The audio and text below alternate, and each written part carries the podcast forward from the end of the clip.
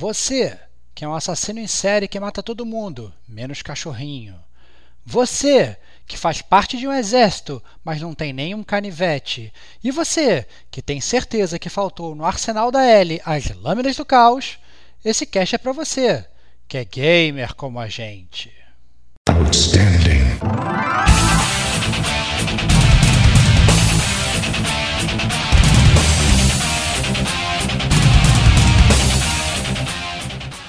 Rodrigo Estevão. Pô, você lê uma parada para fazer você escutar melhor, só se achar, achar o Sonic 2000.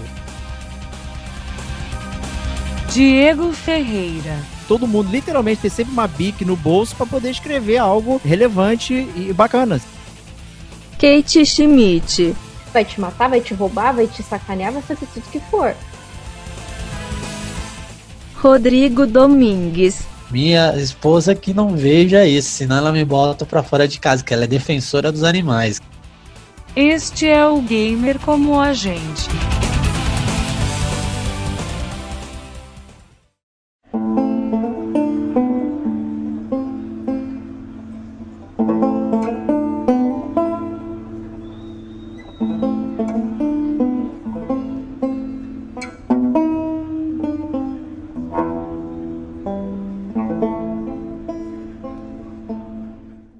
Olá, amigos e amigas gamers, sejam bem-vindos a mais um podcast do Gamer como a gente. Eu sou o Diego Ferreira, estou na companhia de Rodrigo Estevão. Salve, salve, amigos do Gamer como a gente. Sejam bem-vindos a mais uma Pílula Gamer sensacional para vocês, um podcast totalmente esperado.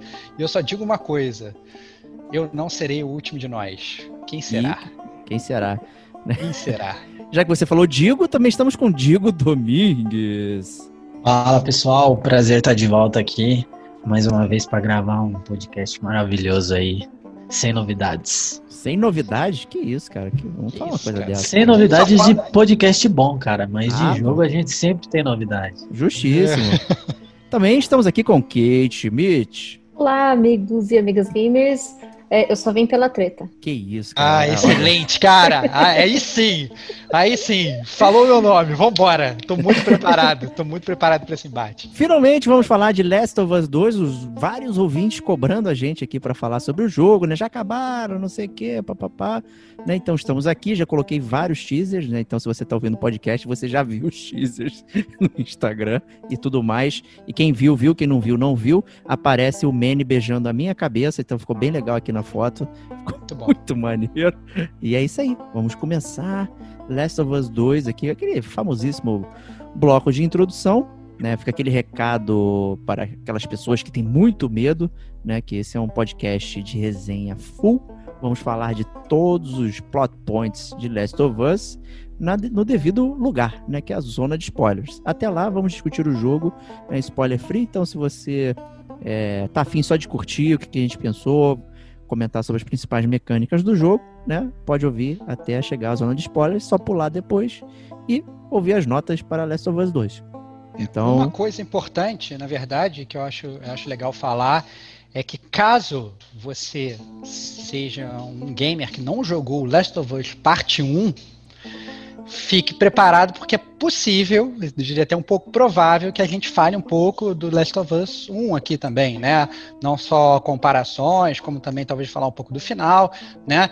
Então, sinta-se avisado, né? Vocês vão falar, ah, não, vocês deram spoiler do Last of Us 1 no, no sketch do 2, vocês não avisaram. Considere-se avisado, porque obviamente quando uma história é completamente dependente da outra, é bem provável que isso aconteça. Não tem jeito, né? E eu provavelmente vou estragar alguma outra coisa no caminho aí, um filme e tal, sei lá. Excelente. Né? Fiquem bom, tranquilos cara. aí. Se você não quiser jogar o Last of Us 1, né, você pode ouvir o Gamer com a gente número 12, né, e curtir aí nossa bela história, nosso belo podcast aí, foi bem legal. Então ouçam lá e venham depois para esse aqui. Né? E vamos começar então com aquelas, aquelas coisinhas, né? Se você tava com frio na barriga, aquela antecipação, será que eu quero esse jogo? Não sei o quê.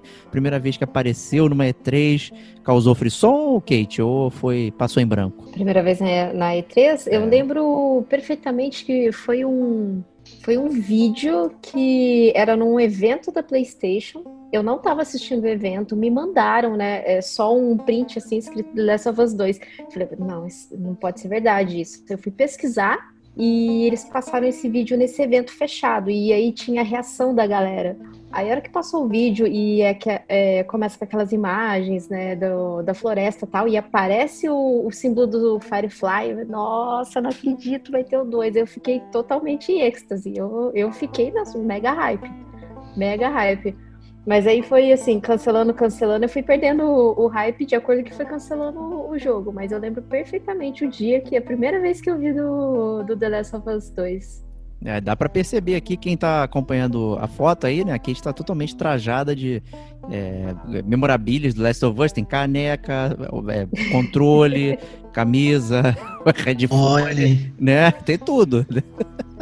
Tem tudo fone. Ela não gosta, ela não, não é, gosta. É, mas o, o o que eu uso pra jogar é o, o do The Last of Us. Só não tem o controle, porque o controle é o valor do controle do próprio controller do Nintendo Switch. Não, calma então, aí, né? Calma aí. Tem que escolher, né? Tem Pick your battles, né? Pick your battles. Escolher.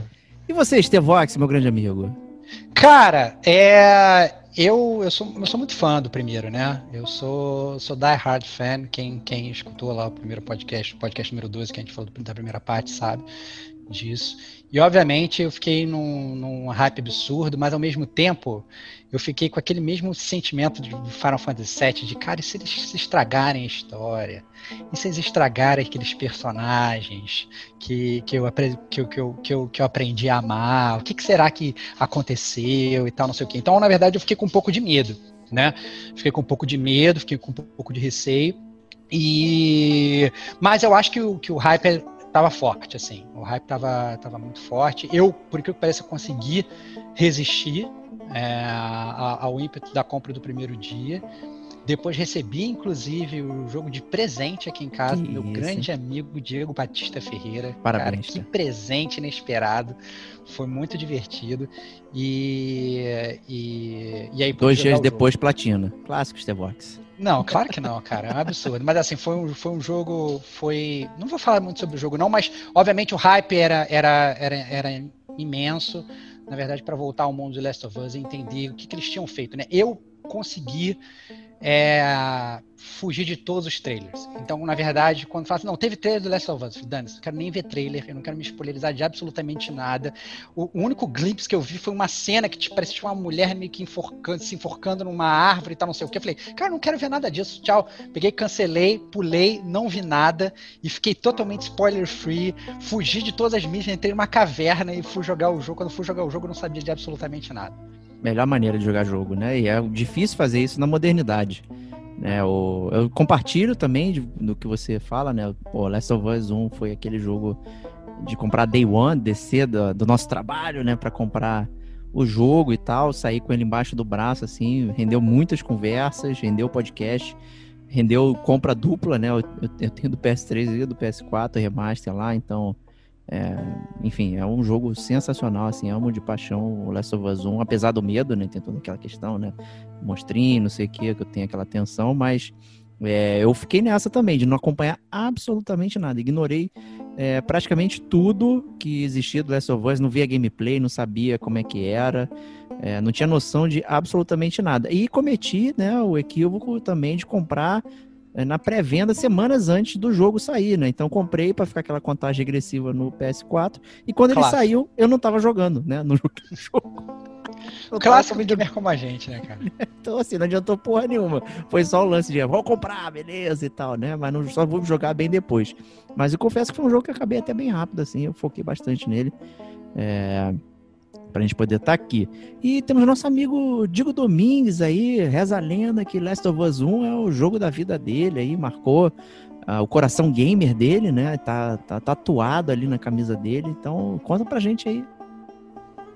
Caraca, cara, eu sabia que era bom, mas eu não sabia que era tanto. mas a real é o seguinte, cara, eu entrei hypado no jogo, essa é a verdade, né? como você falou aí, sempre bem versado. Last of Us foi um jogo da minha vida e um jogo que marcou, acho que, a vida de muita gente aí, faz uma transição tecnológica no mundo dos games que ficou bastante marcado, né? Ele ditou muita coisa de lá para cá desde o 1. E eu acho que quem jogou É, primeiro que boa, a, acho que a maior fatia gostou e a segunda maior e a segunda fatia também esperava pelo 2. E eu não fui diferente não, mas eu fui na onda do Estevão. Eu passei batido de todos os trailers, procurei não me spoiler. É, o que aconteceu que diferente, eu entrei, eu comecei bem hypado, mas como teve bastante adiamento, teve muita polêmica, enfim, e eu corria dos trailers, acabou que não que eu perdi o hype, mas eu consegui eh, ter um consegui contornar isso de uma forma bem saudável, a ponto que quando saiu o jogo eu não peguei Day One, eu não eu queria muito jogar, mas eu segurei e vim amadurecendo bastante essa ideia. E, a expectativa era esperar um pouco mais e tal, pegar uma promoção, sei lá, pegar um seminovo, enfim.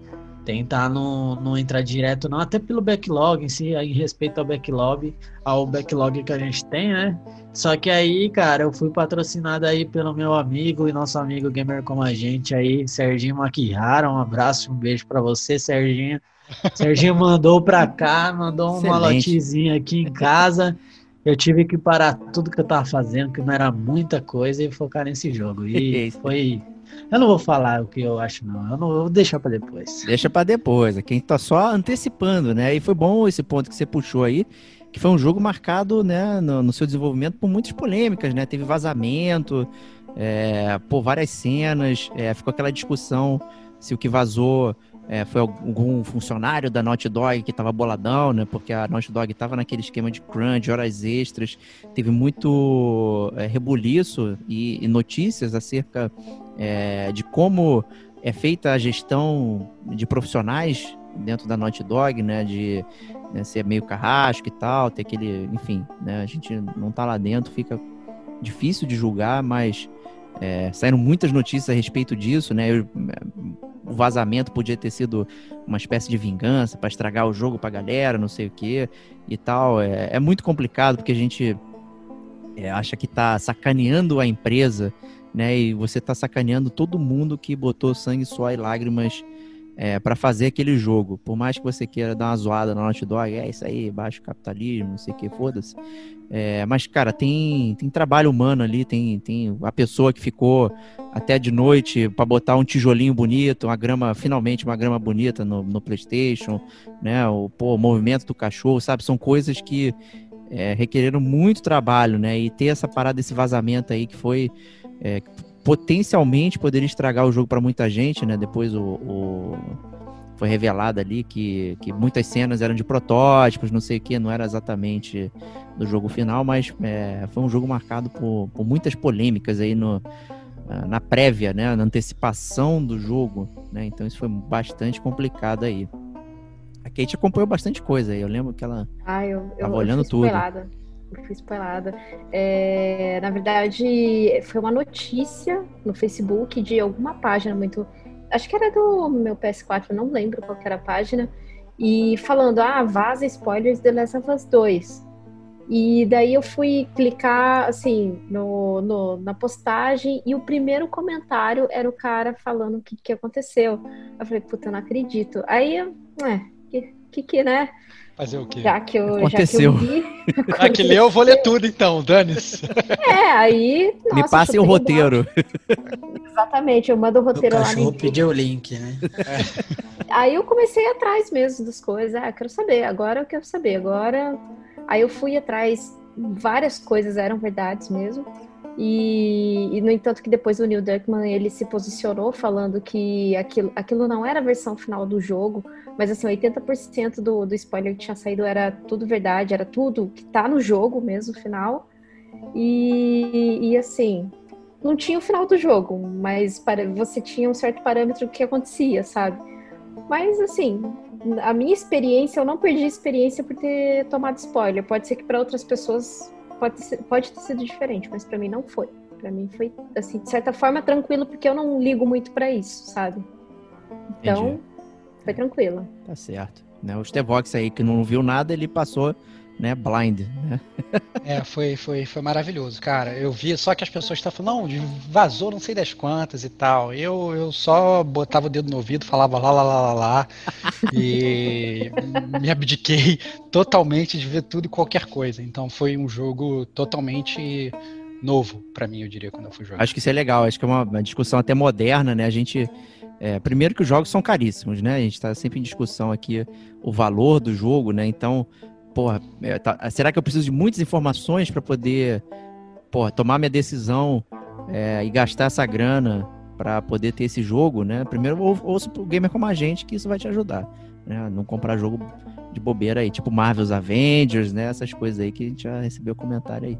Mas é, é muito complicado, né? Então, às vezes, as pessoas querem se municiar para tomar melhores decisões, e às vezes isso estraga a própria experiência do jogo. Então, é muito difícil você ficar blindado, não quero saber de nada, mas ao mesmo tempo, pô, quero saber de tudo para eu saber se é a melhor opção para mim. Então, é muito difícil esse, esse peso, esse balanço aí.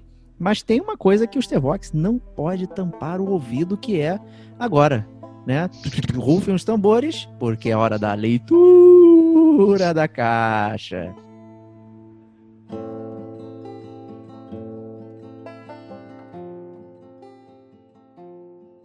Então, galera, a leitura da, da, da caixa do Last of Us 2, digamos que é uma leitura bem difícil de se fazer, né? É, então, obviamente, tem em mente que a gente vai tentar aqui evitar o máximo de spoilers e a gente vai entrar bem mais a fundo na história, né? Nas motivações de cada personagem e tudo, na zona de spoilers que vai ser mais depois. Mas o que, que a gente pode falar? A gente pode falar que o Last of Us 2 ele se passa cinco anos após os eventos transcorridos aí no primeiro jogo. Então, a Ellie, né, que era que a personagem do Last of Us 1, que antes ela tinha os seus 13, 14 anos, agora ela já está beirando aí os seus 20, né? É uma jovem adulta. Os cabelos do nosso amigo Joe, né, também estão bem mais grisalhos, né? Mas é muito bom ver que eles estão de volta, né? São os mesmos personagens. E, e esse jogo ele é mais uma vez sobre uma jornada da Ellie, né? Ela, ela deixa de ser, digamos, aquela companion que ela foi durante grande parte do primeiro jogo né, que você controla o Joe a maior parte das vezes, ela passa a se tornar realmente a personagem principal controlada por você, player, né? É, e mais uma vez a, a, a, você vai seguindo os passos dela, né? E se nesse primeiro jogo, na verdade, era uma jornada, digamos, pelos Estados Unidos, Last of Us 2 é um pouco diferente, né? A maior parte do jogo ela se passa, na verdade, em Seattle. Além disso, né, tem uma mudança relevante né, é, no, digamos, no mundo ou na forma como a história é contada do Last of Us 2. É que no primeiro jogo tudo era visto pelos olhos do Joe e da Ellie. Né? Já nesse, além de você ver tudo pela perspectiva da Ellie, você tem a inclusão de uma nova personagem principal, que ela também é controlável por você, que é a Abby. Né? E que, por incrível que pareça, ela é uma antagonista. Né? Ou seja, no mesmo jogo você é, assume como se fosse papéis opostos, né? Polos opostos, né?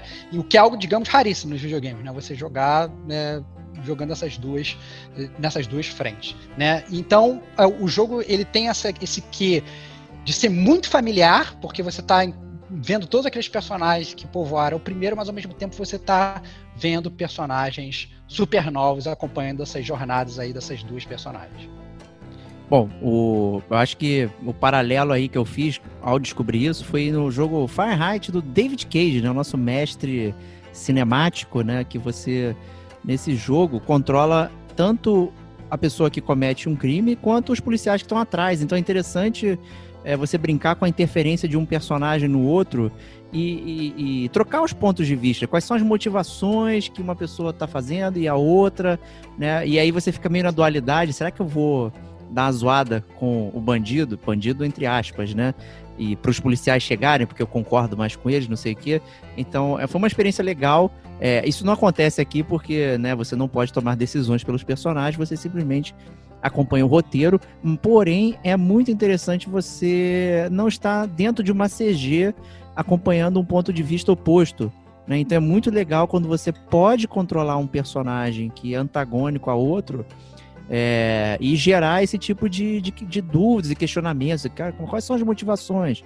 Por que ela tomou certas escolhas e tal? Pô, é, então, assim, o, o, o, o Last of Us é um jogo, o original, né? A história já era uma história de anti-heróis, né? Você fica afeiçoado, mas as pessoas não são tão boas assim, né? Não são super-heróis, não são pessoas é, digamos, moralmente superiores, né, falando assim, né, não, não, são família de bem aí e tal, essas paradas, né? São pessoas que são pessoas comuns num, num mundo merda que precisam tomar decisões horríveis, né? Mas ainda assim a gente se afeiçoa, né? E, e será que a gente consegue fazer isso pelo outro lado, quando a gente começa a acompanhar é, a perspectiva, né? Então isso foi muito interessante trazer isso, eu acho que foi um mérito bacana é, da história e foi bem legal, curti bastante esse ponto de vista aí. É, queria ouvir um pouco da Kate aí, o que, que ela achou também de descobrir essa dualidade. Eu gostei bastante. É... Mais uma vez, assim, como eu tomei spoiler, eu fui atrás de spoiler, eu sabia que você controlava a Abby em um certo ponto da história. E, e daí eu fiquei com mais vontade ainda de jogar, porque é muito difícil. Tal, talvez tenha, né, em algum jogo que eu não, não conheço, não tenha jogado, essa parte que você tem o, o paralelo de histórias, né? Você vê a partir da, perspe é, da perspectiva do outro personagem é, o que está acontecendo, o que, que aconteceu, ou até mesmo qual é a motivação daquele personagem para certas atitudes que ele toma. Então, eu gostei bastante, eu, eu achei interessante porque além de mostrar a perspectiva e a motivação, ele faz uma construção de personagem muito, assim, coerente para aquilo que está acontecendo, sabe? Então, é, no entanto, que eu acho que até comentei no grupo, comentei com todo mundo praticamente, que foi a personagem que eu mais gostei foi da Abby. Eu, eu gostei. Yes! Eu gostei tanto da Abby que, assim, não sei. Isso também é, é mérito do roteirista ou do, do co-roteirista que tá ali, de construir um personagem de forma que você até se afeiçoe ou até mesmo tenha um certo carisma para aquele personagem, né? Então eu, eu gostei bastante. Eu achei. Quando eu tinha comentado para vocês que era uma experiência diferente de videogames, era mais sentido de roteiro, porque é muito difícil você pegar um roteiro com esse paralelo, sabe? É, você joga um pouco com aquele personagem, depois você joga um pouco com é, aquele, aquele que é seu inimigo, entre aspas, sabe? Então, por isso que eu gostei bastante. E nosso amigo Diego Domingues aí, que é saudoso, né? Gosta da. Ele gosta de abraçar os personagens, tem a almofada do Joel, né? Essas coisas, né? Como é que ele vê, né? Você quebrar paradigmas e trazer novos personagens, assim, contrastantes com o que você tem de expectativa? Eu vou dizer que eu gostei, eu não vou fugir muito do que a Kate falou, não, gostei bastante. Eu fiquei bem cabreiro inicialmente, tentando entender como isso encaixaria dentro do contexto e do plano de fundo do jogo e da história de Last of Us.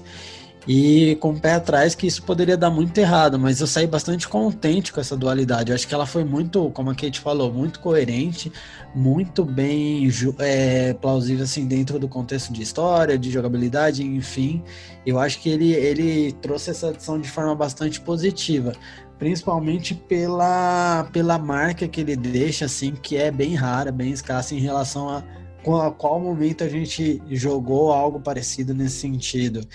Se eu não me engano, o último jogo que eu joguei nesse sentido é, o, é, um outro jogo do meu coração, que é Breath of Fire 4, que você joga com Ryu e com Fulong, que é o antagonista. E você joga o jogo com as duas histórias.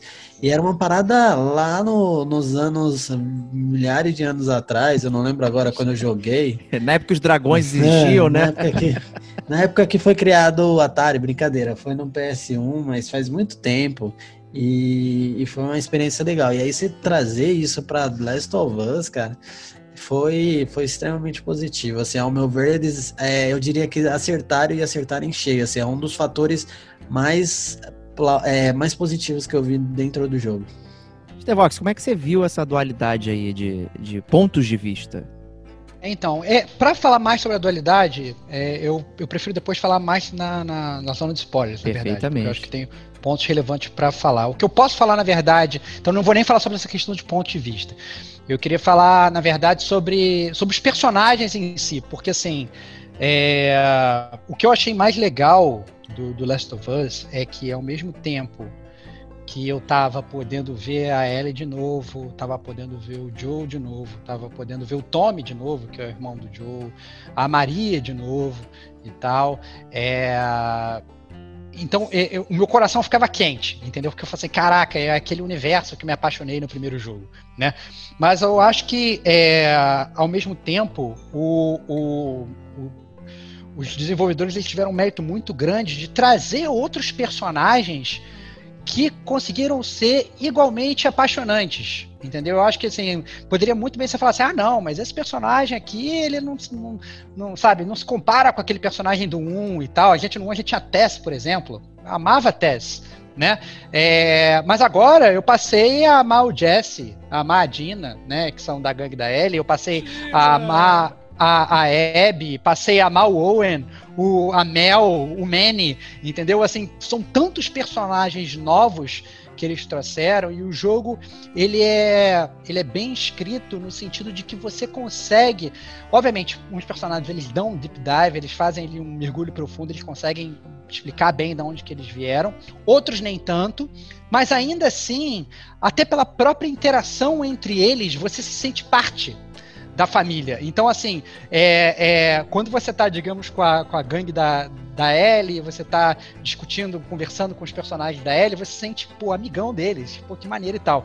E aí você, sei lá, no capítulo seguinte, você mudou e você já está na gangue oposta, antagônica, e você continua se sentindo próximo, só que dos personagens antagônicos, entendeu? Então isso é um mérito muito foda de roteiro, entendeu? Porque você poderia muito bem é, tomar um lado, entendeu? Eu falei assim, ah, não, eu quero ficar do lado da Ellie, então eu vou passar automaticamente a odiar todos aqueles personagens.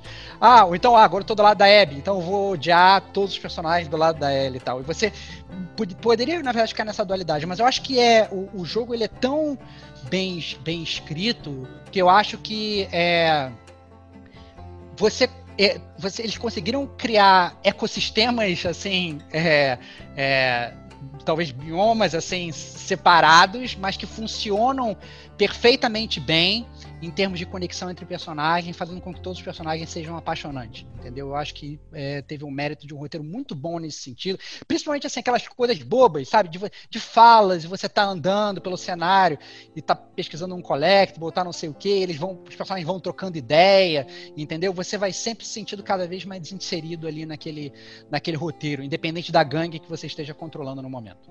Justíssimo. Eu vou até aproveitar e trazer um, uma coisa que está dentro da pauta para o final dessa sessão, para cá, que tem a ver com isso, que é a questão estrutural. Né? No 1, né, como ele tinha essa questão da, da, da, estrutura road trip, né, os personagens, ainda que muito bem escritos, eles eram um pouco descartáveis, né? Tanto em termos de história quanto né, de momento, porque o Joe e a Ellie sempre estavam indo para frente. Então eles não podiam ficar ali parados batendo papo, vivendo aquela vida. Então os personagens apareciam, impactavam a vida de ambos e desapareciam, né? Porque eles estavam sempre indo em frente. Né? Então é legal é, no estilo que, que tá sendo o Last of Us 2, o, o, a narrativa, no tempo que ela está sendo contada, que é um, um tempo muito menor, né, os acontecimentos eles acontecem ali, é, acontecimentos acontecem é muito bom, né, os acontecimentos eles são é, se passam num tempo muito menor do que o do Last of Us 1, que é tipo, você vê né, as estações do ano passando, né? E no, no Last of Us 2 não é bem assim, né? Isso te dá um grupo muito mais aproximado, é, e você começa a ver os mesmos personagens aparecendo inúmeras vezes e expondo os pontos de vista e aparecendo e comentando, e você vai se afeiçoando. É, pô, isso é um baita mérito do roteiro, é um baita mérito da dublagem, tanto em inglês né, na atuação quanto em português. Eu acho que a atuação ficou muito boa. É, eu consigo pensar aqui no personagem, ouvir as vozes deles e eles falando. Então é muito próximo. Eu acho que é, a história se passar num período de tempo um pouco menor se tornou um pouco mais íntima até. Né? E, e, e, obviamente, esse é um jogo que tem, inclusive, muito mais personagens que aparecem do que o primeiro. Então, você precisa de todo esse acompanhamento aí e todo mundo, de, de alguma forma, como o Stevox falou, tem um acompanhamento. Né? Alguns são mais, outros menos, é, mas invariavelmente você acaba se afeiçoando algum deles porque você bate um papo, tem aquela, aquela conversa, tem essas, esses bate-papos no, no campo, né? Então, no field, os personagens estão trocando ideia, né? Que não é na CG, é enquanto você joga, né? Pula um muro, aí, opa, o que é aquilo ali, não sei o que, aperta o triângulo para conversar com o personagem que está falando um, um, negócio, você quer complementar, né? Então, isso tudo é muito legal é, de você ter um, um cast mais diverso e, e que você acompanha por muito mais tempo. Né? Isso dá um, um, uma aproximação muito maior é, para o jogo. Né? Eu curti bastante isso aí. E você, Kate? Ah, eu, como eu já tinha dito, o que, o que mais, mais gostei mesmo do jogo, não, não, na verdade o que mais me impressionou, né, não, que, que me deixou mais assim, foi essa coisa de, de controlar a Abby e conhecer mais personagem. O Estevão falou aí do Owen, da Mel, do Manny. Então, assim, aquele comecinho de jogo você, você já pensa, ai, nossa, que, quem são, quem são essas pessoas. No entanto, que aquele trailer que o, o Estevam comentou, que era aquela mulher na árvore e tal, e depois a gente descobre quem, quem que é aquela mulher na árvore, quem que é aquela outra mulher que todo mundo falava que era mãe da Ellie, não, é mãe da Ellie, não sei quem começou. Haja especulação, coisa. gente. Né? Tipo assim, não, essa é a mãe da Ellie. É a mãe do Neil Druckmann. Ali, né? Fazendo um camel. Não, né? gente, acho que não, cara, mãe da Ellie, vocês já estão indo muito, muito além do, da coisa. E, e assim, o, o, mais legal é que, que mostra, né? Assim, a, a Abby tem os flashes dela, a Ellie tem os flashes dela de. de assim, para mostrar mesmo. Acho que para meio que você. É, chegar num certo ponto do jogo, você ter aquela indecisão tipo, de que lado que eu tô. Porque as duas é, têm um fator humano ali por trás, as duas têm um fator de sentimento ali por trás. Então, assim, o que é mais épico para mim nesse jogo, que eu mais gostei, foi essa direção de roteiro. A direção de roteiro para mim foi assim. É, eu não digo que é impecável, porque tem muito roteiro bom em muitos outros jogos, né? Mas o que eu gostei muito.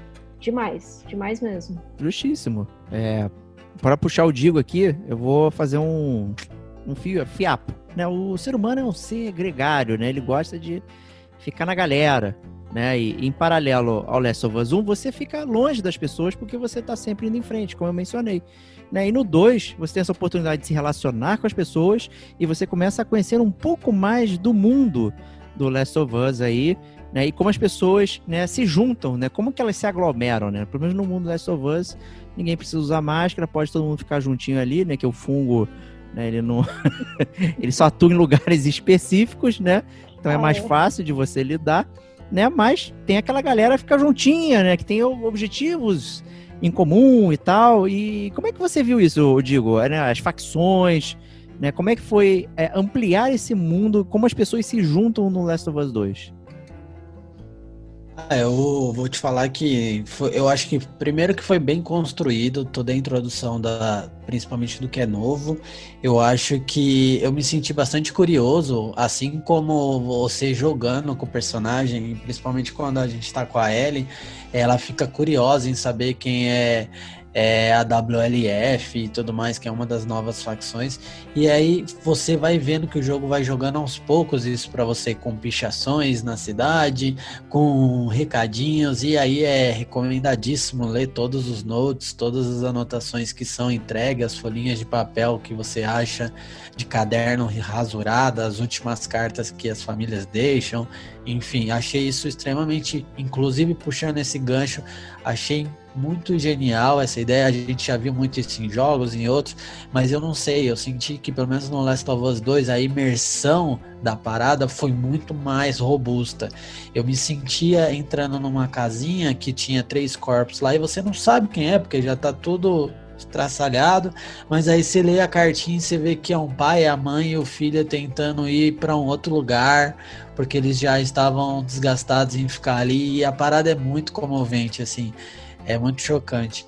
E a introdução é, ela é todo, todo um pano de fundo do roteiro, cara. Não tem como fugir. Eu acho que tanto a introdução, todas, tanto as, as questões das facções, como essa questão das anotações, como as questões da interação com o triângulo, enfim, as conversas que o jogo te dá, é muito bem construído. É, e é bem gostoso, é, é, é legal de jogar. Então eu gostei bastante, principalmente quando a gente fala das facções. Eu acho que é, Vou comentar um pouquinho depois do que, que eu achei do Serafitas, que é um dos fatores também que foram adicionados no jogo, mas eu acho que isso cabe mais para o final do, do, do cast. Mas é isso, acho que tem muita coisa boa aí de, de novidade dentro do universo. O, né, vou puxar esse gancho aí em Jackson, né, que é onde tá a represa lá que o Tommy vive, né, e você conhece um pouco isso no Last of Us 1, e no 2 a cidade dá uma desenvolvida, né, eu fiquei com uma baita impressão de Red Dead Redemption 2, né, que você vai passando, tem a galera fazendo um churrasco na, na rua, né? Tem um hotel. Falei, tipo, por que, que tem hotel, gente? Por que, que a pessoa vem de longe, né? Eu vou passar aqui, tu vai dar tiro em quem chega, não vai botar, opa, chega aí, né? né? Um mundo interessante, é, porque ele não é acolhedor para quem não é da sua gangue, né? Do seu.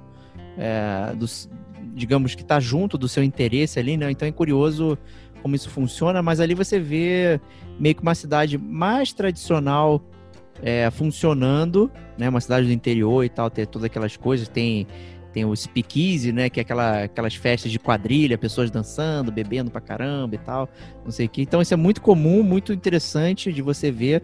Digamos que ela seria o exemplo da cidade mais comum que você poderia ter, né? Mas aí você falou do WLF, por exemplo, né, que é esse o Wolves, né, os lobos, né, o da Washington Liberation Front, né, que é uma galera que já está montada de outra forma, que eu achei até curioso, que eu achei muito burocrático.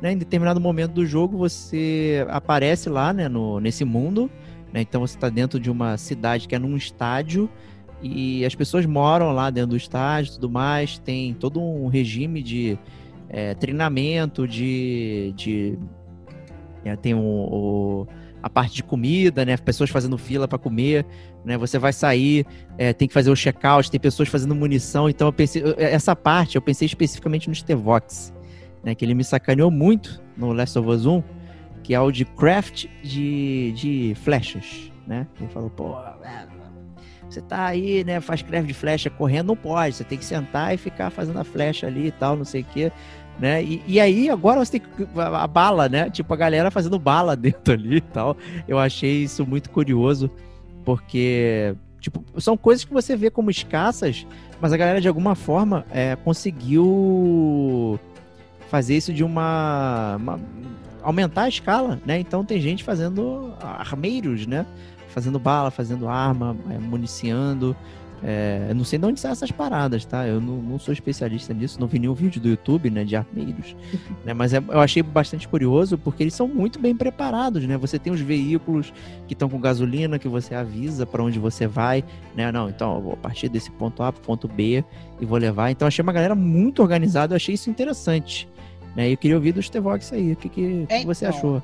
Eu acho que, na verdade, o que explica muito isso, e já vou fazer o paralelo também com a, com a, com a primeira parte da jornada que você citou quando você perguntou para Kate, é a questão do tempo, na verdade. Né? Eu acho que esses cinco anos para o mundo de Last of Us, até por conta do, do ambiente que eles vivem, eles meio que tiveram que evoluir 50 anos em cinco entendeu? Então, assim. Olha o JK é, gente! Não é? Então, assim, eles tiveram que. Eles tiveram que, que realmente dar um up nessa, nessa evolução. A gente, na, na jornada inicial da, da, da Ellie, do Joe e tal, pelo, pelos Estados Unidos, a gente via encontrava muitas vezes as pessoas sozinhas, às vezes, pessoas morando em casas e, e, pessoas fugindo e tal.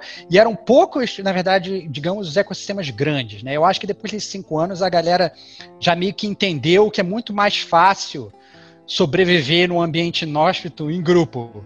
Entendeu? E eu acho que. É, e aí você vê realmente isso que o Diego falou, de como é que é a organização de cada um né? Porque, por exemplo, a galera de, do, do, do, do, dos Wolves lá do Washington Liberation Front, dá para ver que eles têm um quê muito mais militar, né? Eles têm um, uma organização é, é, muito muito rígida, todo mundo tem que bater ponto e tal. Mas ao mesmo tempo, o próprio Jackson, por mais que parecesse bem Red Dead Redemption, eles também têm aí seus afazeres. Então, ele também tem que fazer suas rotas, ele também tem livrinhos que eles anotam, não, ó, passei por aqui pelo horário tal, entendeu? É, é, todos, todos os humanos sobreviventes, digamos, né? Porque depois que você, passaram tantos anos, todos ali são, são sobreviventes, né? Eles tiveram que se adaptar àquele, a, a esse novo, esse novo, essa nova vida. Né? Eu acho que é, a forma como a jornada se organiza, né? Esse negócio que, que, que o Diego falou que, que ele chegou a mencionar aqui no, no Last of Us, um, você realmente faz essa jornada pelos Estados Unidos e agora você está mais concentrado em um lugar só, você acaba vendo mais isso, porque como você fica andando sempre nos mesmos, lugares, você acaba entendendo mais ou menos como é que funciona o ecossistema daquele lugar, né? Eu inicialmente, por incrível que pareça, quando começou e eu percebi que não ia ser uma jornada longa, que eu ia ficar sempre transitando no mesmo lugar. E a primeira coisa que eu fiz foi torcer o nariz. Eu falei, caraca, mas eu gosto, eu gosto dessa jornada longa. Eu gosto de ver várias cidades diferentes, eu gosto de ver o tempo passando, eu, isso vai aumentar o bonding dos personagens e tal. Eu tinha toda uma ideia sobre isso, né? E mas aí depois, à medida que eu comecei a jogar, eu falei assim, olha, realmente, é um, é um jeito diferente de se contar uma história. Né? Você não tem, digamos, aquela jornada de bonding, mas ao mesmo tempo você consegue fazer um bonding porque você está é, é, lidando com vários personagens diferentes por muito tempo, né? E, e, e, ao mesmo tempo, eu acho que se eles repetissem nesse jogo uma jornada longa, como foi no primeiro, ia parecer muito chupinhado. Entendeu? Eu falei assim, não, vamos botar de novo Ellie e Joe para fazer uma outra jornada agora pro outro extremo dos Estados Unidos. Todo mundo ia falar, bora, que saco. Entendeu? Então, assim, ia, ia parecer que foi um, um, um, um roteiro meio, meio chupinhado. Então, eu achei que foi uma escolha muito boa dos roteiristas.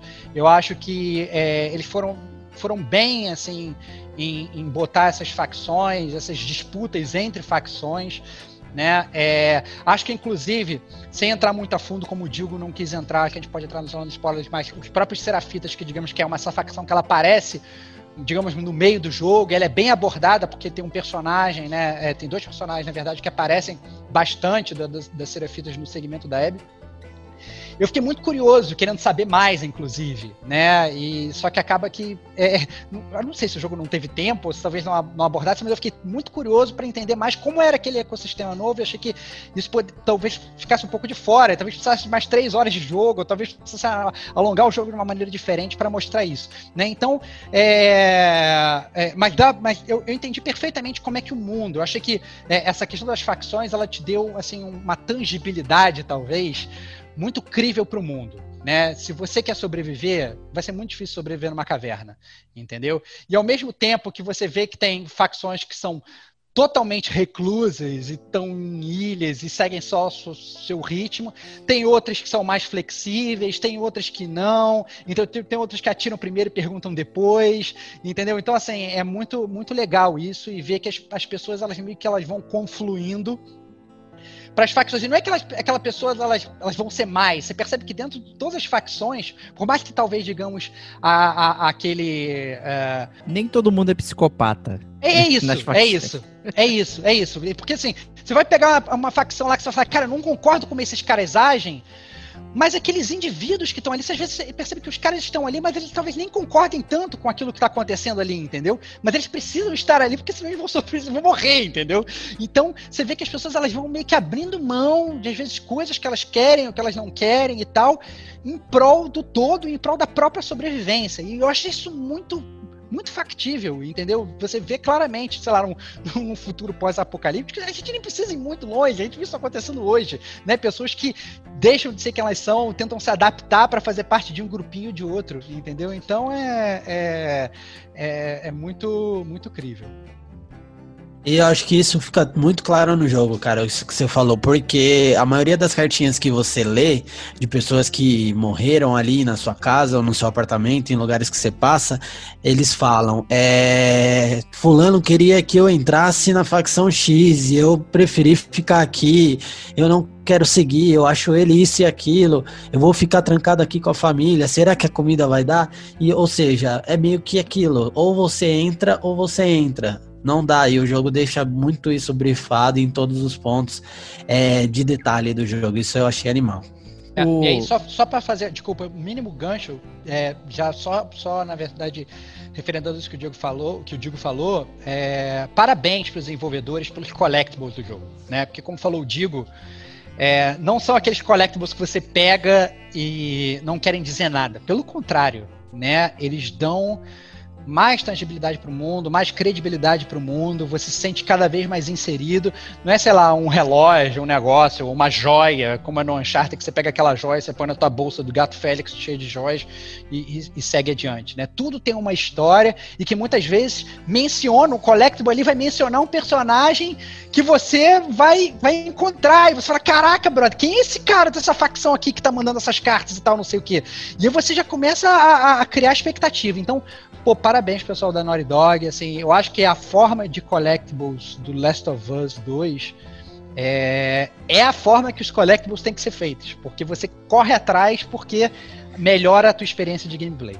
Que comecem as tretas, porque, É, é porque, eu assim, tenho mixed o- feelings, eu acho que a Kate também ali vai falar. Fala aí, Kate, Não, não, primeiro. mas eu Não? gostei dos collectibles, porque assim, você. Ele vai traçando uma rota, né? É, você encontra um collectible, aí ele, ele fala de um personagem que você vai encontrar mais pra frente outro collectible falando daquele personagem anterior. Então, assim. Ele tem um segmento, sabe? Não é aquele collectible, por exemplo, de um jogo que você pega é uma poesia, nada a ver, assim, A falando poesia é bonita, olha aí, não gosta de arte, olha aí, ó. Sabia. Não, não, mas isso, isso é legal. Que é, não, isso é interessante, assim, que às vezes os collectibles eles são interligados. Acho que é isso que a Kate quer dizer, inclusive. Isso. né? Você às vezes acompanha a história de um personagem que às vezes nem vai aparecer, que, vai- que morreu, né? Mas você vai acompanhando cartas dele ao longo do jogo e fala, caraca, o que tá acontecendo com esse cara e tal. Então, pô, nota. Então, nota é, na é isso aí. As histórias em si eu gostei muito, mas o formato eu achei estranho no final. É de você, de tudo você tá lendo papel. Tipo, as pessoas estão lá, eu estou aqui no cofre, é, fui mordido e agora eu vou morrer em cinco minutos, mas eu parei para você escrever um papelzinho e você poder ler. Então eu fiquei muito com essa impressão de que coisas são ditas no papel que são de relevância muito grande, são interessantes, mas que ah, todas elas são escolhidas para passar no papel. Né? E então é muito. Eu, eu achei estranho. Não tô dizendo que eu não gostei ou não. Eu, eu fiquei bem mixed feelings nesse, nesse papo, que, tipo, tudo que é, que é relevante, a pessoa parou para escrever num papel. Nem tudo você consegue escrever num papel. Você tá num mundo merda que você não tem nem caneta, nem tem papel, e você tá lá. Acabei de ser mordido por um stalker. Mas vou escrever Cara, papel. suas, suas last Você. words, cara. Que isso? Isso Cara, existe não, nem sempre, tudo cara. são last words, cara. E- É, e, cara. isso, inclusive, me lembrou de um bom. ponto que eu faltou de botar na- no bloco que vem da jogabilidade. Acabei de lembrar aqui de uma parada. Não vou botar ainda, vou falar só quando chegar lá. Então, mas eu fiquei com essa impressão muito. Assim, as coisas ditas são muito legais. De você acompanhar a história, de você. é, E eu acho que isso é um problema de realismo, né? Como o jogo ele tem essa aura realista. E aí você vê as coisas que não são tão realistas assim. Tipo, literalmente, todas as pessoas que morrem, elas escrevem algum tipo de, de documento ou carta pra você ler e Não. acompanhar a história delas lindas. Não todas, cara. Não, só as que todas, deixam todas. collectibles. Não, cara. São todas Só que que. deixam- Você tá... Olha só, tu vai me falar que tem dois collectibles no jogo. Tem 139 pra você Tudo pegar. Cara, Mas é tem muita 240 coisa. corpos. É muita você coisa. Tem um, Não, é muita tem um coisa, milhão de cara. corpos. Tem Ah, um milhão de corpos. Você anda Treta, pela treta, cidade. treta, É, então, treta. É, eu acho Eu não eu, eu desse discordo. sentido. Eu discordo totalmente. Eu entendo o que você está falando, que obviamente talvez não seja tão crível a pessoa simplesmente pegar e escrever. Todas as pessoas que estão no leito de morte vão sentar e vão escrever uma carta. Mas o, o que eu contraponho é, não acho que foram todas as pessoas que escreveram. Várias vezes você encontra cartas e, e- e- e elas não foram escritas. E três, eu acho que Getúlio Vargas deixou uma carta. não, eu acho que, que o ponto é o seguinte, pra aquele mundo, para aquele mundo, eu acho que é muito relevante, entendeu? Eu acho que se você simplesmente pegar as pessoas de hoje, todo mundo escrevendo carta, não, desculpa, não tem, entendeu? Não, não, não cabe muito. Mas pra aquele mundo, onde as pessoas elas, é, elas têm que é, é, elas têm cada vez mais que viver em sociedade, é muito importante as pessoas fazerem parte de, de uma coisa, inclusive às vezes alertar os outros. Você vê às vezes o cara escrevendo uma carta pro filho dele que, que foi embora e falou assim, filho, olha, eu tô morrendo, mas se você voltar aqui, eu ainda te amo, etc e tal, não sei o que, e não sei o que, e eu te perdoo por você ter me largado e tal. Você vê que são cartas que às vezes o cara, ele não tá simplesmente escrevendo, ah não, e quem quer que leia isso, um abraço.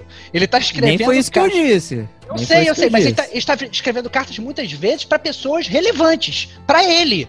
Ou seja, ele dá uma credibilidade, não é simplesmente uma, uma joia qualquer ou um- uma coisa qualquer, é, é uma carta de alguém para alguém, entendeu? Você in- inclusive pensa, poxa, será que a pessoa para quem essa pessoa escreveu a carta, ela leu essa carta? Pô, cara, eu achei muito foda. Eu achei que Eu tô muito em achei- cima do muro e eu tô concordando com você, tipo, os colegas do Uncharted são péssimos, não tem absolutamente nenhuma relevância. E as penas do Assassin's Creed, entendeu? Assim, Nenhuma relevância, isso é zero. Eu acho legal realmente você ter esse é, é, crescimento do mundo através das cartas. Só tô questionando, e, e não quer dizer que eu não gostei ou não, é, é a estranheza por conta do, do ultra-realismo que o jogo se propõe. Entendeu? De todo mundo, literalmente, ter sempre uma bic no bolso para poder escrever algo relevante e bacana. Se, Tipo, acabou de ser mordido por um bloater, sei lá, tomou uma bomba de cabeça lá na tua cabeça e. Não, peraí, Cara, que eu vou se escrever eu um negócio fosse- bacana cara, aqui. se Meu eu fosse filho, mordido é por um só bloater, isso, é só Se eu isso. fosse, se eu fosse mordido por um bloater, eu ia escrever uma carta pra você, cara. Porra Só isso que eu te digo. Se você não escrever pra mim, o problema é teu, cara. Mas eu ia escrever uma carta pra você, pro meu amigo Diego, tantos anos de gamer como a gente. Mas aí tudo bem, né, cara? A gente vê o carinho de uma pessoa pela outra, que é uma diferente, né? É eu vou aproveitar esse gancho, né? Porque o Last of Us 2, ele veio como. O 1 já era nesse nível, né? Tem um pouquinho de violência, é, você via o Joel esganando as pessoas, era um pouco gráfico, mas o 2, ele trouxe essa questão ultra-violence, praticamente, né? De ultra-violência, né? As coisas são gráficas, o, o- se você é um mundo de sobrevivência, é, você precisa fazer, tomar decisões que talvez sejam controversas. Né? E o jogo optou por mostrar várias coisas de forma muito violenta.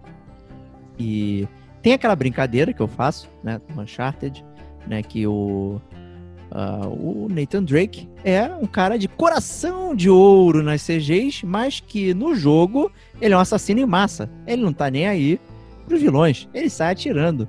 Né? Mas na CG, porra, cara, o Nathan Drake, ele tá jogando videogame, cara. Crash Bandicoot com a esposa, né? E tá maneiro. Mas ele tá atirando em todo mundo, né? Eu acho que o. E aí trouxe essa controvérsia pro Last of Us, que é. E, e não é o tema do podcast, tá?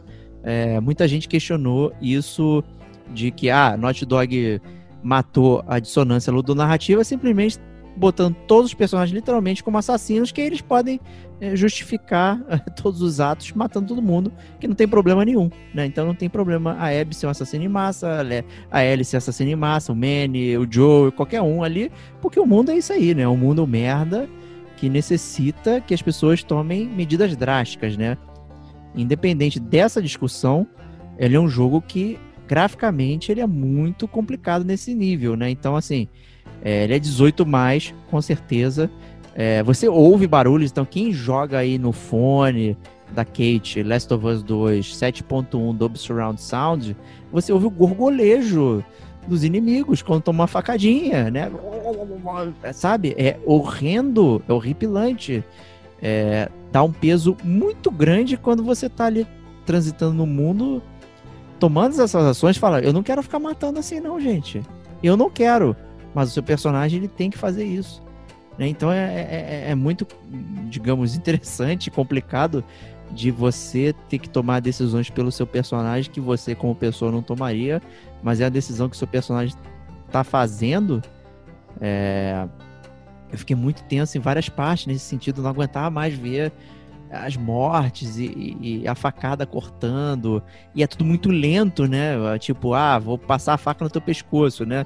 Tipo, uma habilidade que você ganha, não é o blog de jogabilidade, que é acelerar isso. Então, assim, no início você tá lento, passando a faca no pescoço de um personagem, de um inimigo, é muito grotesco, né? E o jogo ele tentou trazer isso para um mundo ruim, mas é algo que o Stevox mencionou mais cedo, que os personagens estão conversando. Então você chega num cenário de batalha, digamos assim, então o gameplay é, meu gameplay é ficar aqui na lutinha, mas os personagens estão batendo aquele papo. Então os inimigos em volta, e esse não é um bloco de gameplay, é um bloco ainda de- do mundo. O mundo, eles estão conversando. Pô, ah, o Miguel tá atravessando aqui, ele não voltou ainda. O que, que será que aconteceu com ele? Aí você pensa, é, eu passei a faca nele ali, fiquei ouvindo o gogolejo. Né? E nunca mais ele voltou. Né? Então, é, trouxe um peso muito grande para suas ações como, como pessoa que está controlando. É, eu achei isso muito complicado e interessante. Queria ver um pouco a Kate aí. Fez vários, várias caras aqui para quem tá Ah, acompanhando. não, é, é porque isso, isso no começo é, não, não me incomodou muito. Mas eu acho que com o decorrer do jogo que, que ele vai, vai te, assim, te, te mostrando a, a violência tão gráfica que é, você vai ficando incomodado. Eu fui ficando bem incomodada com, com, com tanto que era assim, gráfico aquilo, sabe? E como você disse, se você tá de fone, é uma coisa totalmente diferente. Você ouve mesmo o, o inimigo morrer se afogando no sangue. Então, é, quando mata o cachorro com um coquetel molotov. Então, assim, você fica bastante incomodado com isso. Mas eu acredito que é, é mais esse sentido para fazer com que você tenha, não pena, mas que você se sinta culpado de certa forma por estar matando outras pessoas, sabe? Agora, eu não sei se é mais para você ter essa abordagem mais stealth e passar pelos mapas escondido e chegar até a porta sem matar ninguém, ou é mais para tentar fugir dessa dissonância ludonarrativa, né? Que, como você mesmo falou, no Uncharted era uma coisa totalmente diferente. Na CG você era uma pessoa totalmente, assim, contrária do que, do que é na, na ação ali, no gameplay, né? Mas eu, de, de certa forma, até eu ia comentar isso no final ali, que eu fiquei, eu tive que pausar o jogo um pouco para falar, nossa, isso aqui tá muito pesado. Dá um tempo, porque isso aqui tá muito pesado. Mas com outros inimigos, assim, eu, eu, sou, eu tenho uma abordagem bem stealth, então assim, é, quando eu matava, eu, num um momento eu tive que matar o cachorro, porque não, não tinha jeito, não tinha jeito, não, teria jeito, mas só que no momento que eu tava ali no outro eu tive que matar o cachorro. Me senti super mal por isso, muito mais pelo cachorro, mais pelos outros seres humanos, porque aí a gente cai naquela mesma coisa da- das facções. Você tá vivendo num- em um mundo em que apocalíptico, é, você tem uma certa adaptação de, de vida ali, porque é, se, não, se não é eu matando, é ele que vai matar. Então, assim, é uma coisa de sobrevivência mesmo. Você atira antes e pergunta depois. Então, Ah, assim, eu- é, porque você se sentiria mal por isso, mas você se sente mal pelo gráfico que é aquilo e pelo som que aquilo faz, sabe? Então, Eu, eu fiquei incomodada. Da metade eu- do jogo pra frente. Eu concordo com a Kate no sentido de que eu não achei que teve, teve assim, dissonância. Eu acho que assim, a violência é muito crível pro mundo.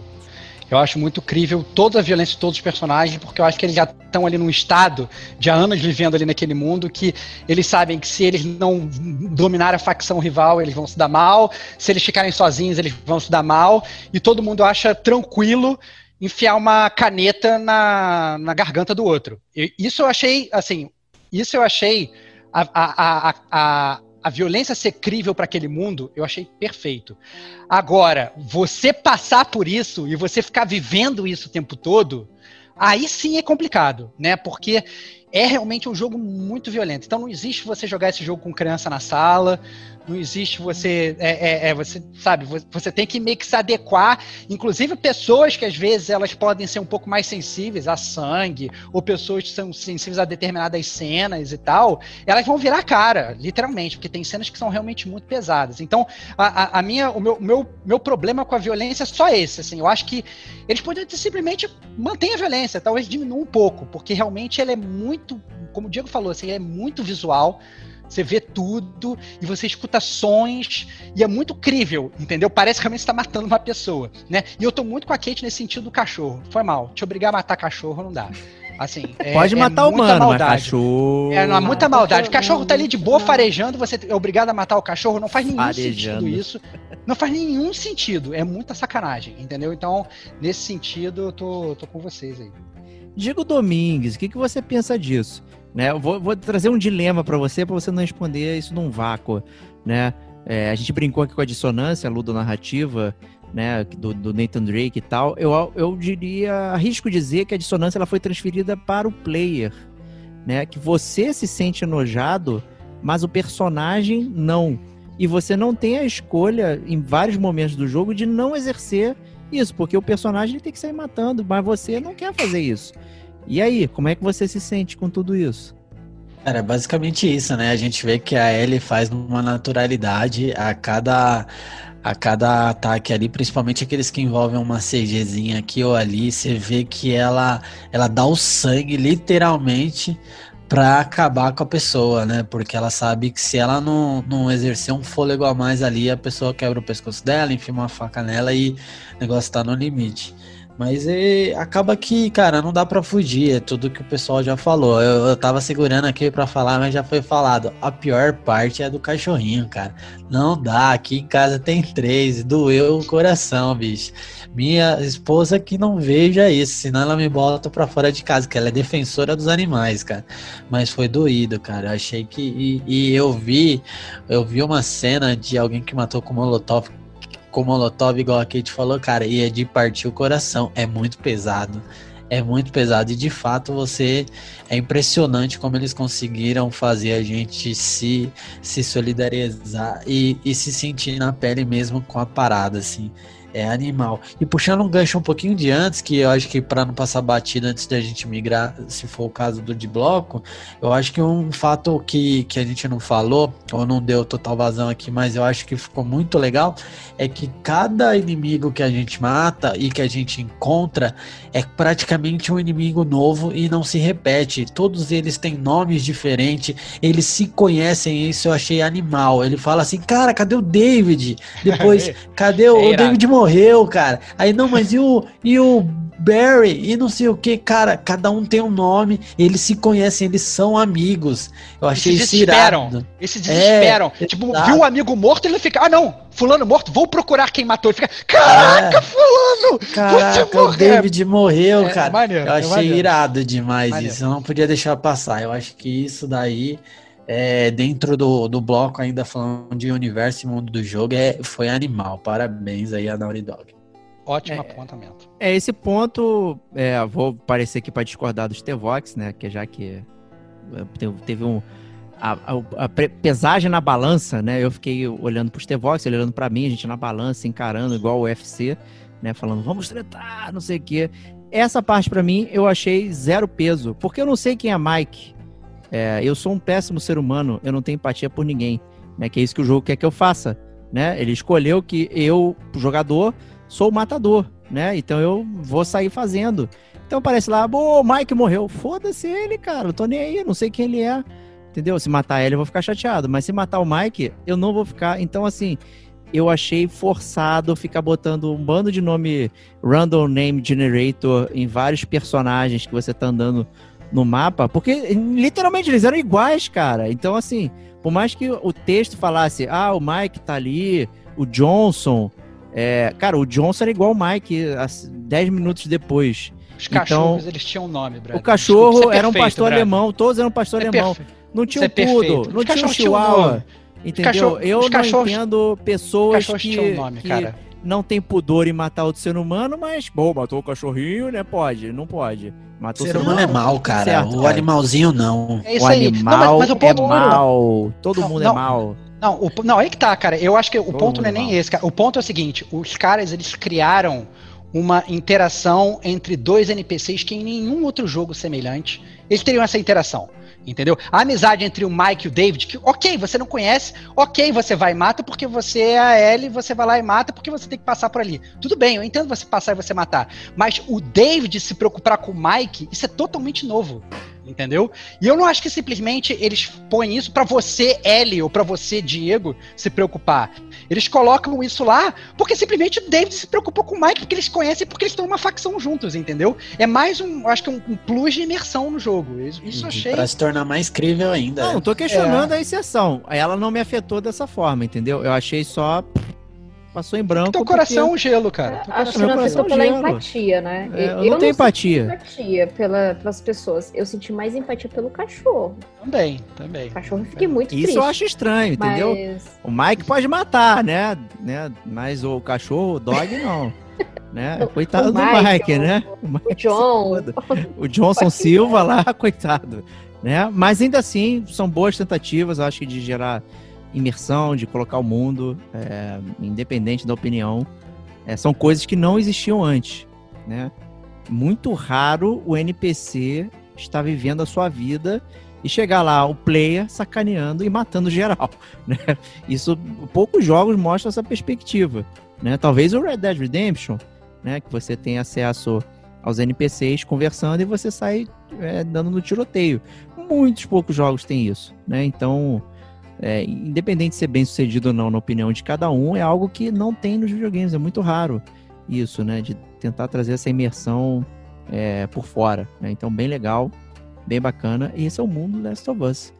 Eu acho que a gente pode então migrar aqui para o bloco de jogabilidade. Falar aí como é que esse jogo funciona.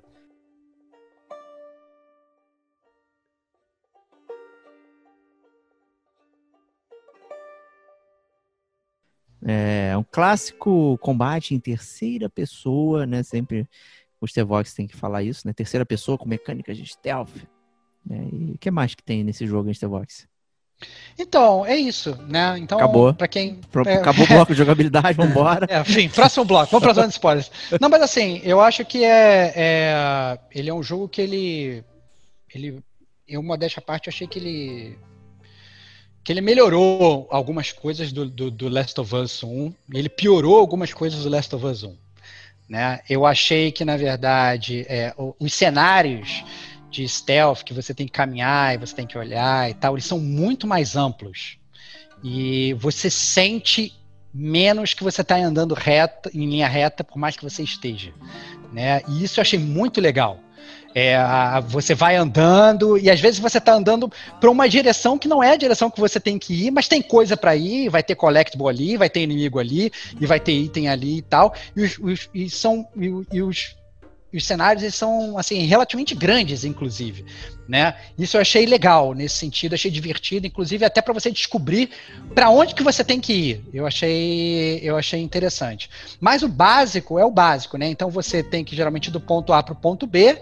Você você tá no mundo de Last of Us, que eu acho que tá, a não ser que você esteja jogando no, no Very Easy, você vai ter um mínimo de escassez de recurso, né? Então você não vai ter sempre mil balas, você não vai ter sempre mil molotovs mas ao mesmo tempo você tem que ir do ponto A para o ponto B, e obviamente, na maior parte das vezes, acaba o stealth acaba sendo a melhor opção, né? Então você vai atrás de um arbusto, você vai deitado no chão, né? Uma, uma modificação legal que teve no jogo, você inclusive e, e, você vai é, é, é, é, passando dos desafios assim. Eu achei, eu achei bom essa parte do jogo, eu achei, eu achei boa. Eu achei que funcionou bem. Eu acho que a única parte que eu achei talvez um pouco pior foi a parte do crafting, a gente pode falar um pouco mais adiante, mas essa parte da transição dos cenários e tudo, e deles serem amplos, eu achei. Eu tava até, inclusive, quem escuta o game como a gente sabe que eu tava até com vários receios, porque eu já tava achando que todo o game ia ser um Lost Legacy do Uncharted, né? Aquele cenário super aberto, você vai, o que você quiser, na ordem que você quiser e tal.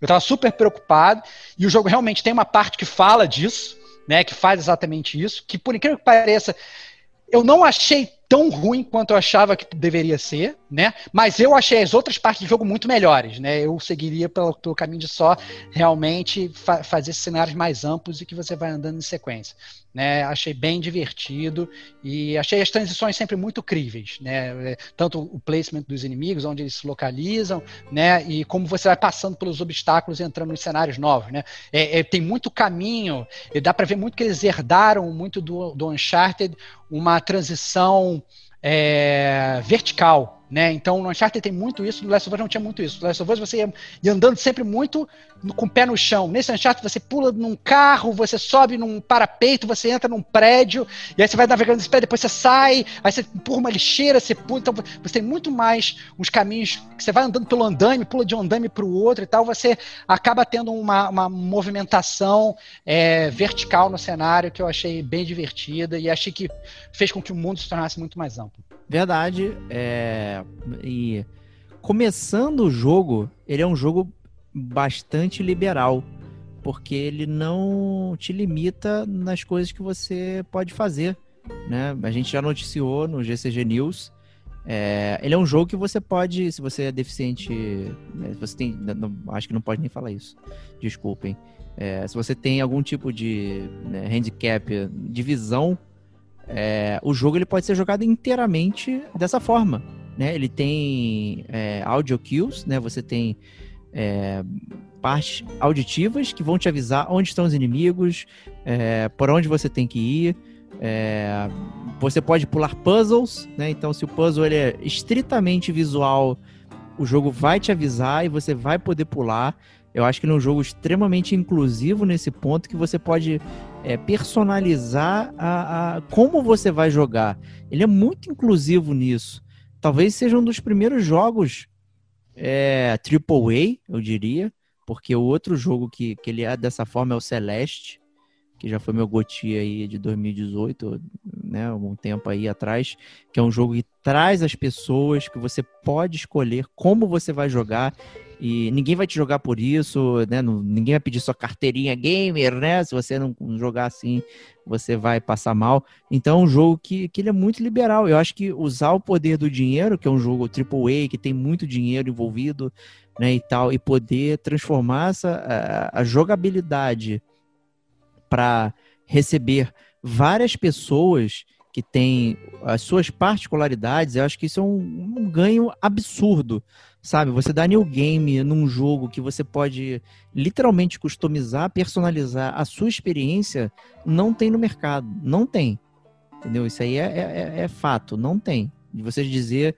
é, até onde você quer ouvir o inimigo, até onde você pode se esconder, até onde você pode jogar só com áudio, sabe? Isso é loucura, cara. É um jogo que a gente tá brincando que ele é muito visual, né? Que tem realismo, não sei o que, e você pode jogar com a tela em branco. Né? Se você quiser te dar esse desafio, se você não tem esse tipo de handicap, você pode jogar ele também sem visual. É, você pode trocar a cor da fonte, coisas básicas. Eu fiquei brincando, falei, nossa, adorei jogar com a cor amarela nas fontes, foi fácil para eu ver.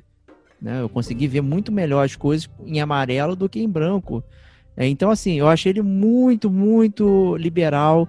É caro, mas é, ele trouxe mais pessoas para poder jogar essa experiência. Eu tô vendo a Kate aqui balançando a cabeça várias vezes. Eu queria ouvir dela.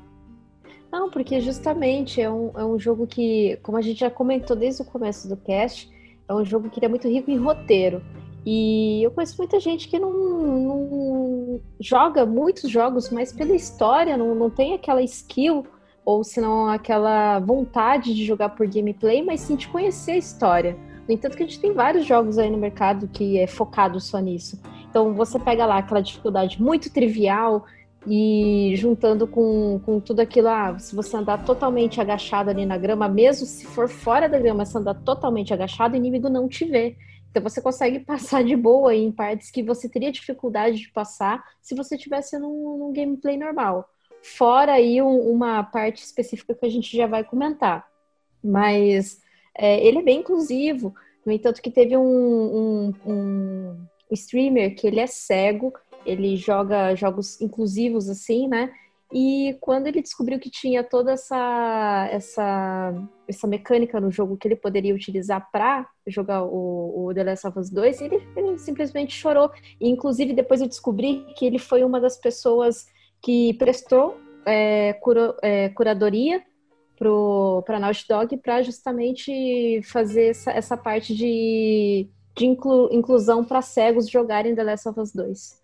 Então eu acho super plausível. Eu acho muito legal dessa, dessa parte. É um jogo caro, realmente um jogo muito caro, mas que, que soube trabalhar bem isso, sabe? E a gente está precisando bastante disso para incluir mais pessoas para poder, assim, né, no, no, no, na indústria e no, no nosso mercado. E, inclusive, é, eu estava até comentando com vocês no grupo, Fall Guys, ele ele está focado nisso também, de ter essa inclusão, de estar tá, é, formando parcerias para pessoas que têm certas limitações poderem jogar o, jogos assim.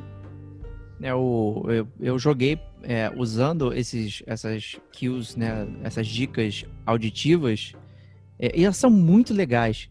Eu achei muito maneiro. Porque é, você consegue direcionar de onde está vendo o visual né? Já que eu tenho o visual, eu conseguia ver, tinha um, uma, se você é surdo, por exemplo, você conseguia ver de onde está o som, né? Então o jogo mostrava de onde estava vindo o som. Nossa, é, é, é, essa parte exclusiva, todo mundo ficou me zoando. Ah, o Diego é muito trivial, joga no easy. Eu acionei tudo. Eu acabei experimentando o jogo de uma forma que, é, obviamente, eu não precisava, mas que complementou para eu poder ver essas coisas e, e trazer essa, essa, esse relato, porque é muito legal, cara, você poder dar onde, ver onde está vindo o som e quem ouve conseguir é, ter essa dimensionalidade do som, de onde ele está vindo. Então é nojento ver o gorgolejo, com certeza, mas o som ele tem dimensionalidade, então ele vem daqui do cantinho, vem do não sei da onde, sabe? Teve todo um pensamento é, que, que, que foi trazido por quem pensou nisso. Cara, é absurdo, é absurdo. Só um jogo que tem muita grana é, consegue fazer isso e você conseguir personalizar a sua experiência é, para jogar, sabe? Isso aí não tem paralelo no mercado. Isso aí é algo que eu tenho que parabenizar é, com certeza. Queria ouvir o Diego Domingues aí. Eu sei que ele é um cara, né, que gosta de jogar no, no muito difícil, né? Ele falou assim: eu não quero recursos, quero jogar só com, né, com a faquinha e ver o que acontece. Né? Ilusão, e... cara. Na, na... É isso. Ilusão, eu sou o cara do médio, cara. Eu sou o cara do médio. manualzinho. Do manualzinho, né? O, o, jogo tem manuais, hein? E aí? Normalzinho, cara. Ah, normalzinho. normalzinho. Não, cara, assim. O, o cara que, primeiro que o cara do difícil aqui é o Stevox, vamos deixar para ele falar isso depois. Eu sou o cara do, do normal. É, cara, primeiro falando da jogabilidade, eu acho que tem muito do que o Estevão falou já aí. É, eles souberam pegar tudo que tinha de bom no Last of Us 1 e implementar e potencializar isso no 2. Eu acho que eles conseguiram acertar muita coisa e é muito legal essa, essa curva de aprendizado entre o Uncharted e The Last of Us. É saídas e vindas de cá para lá, que um ensina o outro, ou que dá certo e vai e volta. São dois jogos extremamente é, positivos aí e bons, mas que, que têm basicamente núcleos distintos e ainda calha e cabe muito bem. Sobre acessibilidade, cara, só tenho a falar que é uma salva de palmas para Naughty Dog mais uma vez. Eu acho que sinônimo do jogo aí de certa forma é capricho, cara. E quando a gente fala de enredo, quando a gente fala de contextos gerais, com documentação, é, collectibles, o principal fator é acessibilidade. São mais de 60 opções de acessibilidade. Isso não é para poucos. Então é eu posso dizer que por mim já é, é, é um absurdo de, de qualitativo ter uma coisa como essa. Imagine para quem tem o poder de degustar um jogo, uma experiência como essa, fazendo sentido a, a função das acessibilidades para as pessoas com mais limitações. Então é sensacional, cara. Esse é o ponto. Perfeito. É, a gente compara e brinca que o primeiro Last of Us era um Scott Mission né? Que é uma missão, né? Você acompanhar alguém, ter, ter que lidar com um personagem que está acompanhando, é, ele sempre vai te atrapalhar. Né? Ele sempre vai estar tá lá. Ah, foi visto. Puta merda, repete a missão. Ai, que saco, não sei o que. Né? E a própria estrutura do jogo te levava a isso, né? Afinal, você estava acompanhando a Ellie é, o jogo inteiro. Né? No 2, você não tem a sensação de que você está escoltando alguém, mas que alguém está te acompanhando né, em múltiplos momentos do jogo. Né? Então essa, essa questão voltou. É, só que ainda assim, né, os personagens eles são invisíveis, então tá lá um boneco qualquer circulando, né, correndo, né, tem um, sei lá, um inimigo humano, tem um, um bicho e o boneco tá lá correndo, ele não tá sendo visto, né, mas isso é para sua saúde, né, senão você como player ia ficar alucinado. Mas acho que é legal, isso tem a ver com bastante com a jogabilidade, com o mundo, como a gente trouxe, né? Que é, como os personagens estão muito mais juntos, você não está escoltando, você está acompanhando, você está vivenciando o mundo, né? E é algo que, que não, na verdade não precisava ser mudado, mas eu senti que os personagens que estavam te acompanhando, eles eram um pouco mais agressivos, eles te ajudavam é, boa parte das vezes, né? Pegando o inimigo pelas costas, né? Dando um tiro ali aqui, te ajudando. Então eu achei isso legal também é, esse acompanhamento. Então, os NPCs invisíveis aí, é, muita gente reclama e faz sentido com o realismo do jogo, mas né, pensando em termos de jogo, eu achei até que ficou melhor é, no Last of Us 2. O Stevox que... quer falar um negócio ali, fala aí. Eu acho que é, que é incrível não só em termos de história, porque obviamente no Last of Us 1 a Ellie era literalmente uma criança, inclusive no início o Joe falava que ela não podia nem ter arma. Não Exato. sei se lembra dessa, dessa história, né?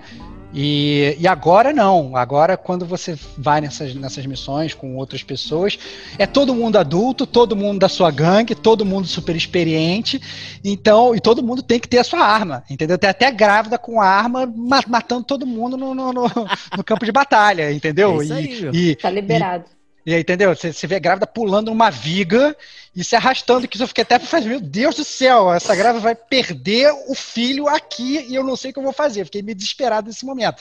Mas assim, sem, não vou dar spoilers, obviamente, mas é, é, eu concordo com o Diego, assim, eu acho que os personagens estão muito mais participativos. Você não tem que ficar dando ordem para eles, né? A gente tá muito acostumado às vezes com esses jogos, assim, quando você tem um escort mission que te ajuda, tá assim, olha, pega lá aquele cara. No Assassin's Creed, até tem aquele Assassin's Creed que você tinha uma gangue, você falava, ó, eu dava assovio, o cara ia É. lá, matava o cara tava lá na frente e É. tal.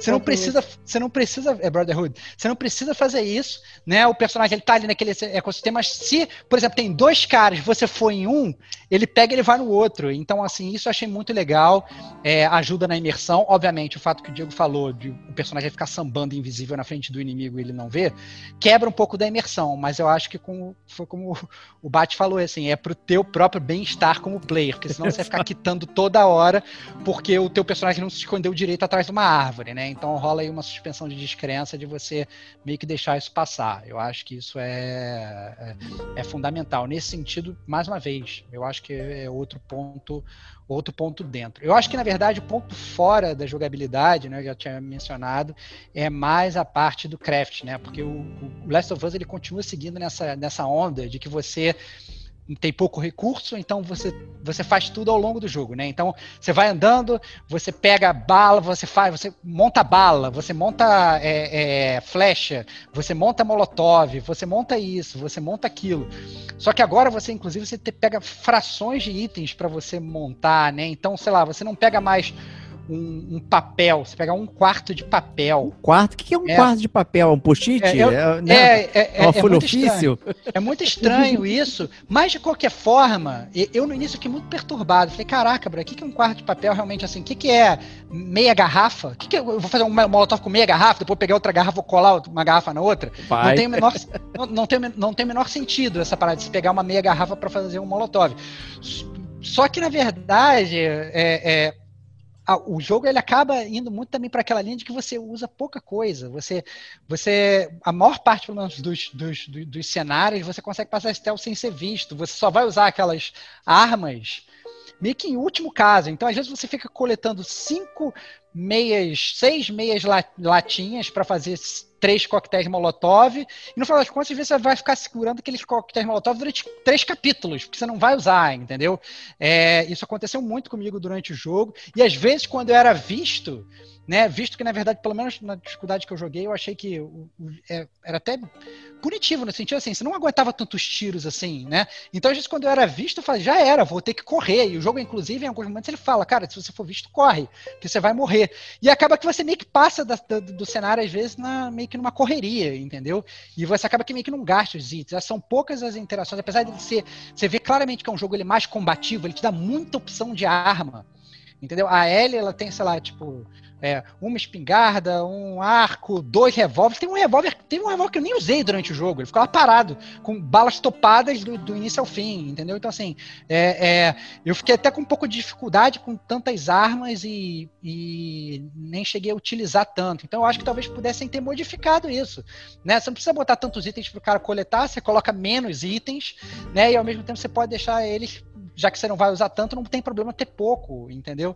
Eu não, não entendi muito bem essa jogada, eu achei que talvez tenha só. É, é dessa parte do crafting e de obviamente, todo lugar que você vai, você encontra né, essas coisas. Mais uma vez, isso também tem a questão da acessibilidade, né? Você consegue mudar isso, descobrir quantos itens você vai encontrar, mais itens, menos itens, isso tudo você consegue fazer um tweak e tal no jogo.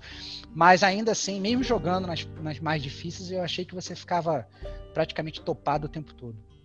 Eu acho que você tem um ponto aí, eu acho que porque a estrutura do jogo ela é maior do que a do Last of Us 1. né? Então ele precisava de coisas que segurassem o gameplay de forma mais longa. Né? Então, por que não fracionar é, o, o craft? Né? Meia garrafa, meio papel. É, porque né, uma coisa que retornou foi a questão do, dos manuais. né? Tipo, pô, vou aprender. E aí é sempre aquela crítica que eu faço das árvores de habilidade, não sei o quê. Cara, como é que eu vou aprender a matar alguém mais rápido? Gente, é uma questão só de câmera no jogo, literalmente. Mas a Ellie precisa ler um papel para agora eu já sei como dar essa facada aqui e tal, né? E na verdade é um jogo de câmera, né? fica mais gráfico ainda. Então você vai acumulando é, manuais ao longo do jogo, você vai liberando é, árvores de habilidade ali, digamos, não uma árvore porque na verdade são laterais de habilidade. Você vai andando para o lado e vai consumindo verticalmente é, para acumular. E você compra lá o centro, né? Então aquelas vitaminas, né? Que ficaram relativamente abundantes então você precisa, sei lá, de 60 para comprar alguma coisa. Então ele mudou a moeda do jogo. Ficou estranho, mas eu entendo isso porque o jogo ficou mais longo, de fato. Né? Então, é, no Last of Us tinha menos coisas para você aprender. No 2 no, no dois você tem mais coisas. Então ele precisou fracionar. Então eu entendo porque fizeram isso, mas eu confesso que eu não curti também tanto essa questão do craft, de ficar meio papel, meio não sei o que. Aí eu tenho 60 comprimidos para poder aprender lá audição de não sei o que, audição longe. Ou então aprenda a fabricar balas, né? Que aí é a brincadeira dos Tevox, né? Tipo, a flecha era um problema no Last of Us 1. E agora que eu fabrico uma shotgun flamejante? Duas balas de, de shotgun flamejante. Como é que eu faço isso, gente? É, no campo, né? De forma tranquila. É, então, assim, tem uma suspensão de descrença muito grande na hora de trabalhar uh, os itens né? Você pega os coldres, eu achei a mochila muito rápida, por exemplo. Não era muito mais lento você tirar a mochila, né? Trocar a parada. Nesse é muito rápido, a mochila não serve para nada. Né? Já joga no chão, já sai tirando muito rápido. Aí você ganha o coldre, aí já. O coldre. Cara, sério, o coldre tá no meio do caminho. Uh, eu peguei todos os manuais, eu que não faço nada, não busco nada. Eu peguei todas as armas, peguei todos os codes, peguei tudo, peguei todos os manuais. Gente, então por que que você é, segregou dessa forma? Se ele é fácil de pegar. É, então, assim, eu fiquei muito confuso, porque o problema é com dificuldade, né? Eu, eu gosto daquela coisa mais fácil. Mas eu, assim, não precisei investigar absolutamente nada, porque tá tudo no meu caminho. Eu acho sabe? que isso faz parte da, da parte, de, sem querer interromper, que eu quero que, que, que a Kate e o Diego falem, mas assim, é, é, isso faz, faz parte um pouco dessa parte da acessibilidade, porque inclusive os manuais, Possível. você tem mais manuais Sim. do que o necessário. Entendeu? Digamos que você tem assim, tem cinco árvores para cada personagem, só que na verdade no jogo você tem oito, nove, dez manuais que você pode achar que vai acabar desbloqueando aquilo. Entendeu? Obviamente, depois você pega todos os manuais, eles param de aparecer, né? Mas mesma coisa, você pega todas as pílulas e evolui tudo, elas param de aparecer. As armas também, você acaba tendo que evoluir as armas também, né? E todos eles, obviamente, depois de tanto tempo vivendo nesse, nesse mundo inóspito, todos eles basta ter uma, uma mesinha lá com um óleozinho, eles conseguem desmontar a arma, limpam a arma, põem um, uma, uma, uma, mira nova e tal, não sei o que, eles meio que modificam a arma, né?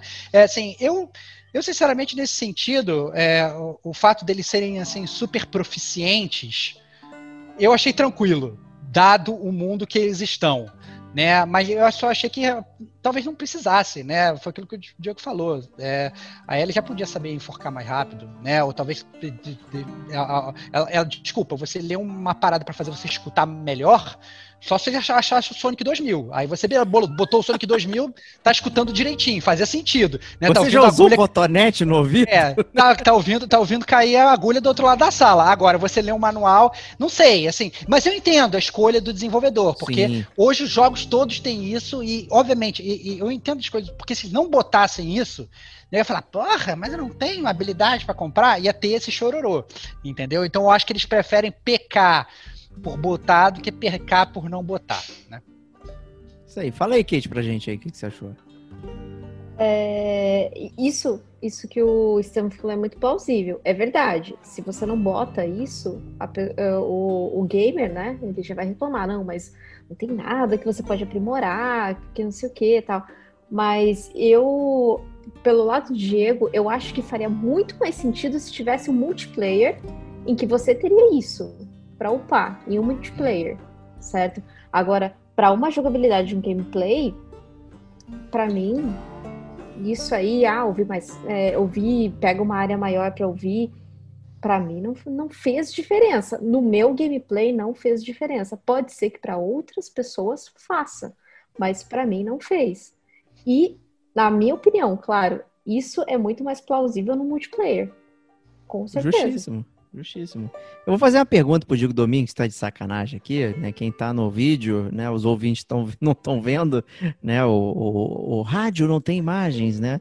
E tudo isso trouxe um jogo muito mais agressivo, né? O Stevox comentou das armas de fogo, a Kate das habilidades, né? Então a gente tem mais habilidades para matar as pessoas, né? Olha que legal.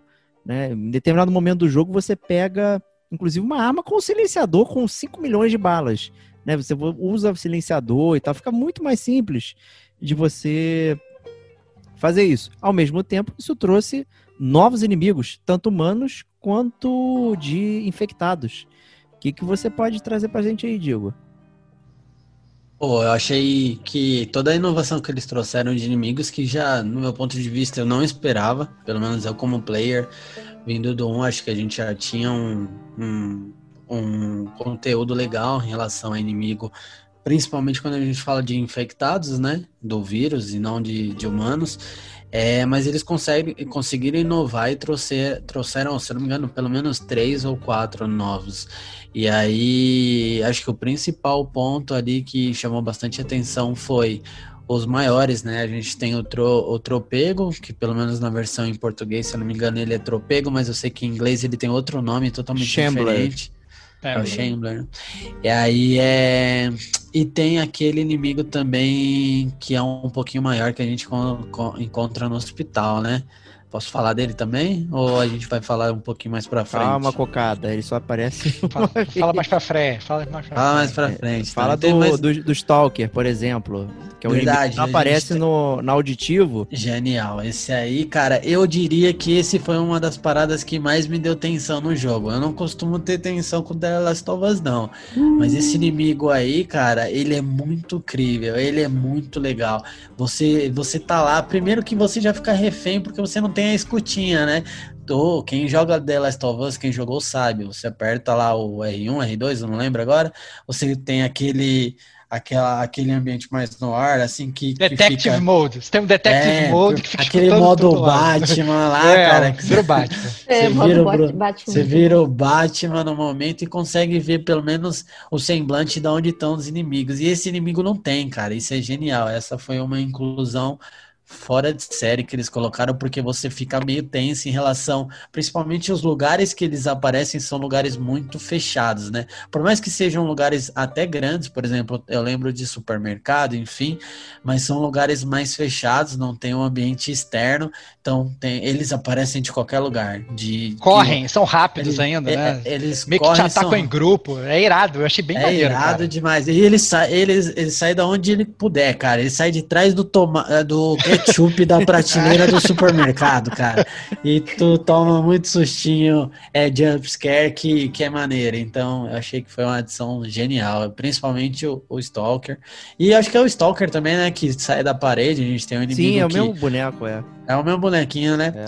Que ele tem um outro inimigo também, pra quem não jogou, que os inimigos ficam presos dentro do. da é meio que entre o, o fungo, né? A, o próprio o desenvolvimento da raiz do fungo, do vírus, enfim, que tá praticamente preso na parede, então o ele fica aí, ó. Olha ele aí. Aí ele fica preso entre a parede e, sei lá, e, e a própria planta, enfim, a vítima, o corpo que tiver ali, enfim, se, se desenvolve daquele jeito e, e se toma bastante sustinho também. Eu, particularmente, tomei um susto absurdo lá na parte do hotel. Eu tive que tacar flamethrower lá e queimar todo aquele maldito na hora do susto lá. Então, achei legal, cara. Eu gostei bastante dessa parte aí. Puxando o ponto do craft lá, aproveitando para dar minha opinião, também compartilho de todos. Acho que é um pouquinho enfadonho, mas a, a parte de, de, de inimigos tá, tá bem caprichado. Pelo menos é a minha opinião. Não sei, queria ouvir de vocês aí. O, é, assim, eu amei essas novas inclusões. Eu fiquei borrado em vários momentos do jogo, assim. Especificamente esse que você mencionou.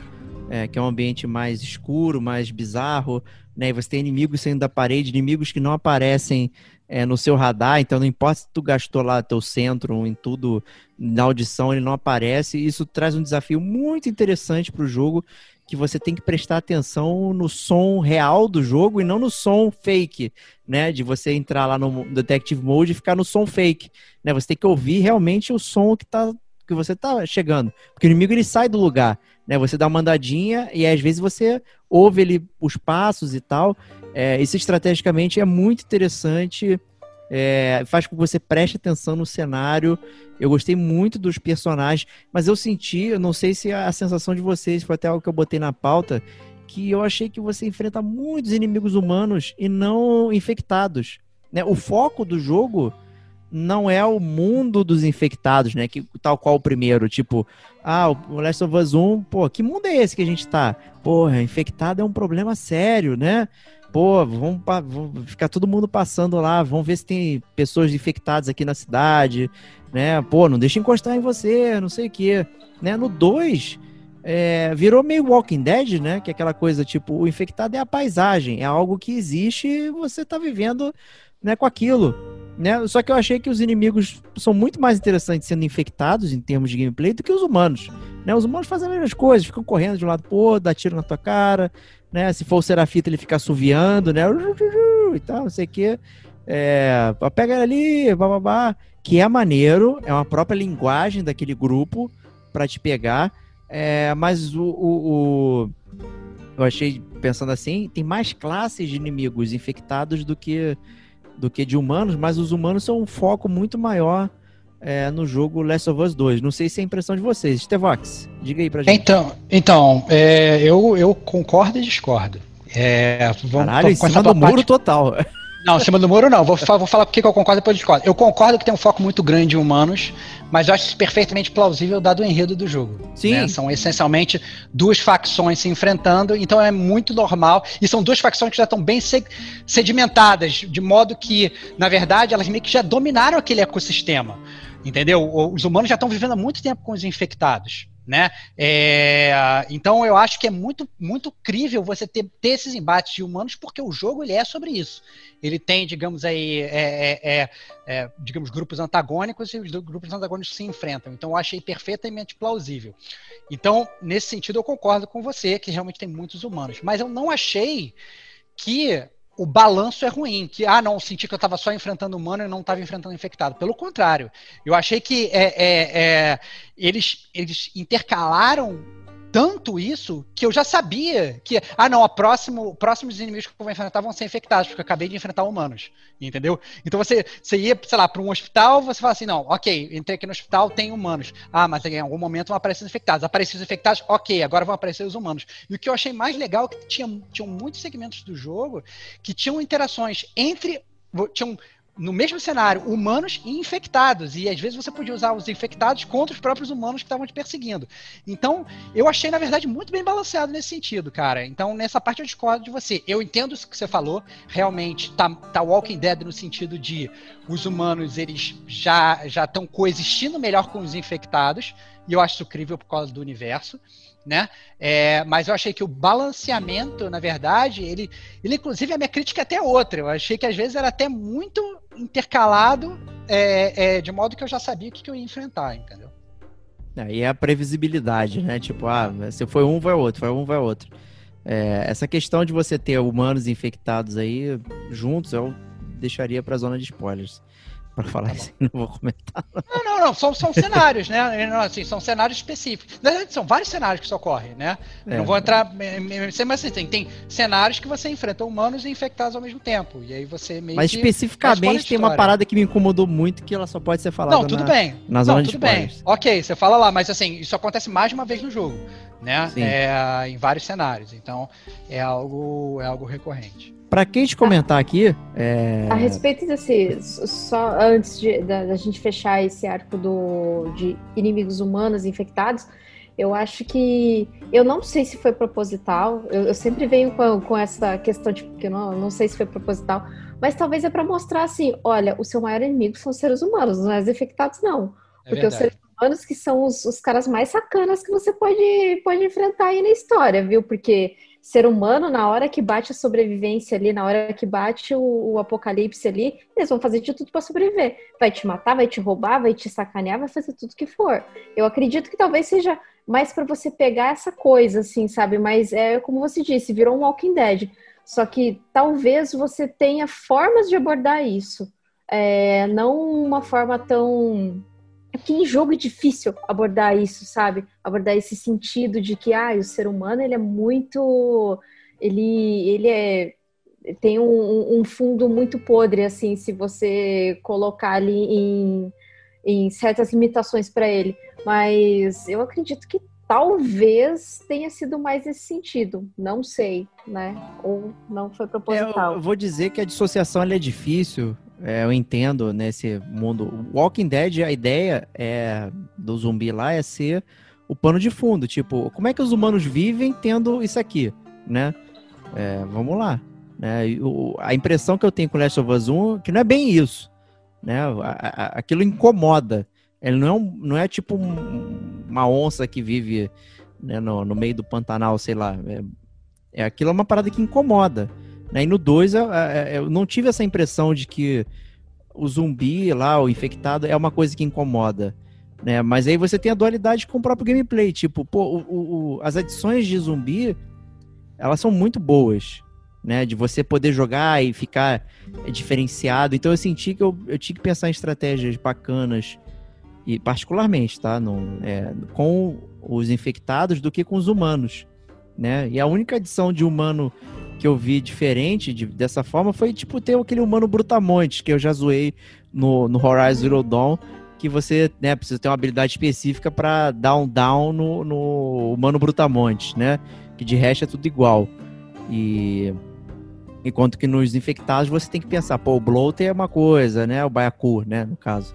Né, o Tropeg é outra, né? O Shambler, né, para quem jogou inglês, né, o Stalker, né, e o corredor, o clicker, né? Então você tem estratégias diferentes e tal, parece diferenciado. Eu senti que o balanço ficou um pouco pendendo mais para os humanos. Eu encontrei, eu senti que encontrei mais humanos, mas isso é, acho que é talvez particular, porque eu sei que tem lugares que você vai investigando e vai passando que tem infectados lá. Eu saí correndo né? Não vou entrar naquela porcaria. Não tem porque eu entrar ali. Tipo, pô. tem uma parte até no início do jogo que você tira um caminhão de lixo, um carro de lixo, não sei o que, aí você encosta na porta, aí tá lá. Blá, blá, blá, eu falei, cara, não vou entrar aqui, não tem motivo, eu vou embora. Né? Então, óbvio, né? Tem escolhas minhas que fizeram enfrentar mais humanos. Né? Ainda que tenha essa brincadeira do Brutamonte, tem humanos diferenciados. Né? Aparece colete, próximo ao final do jogo aparecem humanos com capacete, então o headshot ele já fica mais difícil para mim, né? Principalmente, né? O Stevox fica me zoando que o meu headshot é sempre no pé, né? Então imagina alguém com capacete, vai ficar mais complicado. Então é, eu senti que houve uma, uma gradação também para atender os inimigos humanos nesse sentido. É, então, mas eu, eu, eu, senti desbalanceado, tá? Eu acho que é, não, não foi bastante legal a experiência nesse sentido para mim. E obviamente os cachorros, né? A gente falou no mundo, né, como era difícil matar os cachorros, mas eles são elementos de jogabilidade também, né? Então você vê humanos andando com o cachorro e eles têm um radial, né? Que então tem um círculo em volta deles, que é onde eles estão cheirando, e se você tá dentro daquele círculo, ele começa automaticamente a te farejar.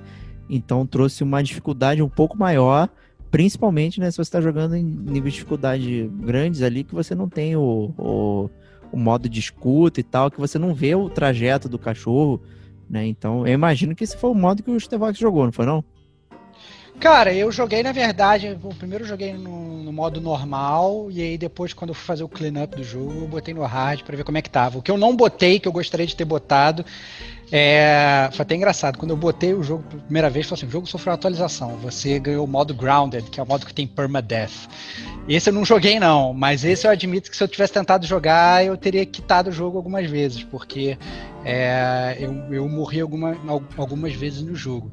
É, mais por conta de, de, de de, realmente tentar sair correndo, de, de, aparecer um clicker do nada, e às vezes tem uns, uns ataques que são meio hit kills do, do jogo, né? Você, se você tá, pega de bobeira, o bicho pega pelas costas e você morre, né? Mas, mas nesse sentido eu achei bom. O... Até um grande parabéns pro jogo, é, para finalizar aqui a jogabilidade. É, que é essa questão, cara. Os loads são muito rápidos, cara. O primeiro load do jogo é lento. Mas depois eu, eu morri no muito trivial, né? Diga-se de passagem, várias vezes. Eu falei, eu ficava experimentando. O que acontece se eu cair daqui? Uau, já era. Adeus, Diego, né? Rodei, né? Ou então ficar experimentando com os inimigos, mesmo no Easy. É, eu morria muito, mas era muito rápido você voltar. Né, o, então, o jogo está muito bem otimizado nesse sentido. Parabéns. Então, então, parabéns, porque na verdade, quando eu fui jogar a segunda vez, eu percebi o que eles fazem, né? Porque na segunda vez eu comecei a pular a cutscene.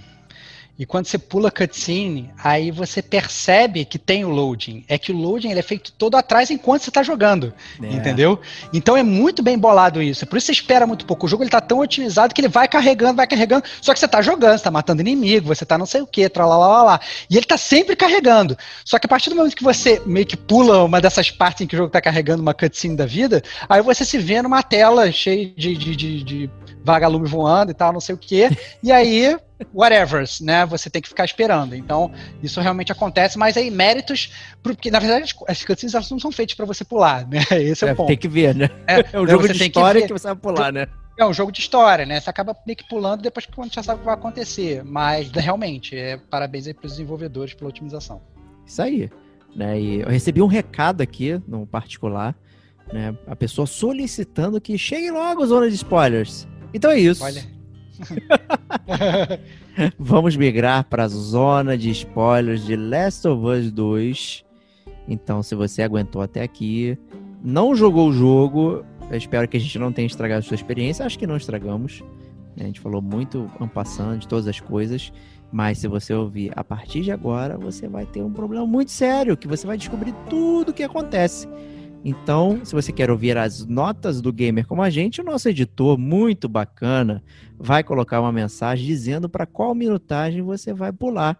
E ela vai começar agora.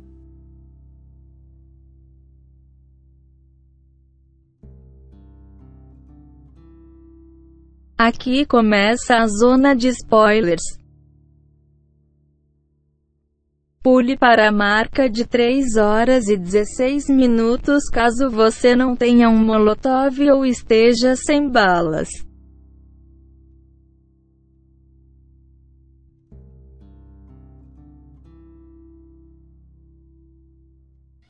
Então, se você ficou conosco aqui, seja bem-vindo à zona de spoilers de Last of Us 2 né? Que, cara, foda-se, né? Jogar aqui se dane, porque vamos discutir aqui a história, né? Vamos reclamar, vamos falar bem mal, né? O negócio é falar.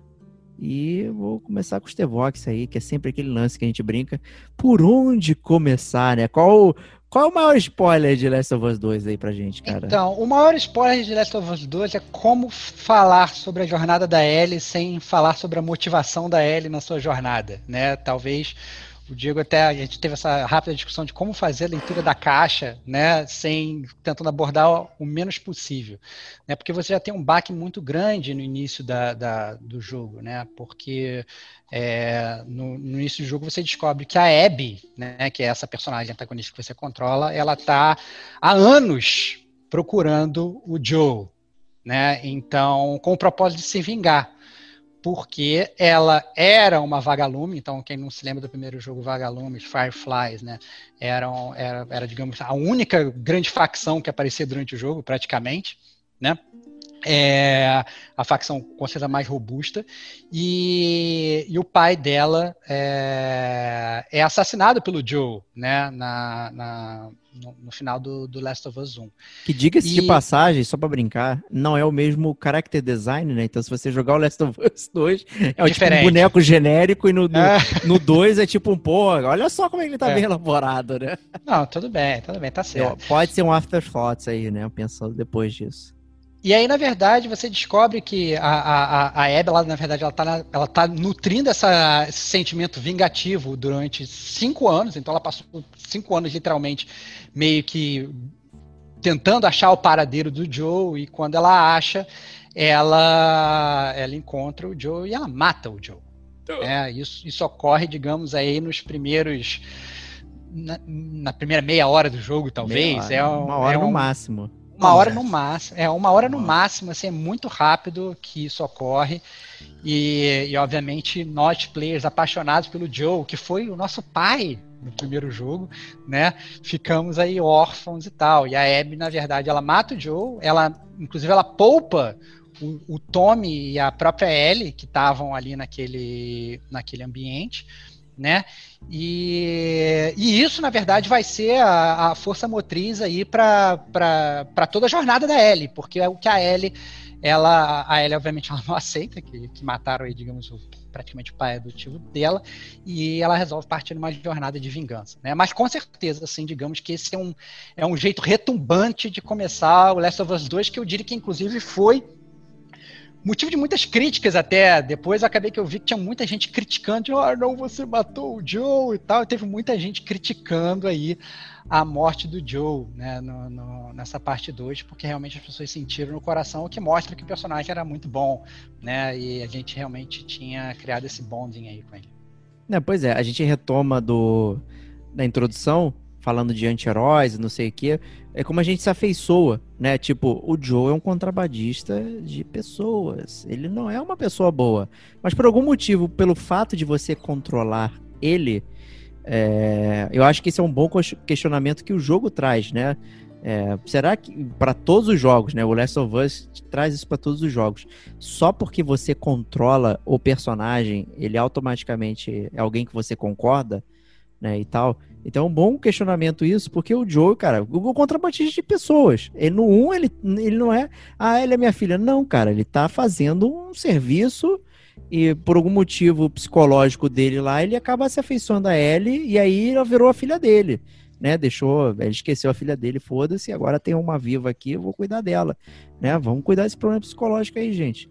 Então, eu acho que assim, complicado, é, é... né, você brincar com, com anti-heróis e a gente se afeiçoa, né? E acho que é por isso que gerou talvez tanto isso. Ah, o Joe morreu, né? E você sentiu esse impacto. Eu não estou dizendo que eu não senti, não. Eu senti também. É, é perfeitamente compreensível você sentir esse impacto porque é uma pessoa que você acompanhou por muito tempo.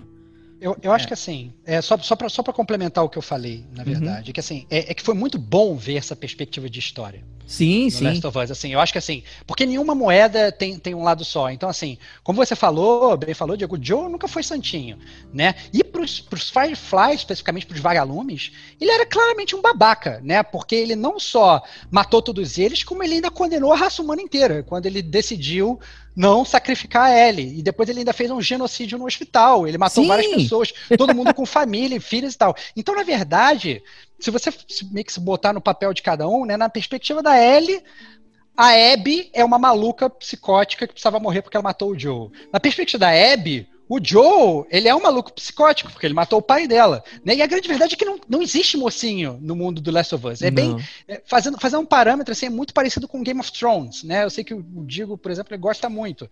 Né? É, você acha que um personagem ele é bonzinho ou que ele é mal, até você ver o ponto de vista do outro, e do outro, e do outro. E aí você vai mudando e você vai toda hora mudando de ideia, porque na verdade é muito próximo à vida real.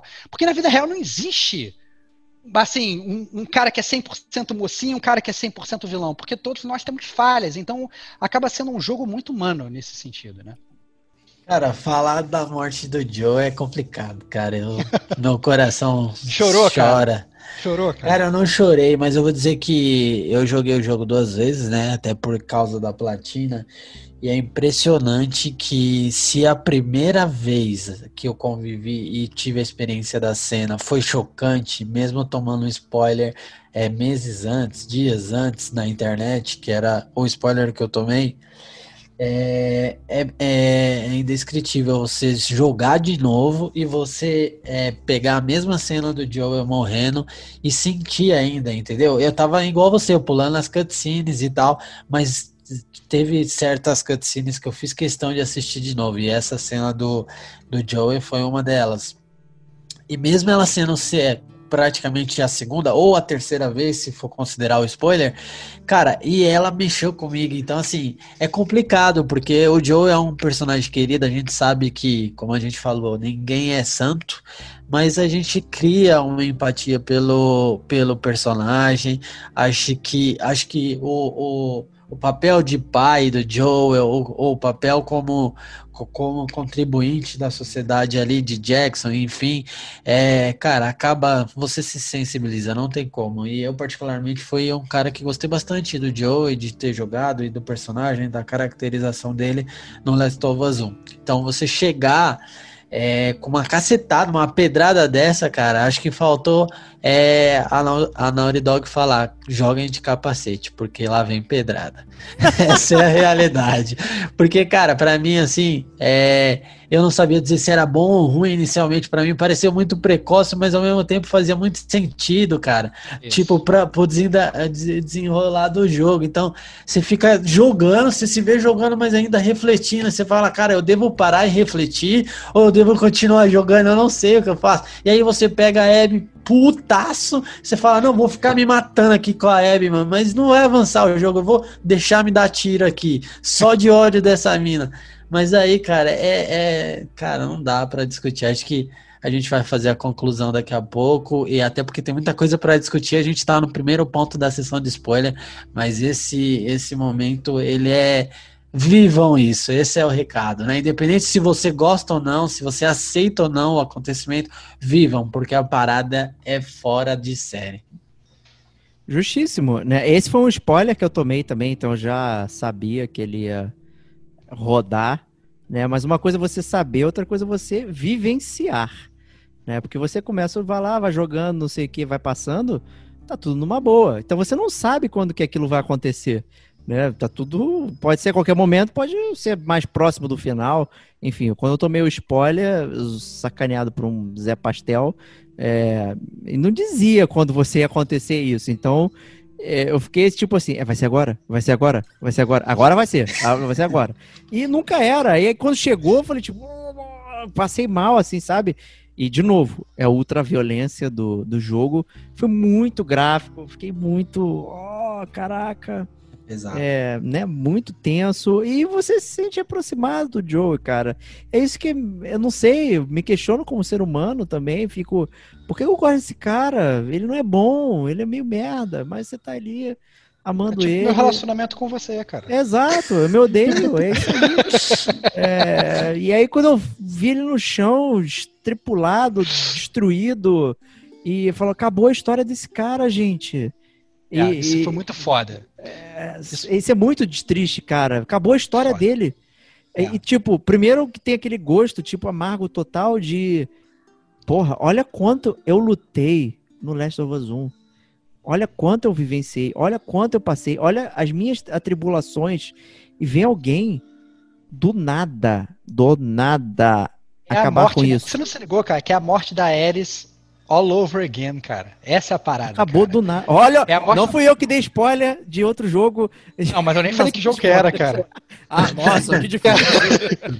então, então, assim, eu, eu, eu, assim eu, eu concordo com você, cara. Eu acho que, puta, cara, é foda. É, é, é, é gráfico, é ruim. É, eu, sinceramente, eu já esperava porque a única coisa que eu tinha, digamos, o mínimo spoiler que eu tinha tomado, eu falei assim: ah, a, a Ellie sai numa jornada de vingança. Eu falei, ah, brother, o cara vai morrer, brother.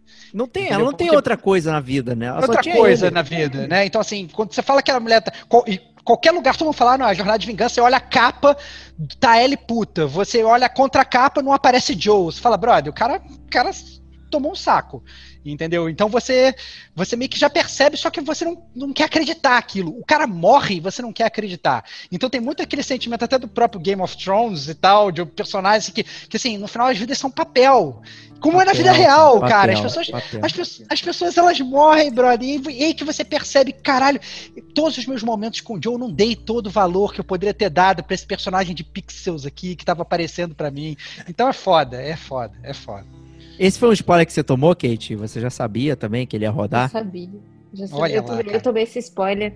É, eu vi a imagem, tinha uh, o vídeo. Viu a imagem? Olha aí, cara. Nossa, morrendo, tinha. Aí eu já sabia, ah, é, realmente. Inclusive na, no vídeo em que foi divulgado The Last of Us 2, eu, foi a primeira coisa que eu, que eu imaginei era que ele, ele tava morto e que a Ellie, ela iria vingar a morte dele, da maneira como ele entrava na casa tal, ela tava tocando violão. Eu imaginava que. Eu já imaginava isso. Eu já imaginava que ele iria morrer. E, inclusive, em outros vídeos de divulgação, é, não sei se vocês lembram, a, é, tem uma parte que a Ellie ela tá no meio lá do, do, do, do salseiro todo, e daí aparece o Joe e encosta nela e fala assim: ah, você acha que eu deixaria você é, embarcar nessa jornada sozinha? Não, eu vou te ajudar. Então, teve esse vídeo que fez com que as pessoas achassem que ele não, não iria morrer e que ele iria ajudar ela nessa jornada de vingança. É, aí, aí eu fiquei confusa. Eu fiquei confusa nisso. Aí veio o spoiler. Aí no spoiler, certamente, não, o cara, o cara realmente vai morrer. Mas ele foi um, ele foi um personagem que eu gostei no primeiro, gostei sim. Não era, não, eu sabia o, assim, eu já tinha uma, um conteúdo, assim, uma carga de que ele não era a pessoa mais santa do mundo. É, do, ali de roteiro, ele é contrabandista, tal, matou muitas pessoas. Ele foi do, do daquela gangue que que emboscava as pessoas no meio da rua lá e assaltava as pessoas né? Porque ele, ele até comenta com a Ellie no primeiro, ele fala, ah, eu já sim, fui um deles. Eu já fui um então, deles, é. Sim, então ele já, já teve toda aquela coisa, assim. Mas ele teve a redenção dele, ele... É, quando ele tem essa morte dele, ele estava pleno, né? Ele estava vivendo ali, ele estava pleno. Condenou a raça humana, mas estava pleno, né? É essa parada, né? Condenou, Condenou é a opinião nossa, né? Não, pô, tá ele pleno. pediu a cura de existir, pô. Você não sabe se ia rolar a cura de fato. Ah, né? ele, Aí ele podia morrer a... em vão e não acontecer nada. Não importa. A única Aquele pai da Abby lá podia ser um cientista bosta. Tipo, vou cortar esse cérebro aqui. Aí é o não Hannibal, importa. ele tá comendo, fazendo churrasquinho e não tá fazendo nada. É um, é um risco que, que a própria Ellie queria correr e ele roubou esse dela, cara. Esse é o ponto, cara. Ele foi malvado, cara. Foi não, lógico, ele, assim, isso aí eu não discuto, não. A gente falou isso no primeiro cast. Falou, falou, falou. Foi egoísta, foi uma merda, mas todos nós seríamos egoístas também. Essa é a falha da gente, cara. Olha só que maneiro, que maneiro isso. Ele foi egoísta, mas ninguém questionou ele ali. A gente fez a mesma coisa. A gente não, não saiu trucidando aquele, naquele hospital pensando, ah, não, não vou trucidar ninguém e tal. Todo mundo queria salvar a Ellie, cara. Então, assim. É verdade. É, é, mas que o cara, obviamente, ele cometeu um, um, ato, um ato ruim para a humanidade, cometeu. E esse é o.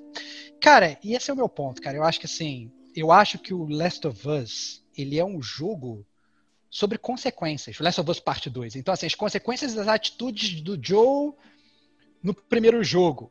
Aí depois as consequências da Abby ter buscado uma vingança. Depois as consequências da Ellie ter buscado uma vingança, né? E, e, e, e, e mostra principal assim é, como é que eu posso falar isso? Assim, é o quanto as pessoas elas perdem a possibilidade de ter um futuro por ficar se apegando ao passado, sacou? Então, assim, elas ficam indo, ah, não, porra, o, o, meu pai morreu, ah, não, meu pai adotivo morreu, ah, não, fulano morreu, então eu quero vingança, eu quero não sei o quê. Quando, na verdade, elas podiam, talvez, prosseguir por uma outra parada, mas não. Mas o ser humano, às vezes, é assim, cara. Entendeu? Essa é parada, essa é uma falha ser humano, do ser humano. Entendeu? É muito mais profundo do que, do que o próprio jogo em si. Ele vai fundo no caráter do ser humano, porque nós, seres humanos, não somos assim. Entendeu? A gente. É, foi o que a Kate falou. Os seres humanos são os grandes vilões da parada, não são os clickers, os bloaters os whatevers. Né? Nós somos seres vingativos. Esse é o ponto. Então preciso vingativo. Que isso, cara? Então vou me vingar de você, cara. Então é sacanagem que você faz com a minha cara, já era pra você. Você se vinga, cara. Você se vinga, cara. Você sempre se vinga, cara. Você bota na berlinda de vez em quando, cara. Eu te boto na berlinda, é assim, cara. É, então, gente... aí. aí eu já trago um ponto. É, eu acho que o jogo ele traz muitas reflexões fora do jogo, né? Então eu tô pensando sobre essas coisas, você falou sobre isso, e, e tem todo esse impacto, mas eu não sinto que os personagens estão fazendo isso. Então, uma coisa que me incomodou, de fato, isso aí eu vou trazer. É... Eu não sentia ela impactada, de fato, com o que o Joe fez. Né? No... Ela não pensou sobre isso, sabe? Eu queria ter visto mais dela descobrindo que o Joe enganou ela, que o. Tipo, a gente saiu morto, né? Do primeiro Last of Us. Né? Tipo, não, não, pô, tinha vários, várias pessoas imunes, né? Você não deu nada e tal. E eu senti que isso ficou só subentendido na personalidade merda deles. Tipo, o Joe não fala nada, a Ellie não fala nada. Né? Eles são tipo. As conversas são. Eu nunca vou te perdoar, mas estou começando a fazer. Eu, eu, é, então, assim, é, é, só, só, sabe. Isso é uma opinião falar, pessoal. Falar, eu gostaria de ter visto mais diálogos falando sobre isso. Eu acho que muita coisa ficou subentendida. É, é, eu não vi ela conversando de fato com o Joe sobre isso. A gente viu isso no fim do, do jogo. Né? Depois dos créditos. Eu não vi no meio do jogo. Eu não vi no início do jogo. Mas você viu. Não, não vi. Eu vi só ela matando todo mundo, que é a consequência. Mas eu queria ter visto ela conversando. Isso é só uma coisa pessoal. Não estou dizendo que tá certo ou errado. Eu, entendo, eu gostaria dela eh, ter chegado e eu visto isso, falando, porra, tem uma filha da puta, não sei o quê. Blá, blá, blá. Não, fala, ó, tô de mal, hein? Corta aqui. Acabou. Um minuto. Mas ela fez isso. Ela, ela só fez isso. Não, não, ela só tô falando que ela só fez isso. Corta aqui. E acabou. Eu, eu acho que eu, eu gostaria de ter visto uma elaboração maior em termos de texto sobre esse fato. Eu sei que, que esse fato gerou tudo isso que ela está fazendo também. Mas eu gostaria de ter visto mais, entendeu? Entendi. Eu senti esse vazio uh, nesse ponto. Não estou dizendo que está certo, errado, o roteiro está errado, não é nada disso. Eu, como, é, como consumidor. consumidor, gostaria de ter visto essa conversa mais elaborada e não tão fragmentada e inferida como está no jogo. É isso. É assim, só, só, só para falar assim, eu, eu discordo, eu achei que foi super bem explícita. Eu achei que, inclusive, eles abordam isso em vários momentos do jogo. Não aborda é, nada, mentira, cara. Mentira. Abordam em vários momentos do jogo, falam, inclusive, que ela não tá falando com ele, mostra ele magoado que ela não tá falando com ele, e etc e tal. Abordam bastante. Não, não a, aborda, a, não, cara. Não aborda, não, meu. Mas tá vez, nível opinião, Eu não deixei você falar a sua opinião. Nível então, é minha opinião. Eu acho que abordam, eu acho que abordam sim entendeu? Na minha opinião, no meu gosto de consumidor, abordam sim. Inclusive, se abordassem mais, eu ia achar enfadonho, tá? Eu achei que não, não assim, para bom entendedor, meia palavra basta. Achei que, que, na verdade, tem cutscene sobre isso, tem cena de você indo no hospital, você descobrindo as coisas. Aí depois volta isso, vocês falando mais velha, inclusive, ela descobre mais jovem, e você vê que ela, mais velha, anos depois, ela ainda tá guardando aquela parada. Ela ficou anos bolada com o cara, anos. E, e aquilo estremeceu a relação deles durante anos entendeu? É, é, você percebe, inclusive, a evolução do personagem, porque ela vai crescendo e tal. Então, eu, eu, eu, achei pelo contrário. Eu, o que eu inferi da história, eu entendo o que você está falando, eles poderiam ter botado mais um milhão de flashbacks, né? Porque essa é a diferença, acho que principal entre o Last of Us 1 e o 2. Last of Us 1, você não tem flashback. A, a, a, a construção da jornada é feita à medida que você vai jogando, né? E você vai criando aquele bonde quando você vai jogando. No Last of Us 2 você acaba tendo um bonding póstumo, que o cara já morreu. Póstumo é muito tá, bom. Você tá criando, na verdade, uma ligação com um cara que já tá morto e vivendo diálogos com um cara que já não tá mais ali. E, o que dói mais ainda no peito do cara, se brother, olha essa conversa, eu não vou poder conversar com esse cara de novo, entendeu? Então, eu achei, na verdade, spot on nesse sentido. Eu não senti falta, não, cara. Eu respeito sua opinião, mas eu discordo. Mentira que você não respeita, Rafael. Não fala isso, não. Fala aí, Digo, Kate. Fala, fala aí, Digo. Gente aí. Digo. Digo tá se coçando. Fala, Digo. Eu, eu, tenho um não, ponto. Pode falar, pode Kate. Falar. Primeiras damas. Não, não, pode, pode, pode, falar, pode falar. Eu vou não, falar cara, de novo, então. Não, mentira. Excelente. Cara, eu acho que, assim, minha opinião é, de forma sintetizada, assim, independente da causa, da raiz, o problema que foi, eu acho que a Ellie é é escrota, cara, essa é real. A Ellie é escrota porque, pô, é o, o Joel, independente do que a gente falou aqui, cara, ele fez um vacilo total, ele foi egoísta, mas eu acho que, cara, é muito complicado viver nesse contexto desse universo. É, é, é, quase que cada um por si, é um bonde. Para não falar que é cada um por si, é o meu bondinho contra o seu, enfim, é a minha família na frente da sua, e basicamente é isso. Então, assim, o fato de não ter uma certeza da cura já se remetia ao fato de que ele tinha uma pessoa na qual ele tratava como filha ou até pelo histórico da perda da filha dele no começo do primeiro jogo, ele foi egoísta o suficiente como pai assumido do lado dele que ele não faria isso e, e, e ponto. Então, assim, é, é complicado. No ponto de vista dele, ele fez isso. Eu acho que eu faria igual se eu tivesse ali. Mas tem, a Ellie tem todo o fundamento para discordar. Isso é, é, é, é totalmente é, plausível. O ponto é. Eu acho que sim, teve algumas evidências no jogo, igual o Stevox falou, mas eu achei que, olhando para pra caracterização da Ellie, ela foi bem bosta, assim, e tô levando pro pessoal mesmo, cara, fanbase do, sou fanbase do Joe, entendeu? Então a real é essa. É, eu acho que faltou, falando, não do jogo, não do enredo, mas faltou apreço da Ellie com o Joe. Para terminar o jogo falando de café, cara, é muito zoado, cara. Tipo, pô, cara, ele não fez aquilo é, de qualquer forma, ele tirou dela, mas ele não tirou só para ele, ele salvou a vida dela. Ela tem que ter esse. Ele, ela tinha que ter esse valor um pouquinho a mais ele tirou também. A escolha não. dela, cara. Ela ele tirou a escolha, mas ele, manteve a, vida. Ela a gente, viva. Se tem, alguma, se tem alguma coisa que a gente tem, é a escolha sobre, da gente, é o livre-arbítrio. A direito de ele tirou, vir, né? E, e ela falou, ela falou, ela fala jogo, no primeiro jogo inteiro isso. Ela fala assim, cara eu tenho essa parada e eu quero dar minha vida para salvar a humanidade. E no final das contas, o cara foi, tirou isso dela e mentiu dela. Então, eu entendo perfeitamente ela ficar magoada, porque ela sentia que era o propósito de vida dela. Mas eu não vou transformar isso na discussão do Last of Us 1, não. É, a gente que já teve essa parada ouve aí. Lá, mas, ouve, ouve lá, lá, é, ouve, ouve lá, lá, ouve lá. Fala Agora, aí, como todo bom pai, antes que a gente falar, você tem que tirar a escolha do seu filho, isso é fato. Se você não. Olha aí se você não tem um filho, você não sabe como é tirar a escolha dele, cara. É, é um desafio. Aí. E olha que não, eu tô falando pai, isso, hein? não tô falando de sacanagem, não. É, é, é um desafio constante entre é, você fazer algo que tá minando a, a escolha do seu filho, da, sua, da pessoa que você cuida. É muito difícil, é muito difícil. Sabe, eu, é, eu como pai, eu vivencio isso no dia a dia, cara. São coisas bobas que você acha que está facilitando, mas na verdade você está facilitando só a sua vida, né? Não a do seu rebento. E você está minando a escolha dele. É muito complicado, não é fácil. Não é fácil mesmo, cara. Dá para entender total o que o Joe fez e o que a Ellie fez. Mas fala aí, Kate. Bom, é, na verdade era, uma, era um ponto que eu deixei para o final do, do cast, mas já que a gente entrou nessa discussão um pouco mais cedo, é, o que eu penso? Por que, que isso não foi tão falado no jogo todo? É, porque talvez isso tenha, tenha sido, de certa forma, o que fez ela parar ali no, naquele Sim, finalzinho, sabe? Claro, é, óbvio. É o último. Eu também estava deixando isso pro vingança. final, mas é o último diálogo, é o último diálogo, pô. Se trata é do, do perdão.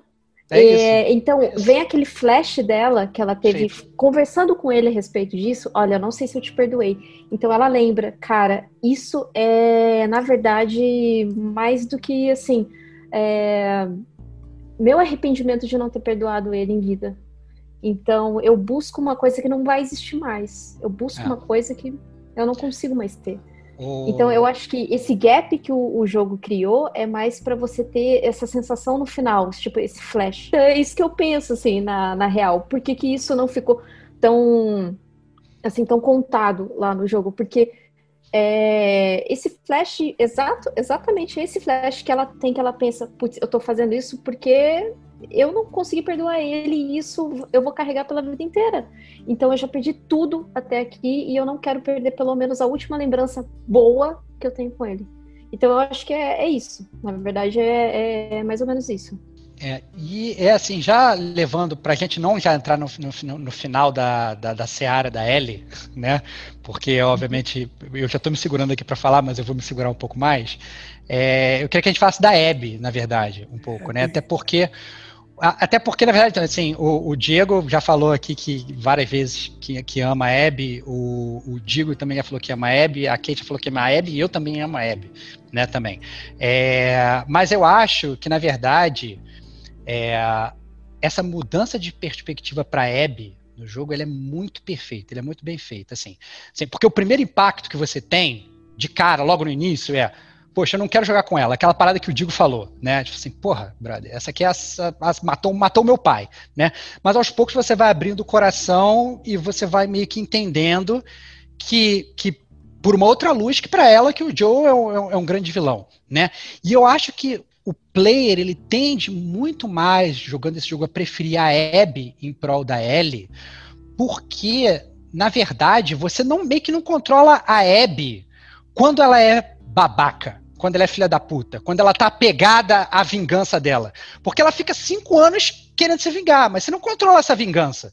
Pelo contrário, o que você controla é a jornada de redenção dela né? Então, assim, é, é, é, ela ficou cinco anos odiando, cinco anos seguindo o Joe, né?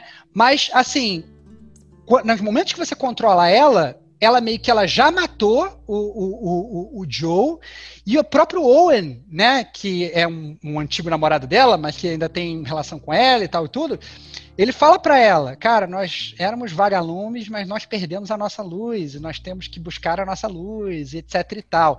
Então, é muito mais é, a, sei lá, quente para o nosso coração seguir uma jornada de redenção do que seguir uma jornada da Ellie onde ela virou Kratos e ela está querendo matar todo mundo que matou o pai dela, entendeu?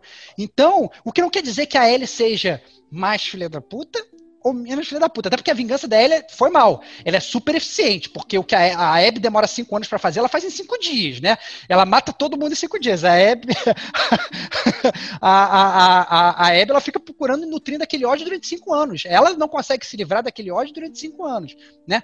Mas ao mesmo tempo, o, o mais, mais uma vez, é mérito do redator do jogo de redator. falar assim, olha, do, do, escritor do jogo, do narrador do jogo, do diretor do jogo, do texto do roteirista do jogo, obrigado. Do roteirista do jogo, de, é, é, de pegar, um, botar na sua mão um personagem que, em teoria, você teria tudo para odiar.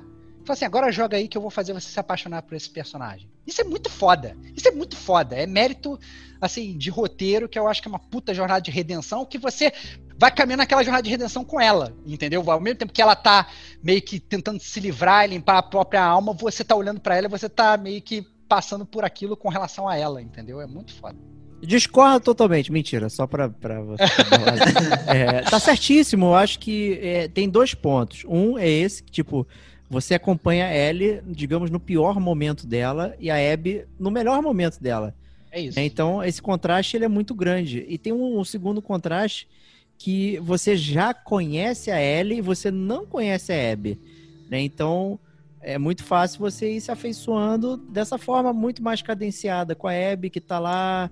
Aí você vê a cena da zebrinha. Então, animais e Last of Us são uma coisa que combinam muito bem, né? Trazer é, essa coisa, né? No primeiro você tem a cena da girafa com a Ellie, né? E agora no dois você tem a Abby com a zebra e o pai lá no campo é, você vai se aproximando, você vai criando aquele, aquele bonding, né, e tal, e, e, e é muito fácil se afeiçoar a personagem e, e, criar tudo isso, né, você tá vendo ela, você viu, sei lá, cinco minutos a, a, a parte ruim dela, a vingança, né, destruindo o Joe, que é um, um personagem que você ama, e depois você passa 20 horas amando ela, fazendo todas as outras coisas.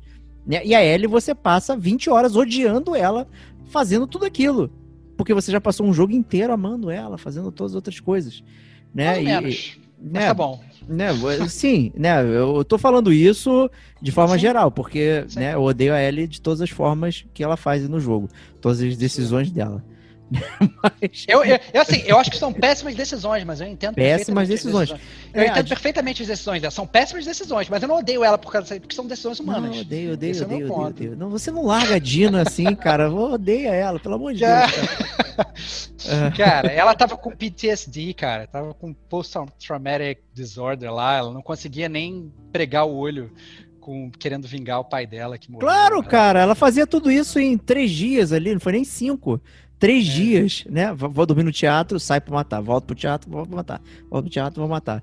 Né? Mas é, esse muito contraste é muito legal é, de você se afeiçoar. E você e é, cara, é, é, o clichê, é o que todo mundo falou. Cara, é a moedinha com dois lados. As duas estão pensando a mesma coisa em momentos diferentes. Você está vivenciando isso com elas em momentos diferentes. Então é muito fácil você se afeiçoar uma personagem odiar outra e vice-versa e tudo mais. Mas elas estão literalmente fazendo a mesma coisa, elas estão com a mesma motivação, né? Você matou meu pai e eu vou lá, cara, resolver isso de alguma forma. É, o momento que isso acontece, que são momentos diferentes. né? E aí cabe você como player, né? O teu coração vai pender é, de um lado para o outro, mas é, cara, elas estão fazendo a mesma coisa, estão pensando a mesma coisa. Eu só acho que o foco, digamos, empático da Abby muito maior que o da Ellie no jogo. Você vê ela muito mais tempo é, querendo toda aquela coisa, né? Por isso que eu falo que, pô, largou a Dina, não sei o que e tal. É, eu acho que precisava mais aparições ali para para fazer você ficar mais empático com a Ellie. Não estou falando que eu discordo das, das ações dela. Eu só não senti, eu, Diego, não senti empatia em direção a Ellie por conta disso. Eu começava a falar, cara, por que tu fez isso? Mas eu acho cara? que esse, esse é o objetivo deles, cara. Lá, cara. Eu acho que esse é o objetivo deles, cara. Eles querem transformar a Ellie, mostrar a Ellie que a Ellie pode ser uma vilã também. Eu acho que esse é o objetivo deles. Não, não tô Ela vira uma vilã no final. Entendeu? Isso é muito foda. O cara, o cara ele vira e fala assim: eu vou pegar uma. No mesmo jogo, ele fala: eu vou pegar uma personagem que você odeia, que você que é a Abby, e eu vou fazer você amar ela. Eu vou pegar uma personagem que você ama, que é a Ellie, e eu vou fazer você odiar ela. Isso é muito mind-blowing, cara. Isso é muito foda. E você faz, você tá aí odiando ela, cara. Por mais humana que ela tenha sido, você eu tá tô odiando, odiando ela, cara. Aquela amor, então, cara, botou pro roteirista, cara. É isso que ele queria fazer, cara. Tá Nota sacaneou. 10, pô. Nota, 10, 10 pô. E aí, Kate, nota 10 ou não pra essa rapaziada? Nota 10, pô. Nota 10, cara. Nossa, só, só de, de conseguir fazer esse plot. Não, não esse plot, mas assim, é construção de personagem, cara. Porque se, se você não constrói um personagem bom como a Abby foi é, pra gente, mas mesmo com essa nuance que o, o Estevam falou de que a gente vê a, a redenção da Abby e não a redenção da Ellie, então a gente é mais assim puxado a gostar mais da Abby, do, do, dos motivos da Abby.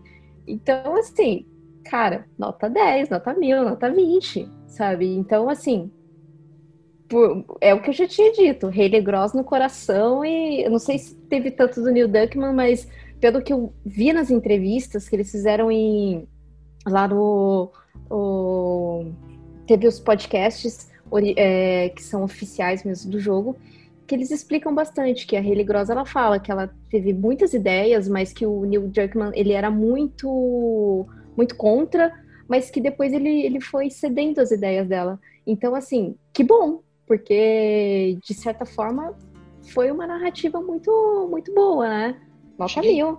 Eu cheguei, inclusive, a pensar que eles poderiam ter feito um jogo diferente. Eu, quando, depois que eu terminei o jogo, eu falei assim, cara, eles podiam ter feito você controlando a Abby desde o início, na sua motivação por vingança ou whatever, e no final das contas você descobria que ela estava atrás do Joe sacou? É?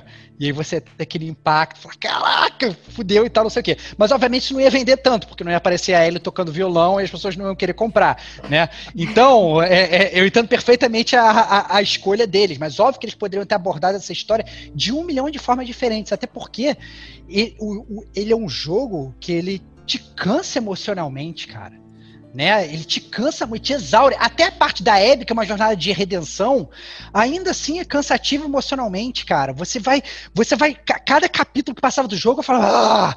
parecia que tinha tirado um elefante das minhas costas, entendeu? É, é um jogo muito pesado emocionalmente. A gente tava falando da violência né, do, do, jogo, de como a do sangue gorgulejando e tal, a violência mental desse jogo, eu acho que ele é muito pior do que a violência física até, entendeu? Ele, ele faz você ficar pensando sobre várias coisas e matutando e tal, e se esgotando emocionalmente de uma forma muito sinistra. Você não achou não, Digo? Concordo totalmente, cara. O jogo é extremamente pesado, igual eu falei. É, e eu acho que teve todo um cuidado, foi pensado no meros, no, no míseros detalhes ali, porque no, porque a gente olhando, principalmente a questão da Abby, puxando um pouquinho para responder e trazer a minha opinião à tona. Eu acho que ali o sentimento que eu tive é: eles matam o Joe, eles te jogam ali a, a, a, redenção da, ou a vingança da, da Ellie, você joga ela de um jeito muito enfadonho, muito repetitivo, é ponto A até o ponto B e looping uma, duas, três vezes.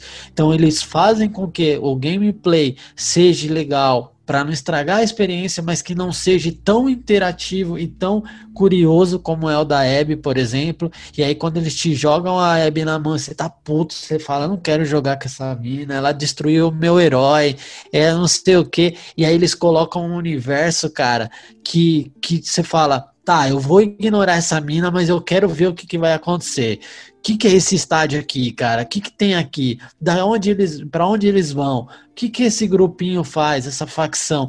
E aí você vai dando uma colherzinha de chá para a parada e quando você vê, você tá gostando. Então é, é o que você falou, cara. O sentimento, ele é maluco. Você se joga no jogo assim e quando você vê, você tá, cara, o que que tá acontecendo? O que que tá acontecendo dentro do meu coraçãozinho aqui, cara? Eu odiava alguém, mas agora eu tô gostando pra cacete. E, e você vê que é muito natural, é fluido. Você joga a parada e realmente você vai acontecendo. Como eu tinha tomado alguns spoilers, e aí quando surgiu a, a Abby, eu falei, é essa garota aí que vai estragar o rolê. Mas aí você fala, pô vou jogar com ela, vou totalmente sem vontade, eu vou, eu, pô, eu vou na maldade, não vou gostar dessa mina. Você já entra pré, predisposto a isso. Mas você vai mudando. Eu lembro de ter conversado com o Diego bem nessa fase aí. Ele, não, que a Hebe é maneira, cara, sai pra lá, essa mina é escrota, né? Não, não sei o que. E não sei. E, cara, você termina o jogo falando, cacete, mano, mixed, mixed feeling total. Porque ao mesmo tempo que você quer que aconteça algo, você também não quer. E aí você fala, caralho, o que que eu vou fazer? O que que, que que eu tô sentindo? Eu não sei nem explicar. Eu precisaria de horas e horas para tentar é, é, externar, explanar o, o, sentimento que o jogo te traz. E isso eu achei animal. O plot twist, a, o, o a, a, essa, essa loucura que te faz refletir, a reflexão que te deixa no final do jogo, assim, é, é sensacional. Então, essa parada da Abby foi excepcional. Essa forma que foi incluída é tudo muito premeditado. Igual eu falei, eles colocam pra mina que você não quer gostar, que é a antagonista, que tende a ser a vilã, os amigos dela têm uma gravidinha, cara, tem um cachorrinho. Ou seja, é tudo muito pensado, sabe? Pô, bota uma grávida ali pra, pra trazer aquele, aquele negocinho, aquele clima de, pô, são pessoas boas, cara, tem um bebê ali. Então, tipo, sabe, dá a impressão de que eles pensaram em cada detalhezinho, assim, se você for quebrar a mente tentando pensar. Isso eu achei animal. Justíssimo. É, tem uma coisa que acho que agora vou falar um pouco do que me entristeceu. Eu acho que eu não consigo falar isso na zona das notas, né? Vou ter que abordar aqui na zona de spoilers algo que é isso que o Digo falou. É, e, e, e não é cansativo no ponto de vista da história, né, realmente você tem essa, esse cansaço mental, psicológico por conta das emoções, mas tem um cansaço de gameplay é, quando você está jogando com a Ellie naquele início e ele é um pouco repetitivo, né? Você tá no hotel, lá no teatro, aí vai embora, mata, aí volta, aí vai e volta, vai e volta. Você vê poucos cenários é, variando e tal, então é, é muito complicado você ter um jogo que é extremamente impactante é, de forma emocional, de forma de história, de personagem, o que ele está querendo passar para você de mensagem. E, e aí você tem essa dissociação com o gameplay.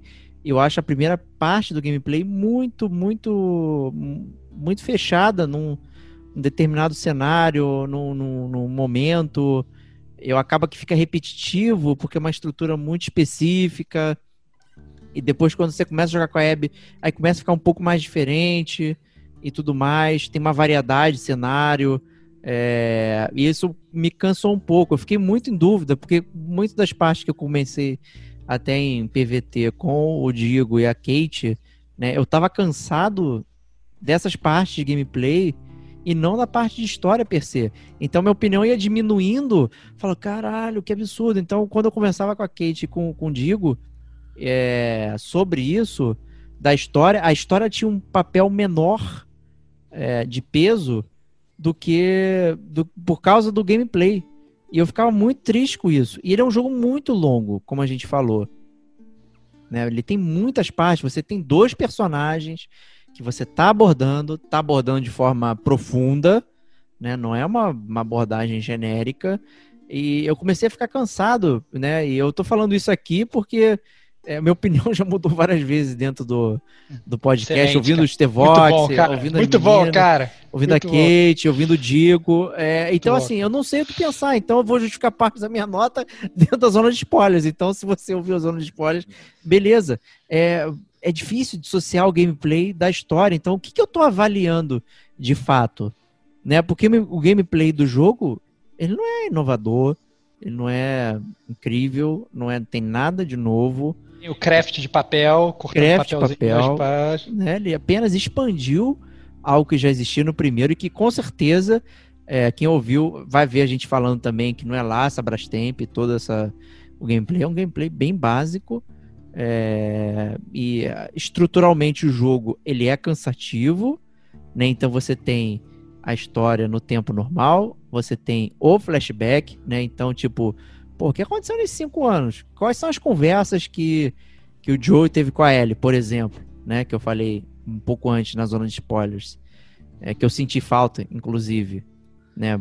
Cadê esse relacionamento para gerar é, toda essa revolta? Porque o, o evento do Last of Us 1 ele não é tão é pouco tempo, né? Um ano, um ano e pouco, né? Que eles passaram em road trip fazendo aquilo. Obviamente o, o cenário em si ele é pesado, mas eles ficaram mais cinco anos juntos. O que, que será que eles conversaram?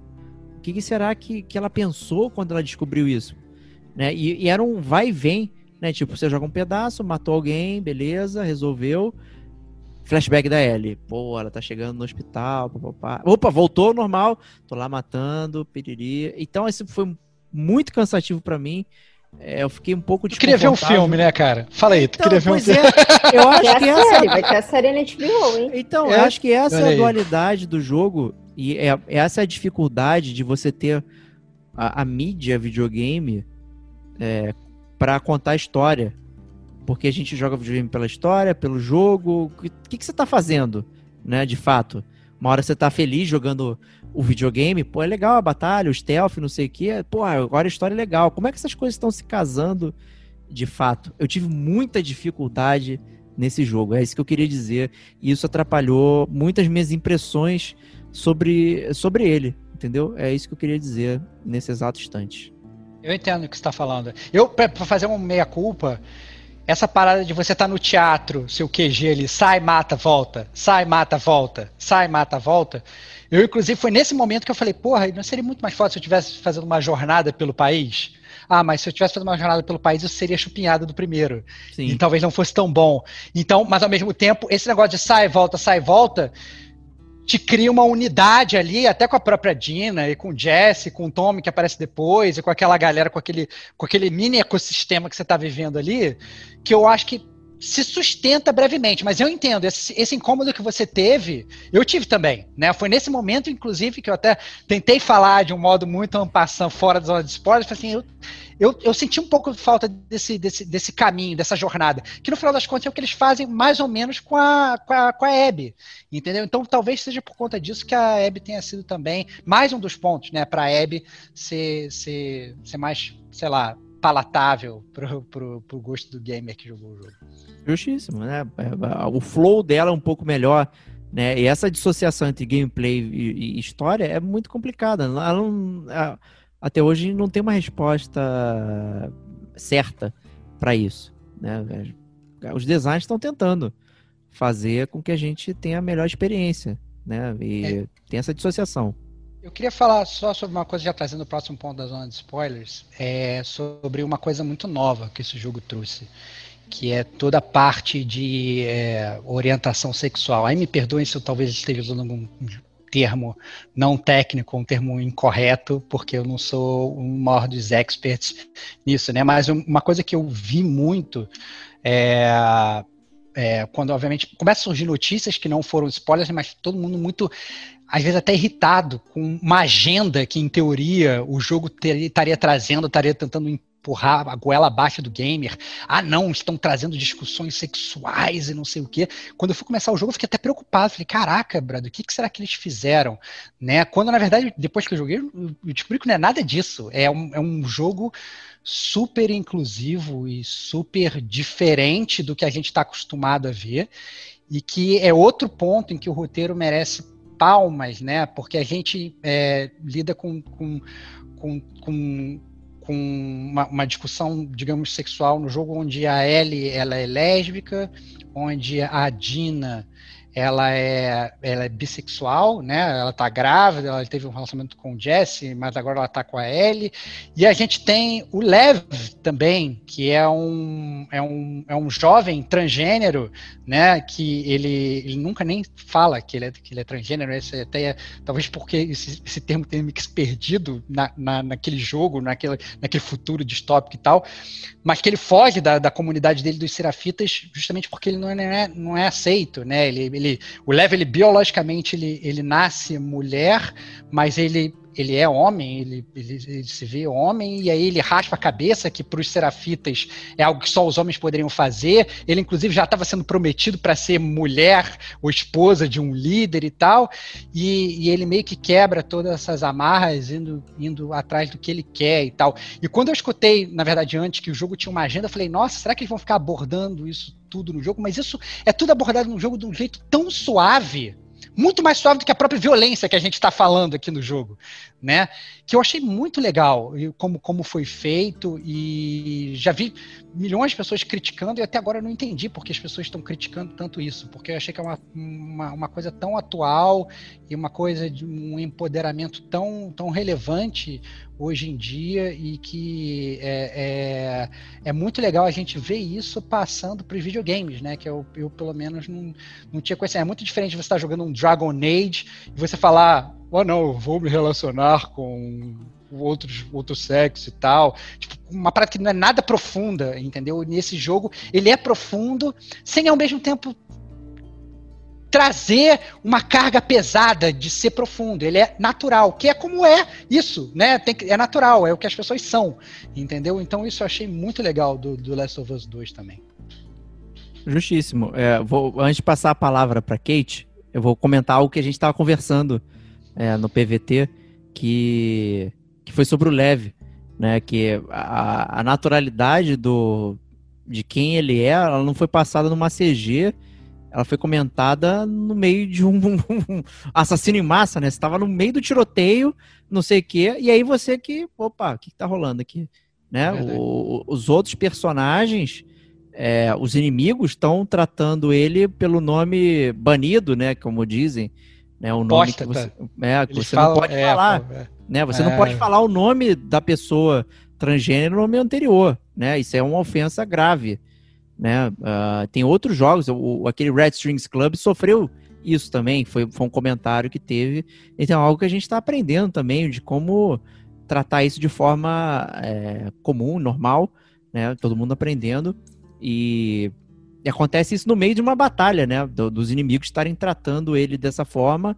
E não foi uma CG, não foi um expositivo, foi de ocasião. Eu achei isso curioso, é, mas eu queria trazer a reflexão da Kate aí. Não, a, a, respeito disso, é, é, que eles falam que é o dead name, né? É dead então, name, isso. Isso, o transgênero, ele tem o dead name que você normalmente não pergunta, não questiona e nem fala, né? É, eu tive, assim, eu tive uma amiga que me explicou isso de uma maneira, assim, totalmente que eu não sabia. E, e daí ela me explicou tudo. Eu achei super legal. Mas a respeito disso, dessa certa inclusão, é, é, bom porque você tem que normalizar esse tipo, é, esse tipo de situação, entendeu? Isso. Sabe? Porque é, hoje a gente vive num, num, num, num mundo que, assim, é, é, inconcebível você ter esse certo de preconceito, sabe? Então, é, inclusive, a respeito do roteiro não ter matado nenhum tipo de personagem que, que representa, tem essa certa representatividade, é, é porque acho que foi em 2018, 2017, teve um movimento aí muito forte que eles falavam que era é, Bury, Bury, uh, Bury Gays, né? Alguma coisa assim. Que foi um movimento que, assim, todo filme, toda série sempre mata o seu personagem representativo, de alguma maneira.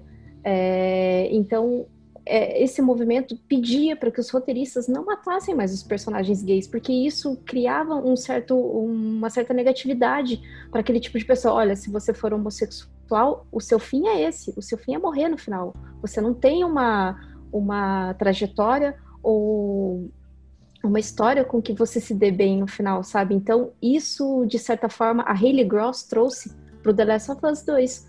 É, é você manter o seu personagem e manter ele até o final. E, e, e assim, normalizar ele de, de uma maneira, sabe? Que, ó, ele é, ele é esse personagem e vai ser assim até o final. Ele tem, tem um, um, essas certas questões da sociedade, mas que não, não interfere nada no, no, no final dele, sabe? Então, assim, é muito importante um jogo trazer isso. E trazer isso em um nicho que é extremamente, assim, ainda não aceita muito bem, né? Que a gente sabe o quanto, o quanto é, essa indústria dos games é, de certa forma, preconceituosa, tanto com homossexual, tanto até com mulher mesmo, né? É, inserida na, na indústria. Então, assim, é importante é, é, é, esse tipo de normalização em jogos, sabe? O pessoal acho que te, teve uma polêmica muito grande é, a respeito disso, teve até apelidos bem jocosos do, do jogo por causa disso. Muito triste, é na verdade, né? Muito triste, muito triste. Muito triste. E é legal que não é só um personagem que é homossexual, tem um personagem que é transgênero. Então você aprende um pouco mais a respeito desse tipo de, de representatividade. É importante, a gente tem que saber mesmo. Eu mesmo Sim. não sabia tanto, e sabe? E, e a respeito disso eu acabei perguntando para uma amiga minha, e ela me explicou, e, e sim, foi uma, uma aula perfeita, uma aula muito boa, e que hoje eu carrego, assim, mais bagagem a respeito disso, sabe? Então, o videogame possa abrir essas portas aí, né? possa abrir essas portas. Isso. E que as pessoas se interessem mais em saber também, né? É, é legal. E exatamente, em outros jogos você vê isso. Mas por que, que em outros jogos é, é, mais aceito e num The Last of Us que tem um roteiro mais assim não é aceito? É esquisito. Por que, que você pode, por exemplo, num Destiny fazer um personagem feminino, você é homem fazer um personagem feminino e, e no The Last of Us não, não possa ter isso? enfim, né? É, é, um jogo, né, galera? A gente tem que. Tem que o jogo um imita a vida. Jogo é, o jogo imita, o jogo imita a vida. Vamos, vamos, vamos comandar isso. Como você disse, é... Vox, jogue seus jogos como você vive a sua vida, cara. É isso aí, cara. É isso aí, cara. Esse é o lema do gamer como a gente, cara. É, prosseguindo, eu acho legal a gente falar da um tempo que está aqui na pauta, pra gente falar nos esportes sobre as boss battles do jogo. Inclusive aí o Digo ele vai poder falar da, da famigerada cena do, do, do, do, hospital que ele quer falar e tal. Eu queria saber o que, que vocês acharam aí. Fala aí, Digo, da, da, das boss battles do jogo. Que que cara, eu sou o cara para falar disso não. Isso aí é com os caras aí, ó. É isso, mas cara. O... Isso, cara. Mas é, é quase queimei pauta, né? Eu é, quase queimei pauta lá atrás. Mas é. Pô, a Boss Battle que a gente fala em específico, o maior destaque aí é o inimigo que a gente enfrenta, né?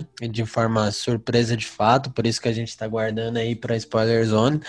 Então a gente tem, eu não lembro se ele tem um nome, se ele tem uma denominação lá, mas basicamente é um infectado no nível mais ultra high de todos os níveis lá. Então é um inimigo extremamente alto, é grande e tudo mais, e é uma boss battle de fato. Você luta com ele por um tempo. A nível um Resident Evil aí. Então você sai correndo entre os cômodos, entre os espaços do, do hospital onde você encontra ele e dando bastante tiro. E é tão parecido ou tão é, lembrável em relação ao Resident Evil que você vê um monte de. Não um monte, né? Até pela escassez, mas você vê bastante opções de armas, de munições, enfim, ou vida nesse, nesse espaço do jogo, porque realmente é uma batalha que dura bastante.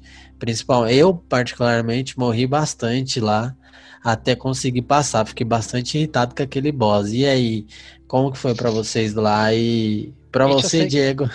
A, a, Kate eu sei que reclamou também. Nossa, o Diego sim. deve ter reclamado também. É. Eu acho que a gente tem que fazer a introdução do tema, é, que é o seguinte, né? A gente colocou isso na pauta, porque tanto eu quanto o, o Diego e a Kate achamos que o Red King ele representa o que é boss é, num jogo. Né? E aí fica aquele questionamento: por que precisa dessa figura é, dentro de um jogo para você enfrentar? Né? O que, que representa isso? Para que, que serve isso como design? Né? A gente não tem resposta. Né? Esse é, é o questionamento é, que a gente, inclusive, em conversa, a gente só falava de boss no Red King, que a gente apelidou de Rei Rato, que normalmente é aquele bicho que, que, que é uma massa disforme que tem todos os elementos ali. Que era o caso desse bicho, que ele, inclusive, expelia infectados dentro dele.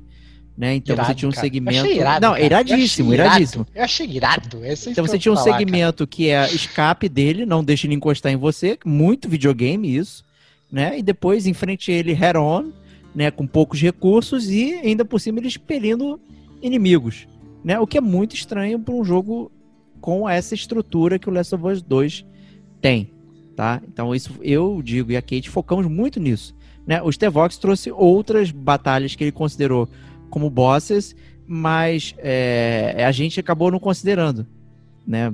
Então, Mas... eu, eu, acho que na verdade, é, não sei por que vocês não consideraram, né? Porque eu acho que são, são bosses. É, eu botei aqui na, na lista o Bloater do arcade, é, que você chega a enfrentar dois Bloater, tem um no, no flashback que você enf Sim, enfrenta é. também. E acaba sendo bem difícil também, principalmente se está jogando no hard. Quando for jogar no hard, o Bloater ele começa a summonar brothers. Tipo, não que saiam dele, que nem no Red King, mas aparecem outros infectados correndo atrás de você e tal. Eu tomei até meio que um susto enquanto, enquanto jogava. É, mas eu acho que, na verdade, a, de longe, a melhor boss battle do jogo, e que é onde eu, eu fiquei em pé para jogar, foi quase idêntica ao sentimento quando eu enfrentei o Dave do Last of Us 1. O Dave do Last of Us 1, para mim, é um dos melhores boss battles de todos os tempos. Mas a boss battle que você, como Abby, enfrenta a Ellie é espetacular, cara, porque é o full circle que o, o desenvolvedor está fazendo para transformar a Abby numa a, a Ellie numa vilã. Ele transforma a Ellie numa vilã enquanto você joga contra ela. Enquanto, desculpa, você, ele transforma Ellie numa vilã enquanto você joga com ela. Mas na verdade ela vira um boss quando você controla a Abby. E aí você vai enfrentar aquela Ellie que você meio que passou a odiar, como o Diego passou a odiar ela durante, durante o jogo, entendeu? E é muito espetacular, porque ela usa, inclusive, as habilidades que você usa quando você é ela. Então, teve uma hora que ela pegou, ela ficou craftando bombinha e não sei o que e tal. E eu achei muito legal. E foi uma. Foi até, foi até um, um glimpse de, de, de multiplayer um contra um que eles poderiam fazer. Que seria muito irado, Entendeu? depois você, você tem multiplayer normais, mas você um multiplayer um contra um, só assim, entendeu? E, e eu achei fantástico, cara. Eu achei uma, uma, uma, uma, boss battle no sentido de que é um boss que você tem que enfrentar e tal, etc. Não é uma esponja de tiro, como é um Red King da vida, mas ainda assim ele funciona como um boss do jogo. Eu acho que todo o, o, o boss, o Red King que vocês, que vocês citaram, ele realmente talvez seja um boss, digamos, mais tradicional né? Sim. E aí, isso sim, você pode, ah, não, por que botar um boss tradicional? Mas a pergunta é, por que não botar também, né? É, e se fosse, na verdade, um, um, um boss totalmente genérico, se fosse, sei lá, um bloater gigante, talvez eu poderia até falar, pô, realmente, mais um bloater, já enfrentei um no arcade, já enfrentei um no coisa, já enfrentei mais um, né? É, como, na verdade, o Last of Us 1 ocorre isso, você vai lá no, no, colégio, você enfrenta eles e tal, acontece algumas vezes no Last of Us 1 isso, né? Mas eu achei que é, é eu não senti eu, eu não me senti incomodado em nenhum momento, entendeu? Pelo contrário, eu achei que, inclusive, a, a, contra o Red King, inclusive, é uma batalha que você é, é, tá meio oprimido ali naquele hospital e vai descendo, você não sabe se você foge, se você corre, se você tem que matar, se você não tem que matar e tal. Achei meio complicado. E, e, a boss da a, a, não a final da é da Ellie contra a Abby, porque depois obviamente se inverte na, no, no, final showdown lá, que você inverte de novo a jogada. Mas a boss que você enfrenta ele como vilã, eu achei assim espetacular, muito divertido. E aí, Kate, fala pra gente aí o que você achou do Rat King, que ela, no início, ela falou, ó, oh, vai ter um boss que você não vai gostar, hein, Diego? É. Eu acho que acertei, né? É, com certeza. não, nossa, o Rat King é... é... é uma coisa assim, eu, eu morri bastante, porque é um local fechado, apertado, escuro e você a sua munição acaba. Sabe? Sua munição acaba, você fica desesperado porque você tem que ficar rodando o mapa. Mas depois que eu aprendi a fazer a esquiva, a esquiva perfeita pro, pro boss, aí ficou ok, sabe? Mas é, até eu lembrar que a esquiva existia, aí eu, eu consegui encarar de boa. Mas eu morri muito, nossa, morri demais, morri demais. É, escassez de, de recurso ali. E a minha maior dificuldade mesmo foi enxergar alguma coisa, porque estava muito escuro. É, eu tive que estourar ali o, o branco da tela, porque eu não estava enxergando onde eu estava. E, e daí, quando eu pensei que eu tinha matado, saiu um stalker dele. Nossa, que vacilo, excelente. cara. Que vacilo bom, isso. Isso aqui é boss, pô. Isso aqui é boss, pô. boss que você não tem raiva não é boss, pô. Essa é a verdade. Aí eu fiquei pensando naquela galera que joga só pela história. Olha aí, é, é verdade. Tem essa. É, então. Na, nada impede que você coloque tudo no Easy rapidinho, pô. Mas o Easy você morre também, cara. Eu morri também. a, a, a, gente pensa que o Easy é só fácil, né? Que, mas o dano é igual, essas paradas, entendeu? Tem gente que não tem habilidade específica para resolver o, o problema, mesmo que o dano seja mais baixo e tudo mais. Então, assim, ele é um jogo certamente que quer que seja o máximo de inclusão, né? Então você tem que pensar em designs de jogo também que facilitem isso, né? O boss é tipo o design mais tradicional de videogame que tem, né? Então é, não estou dizendo que tá certo, errado, nem nada. Eu tô muito em cima do muro, né? A Kate acertou quando eu ia me incomodar, realmente quando eu cheguei nele eu fiquei, gente, por que eu tô fazendo isso, cara? Porque ele me soou diferente como do que os outros boss estavam fazendo. Do bloater lá que o, que o Stevox falou. Um primeiro bloater, você tá no flashback, então é relax. Né? Nem, nem é você que derrota o bloater, né? É o Joe. Você fica lá de trouxagem. Aí depois, quando você tem que enfrentar sozinho, é... eu senti a arena ok. É, não, não fiquei com essa parada. E ele era um inimigo que você já tinha enfrentado. Então, você não tinha a sensação de que é, era de era um boss. Não era, ah, é só um inimigo que eu já enfrentei num lugar fechado. Né? O Red King ele realmente tem essa parada específica de que ele não existe, não existe nenhum inimigo parecido com aquilo durante o jogo inteiro. Né? E por isso que ele é especial. É, e aí causou essa estranheza, pelo menos eu estou interpretando aqui em nós três aqui, o Diga e a Kate, nessa questão, porque ele é realmente diferente, ele parecia diferente no que você tem que fazer no jogo, é, mas. Eu também não achei ninguém parecido com a Ellie, não, ou ninguém parecido com a Abby. Eu acho que bem ou mal. Eu acho que a Ellie e a Abby são iguais, cara. Aí tá aí, ó. Se deu mal, otário. Não. Pelo contrário, elas têm habilidades totalmente diferentes. Sim, uma tem a faca outra tem que enforcar, né? Sacanagem isso, né? Pois é, cara. Pois é. é. Uma, uma coloca. Pra uma coloca Proximity Mine, a outra não, cara. Eu acho que é. São, são Uma tem que confeccionar a própria faca, apesar dela dar checkout em balas, né? Verdade. E a outra já tem um canivete, né? Olha que sacanagem. Vai, é isso aí, cara. Vai vacilar canivete pra caramba. Cara. Né? Ou tem um canivete finito e a outra não. Eu tá aqui com uma 12, que eu chequei aqui no meu, meu quartel-general, com 50 balas, mas eu não tenho uma faca decente para cortar pescoço, né? Pois eu tenho é, que ficar verdade. enforcando. Gente. Tem que fazer justo a academia, cara. É, coisas de gameplay, cara, entendeu? É, e eu acho que isso é um mal do jogo realista, que você fica questionando essas paradas e tal, é, dessa forma. É, mas é o gameplay pede isso, né? Então é complicado, cara. Eu fico realmente Bom, bem tenso. Indo pro final do jogo, né? Que eu acho que a gente já meio que já falou, acho que praticamente tudo. Eu ia até falar um pouco dos Serafitas, na verdade, que eu só gostaria de ser um, mas eu nunca poderia assoviar que nem eles, mas eu vou deixar isso eu de assovio é muito foda deles, cara. É muito foda. Isso é muito foda. Todos eles só se comunicam por assovios. Você, caraca, pré-requisito é você ser um mestre do assovio. Como é que é. ia ser? Deu, não, alta, alta, frequência, não, não, não, ia rolar para mim. Mas, mas na verdade é que a gente pode ir pro final, pro final do jogo, né? Que no final das contas a, a Ellie, ela, ela meio que ela é, ela enfrenta, né? Enfrenta a Abby e a Abby é, é, vence, essa é verdade. E, e aí a, a Ellie meio que dá uma pausa na vingança dela, digamos, né? E aí ela vai viver lá com a, com a Dina e tal, tem aquele, aquele princípio de que parece que vai ser um conto de fadas, mas depois ela decide, né?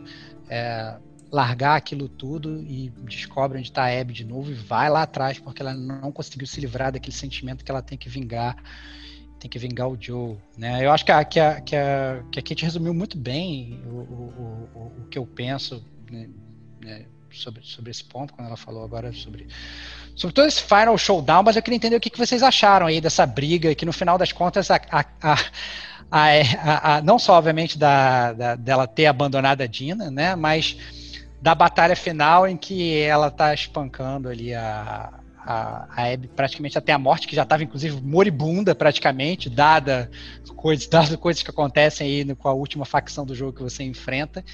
E aí, no final das contas, a, a Ellie resolve parar ali e, e perdoar e mandar a Abby seguir em frente. Queria saber o que vocês acharam. Fala aí, Diego. Bom, vamos começar então, né? Cara, eu acho que assim, primeiro que essa cena me lembrou um pouquinho Death Stranding, cara. Quem jogou lembra da Porra, cena spoiler de outro Olha, jogo, não, gente. não, esse, Calma aí. Esse jogo é lança... Não, esse não jogo é tô dando lançamento, spoiler, cara. não tô dando spoiler, tô falando que tem ceninha parecida, não É. falei qual e nem onde. Beleza, Ó, beleza, beleza. Segue o jogo. E mas é, voltando agora pro jogo do momento, né? The Last of Us. Cara, essa cena aí, primeiro que ela é, é extremamente cansativa, cara, e eu acho que muito mais psicologicamente, porque é um, é um embate do dificílimo ali, a gente está no ápice já de duas opiniões formadas entre duas personagens que a gente joga ao longo do jogo. Então a gente, eu pelo menos me colocando na minha, na minha perspectiva, eu não sabia qual de, de- destino tomar ali, independente do que o jogo me daria de opção ou não, que até certo ponto eu não sabia qual seria. Então, ah, eu vou conseguir matar, eu não vou, eu vou ter essa opção, enfim, vai ter um botãozinho lá, aperte bolinha para matar e quadrado para poupar, enfim, teríamos tantas opções que eu não saberia. Mas a real é que eu não sabia o que eu queria até aquele momento. Então eu joguei extremamente emocionado, participando daquela experiência com uma forma, eu diria que todo esse ponto, eu acho que tem muito a ver com o que o Diego falou. Eu não consigo é, dar uma nota, eu vou conseguir, óbvio, mas eu não consigo elencar tudo que eu quero para aquela nota sem falar é, dos spoilers, cara. Esse, esse podcast é 100% ou 90% para spoiler zone. E a- o ponto é, o que eu vivi de experiência nessa cena, como ápice, como cena final e conclusão do jogo, é indescritível, cara. Eu não consigo dizer e nem elencar. É, é uma parada que eu nunca vivi em nenhuma experiência gamer em nenhum jogo. A parada é surreal. Você entra no nível de ódio de uma personagem, termina curtindo e você fala, cara, eu quero vingança, mas eu também quero poupar, porque, meu, olha a história de vida dessa menina, tipo, olha o carisma que tem, olha o que ela já passou. Então você fala assim, por muitos momentos eu cheguei ali falando, cara, eu quero que a Ellie morra, mas a real é que ela já tinha se fudido tanto, cara, que morrer era só morrer. Tipo, ela tinha sido, ela já tinha sido presa, ficou lá no cotoco um tempão. Ela, ela perdeu quem ela amava, ela perdeu os amigos dela, cara, ela já tava toda lascada. Então, tipo, cara, o que que era matar, entendeu? De fato ali. Não era mais nada. E a Ellie era a mesma coisa. Então tem muito também do que o Diego falou lá atrás sobre as consequências e o quanto é irreparável todo o dano atrás de uma vingança. Então, a vingança ela só trouxe problemas maiores. Então ela já tinha um problema, ela não conseguiria reparar a perda do Joel, mas o que que isso trouxe? Ela perdeu o Jesse, ela perdeu é, várias pessoas. A Dina foi poupada, quase perdeu a pessoa que ela amava. No final Ela das perdeu, contas, né? ela, Ela abriu perde, mão. Perdeu, perdeu. Ela perde, Ela é, perde per- a Dina, pô. Exato, não, não perdeu a vida, mas perdeu o amor, né? Mas perde a Dina, ela perde um dedo, cara. O que traz até um problema e um, um apelo emocional ao fato do que, do, do, do que restava dela pro Joe, que era tocar o violão. Então ela tem até esse ponto de dificuldade que, que acaba afetando o negócio dela. Então, tipo, cara, é você fica extremamente dividido. E esse foi o meu sentimento. Acho que eu sintetizo e concluo dizendo que eu fiquei entre o meio, na esquerda tinha a Ellen, na direita tinha a Abby, e eu falei, desisto, eu tô indo pra casa, eu não consigo jogar essa luta, cara. É igual, it's time, não, não, it's not, it's not Vou pra time, cá, vou I'm pra going casa. to home. Cara, e não dá, cara. É, é- nunca passei isso na vida e eu recomendo demais essa experiência. Acho que essa é a minha conclusão, sem mais. Justíssimo. É, eu queria dizer que Eu saí com muita raiva da Kate. Olha aí. Né? Porque eu cheguei. Que isso? É, Que a isso? surpresa. Que Guardei isso? aqui pra esse Que momento. isso? Olha que Achei que o vingativo, embate era duas, entre Caraca, duas só. Temos olha aí. três aqui. Que vingativo. Não tô acreditando nisso. Caraca, E chega pra mim e fala, eu falei, pô, cheguei em tal lugar, na fazenda, né? Falou, pô, falta dois segundos pra tu terminar, né? Falta rapidinho, tu vai terminar. E tipo, tem um porcalhão de um carrossel, de uma montanha russa, até você chegar nesse final. É absurdo. Então, é, estruturalmente, o jogo você tá vivenciando um pedaço com a Ellie, depois um pedaço com a Abby. Elas têm um showdown. é, e a Ellie é, perde e a Abby preserva ela. E a Ellie Da vai segunda morar no- vez. né? Da segunda vez. pela segunda vez, né? Inclusive. E ela vai morar numa fazenda com a Dina e tudo mais. Eu falei, e aí, Kate, quanto falta? Ela, ah, rapidinho, cinco minutos você termina o jogo, né? Numa boa. Né? Mal sabia eu que tinha o pior endgame de todos os tempos. Que loucura, Porque-. Em termos de Que gameplay, foi a parte mais cansativa do jogo pra mim, sabe? É, primeiro você ir com a Abby, né? Então você vai aparecer lá, tá investigando onde estão os vagalumes, né? Não sei o quê. E aí você tem aquele vislumbre, né? Como o Stevox fala, o glimpse, né? Tipo, ah, existe né, os vagalumes, eles estão vivos ainda, né? A, a Abby é uma ex-vagalume, né? Como a gente vai descobrindo. E você vai circulando, você vê o leve, e, pô, tem aquele relacionamento legal, não sei o quê. E de repente aparece um babaca, um pela-saco, um cara no meio do nada, super Walking Dead, essa porra.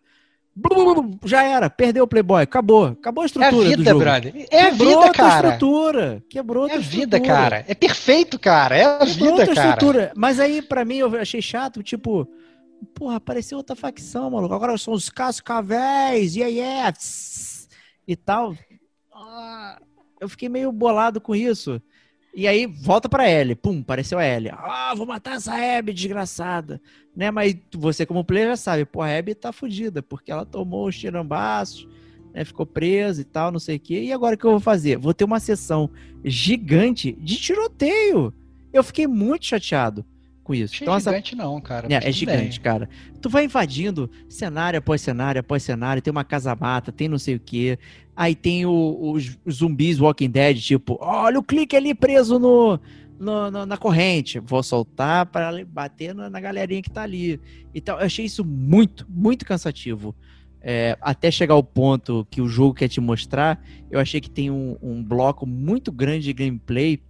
É por isso que eu tô de brincadeira com a Kate, que eu fiquei chateado com ela, que ela falou que faltava cinco minutos. É cinco minutos pra quem tem a habilidade de jogatina dela, né? Pra quem é trouxa, vai demorar um tempão, né? Então tem isso. Então eu fiquei muito, muito cansado, porque o jogo chegou num miolo, e aí depois pra concluir ainda teve mais duas partes, uma com a Abby, uma com a Ellie.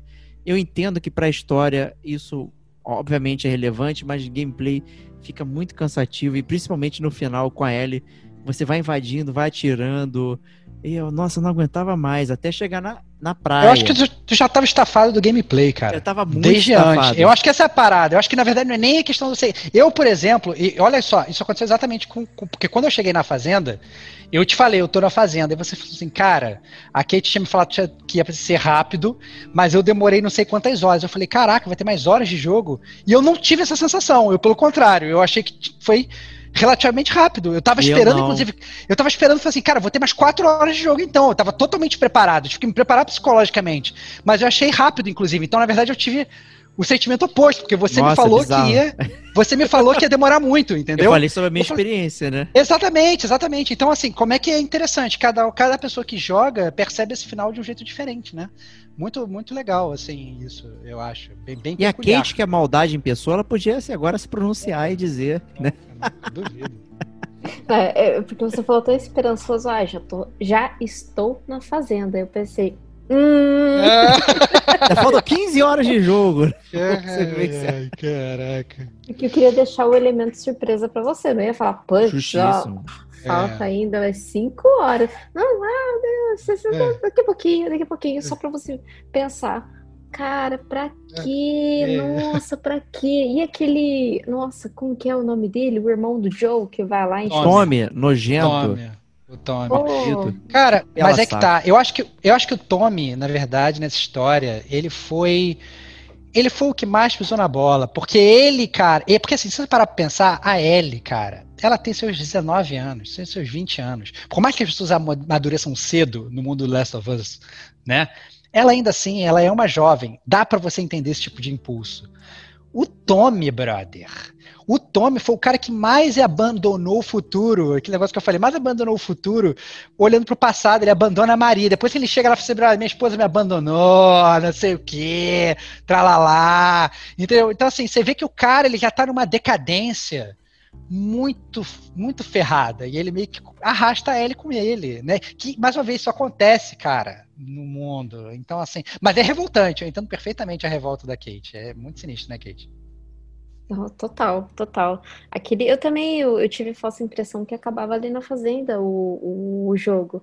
E, no entanto, que eu pensei, ah, o Jackman tava certo, né? Porque eu imaginei que a Ellie morreria. Eu super imaginei que ela morreria.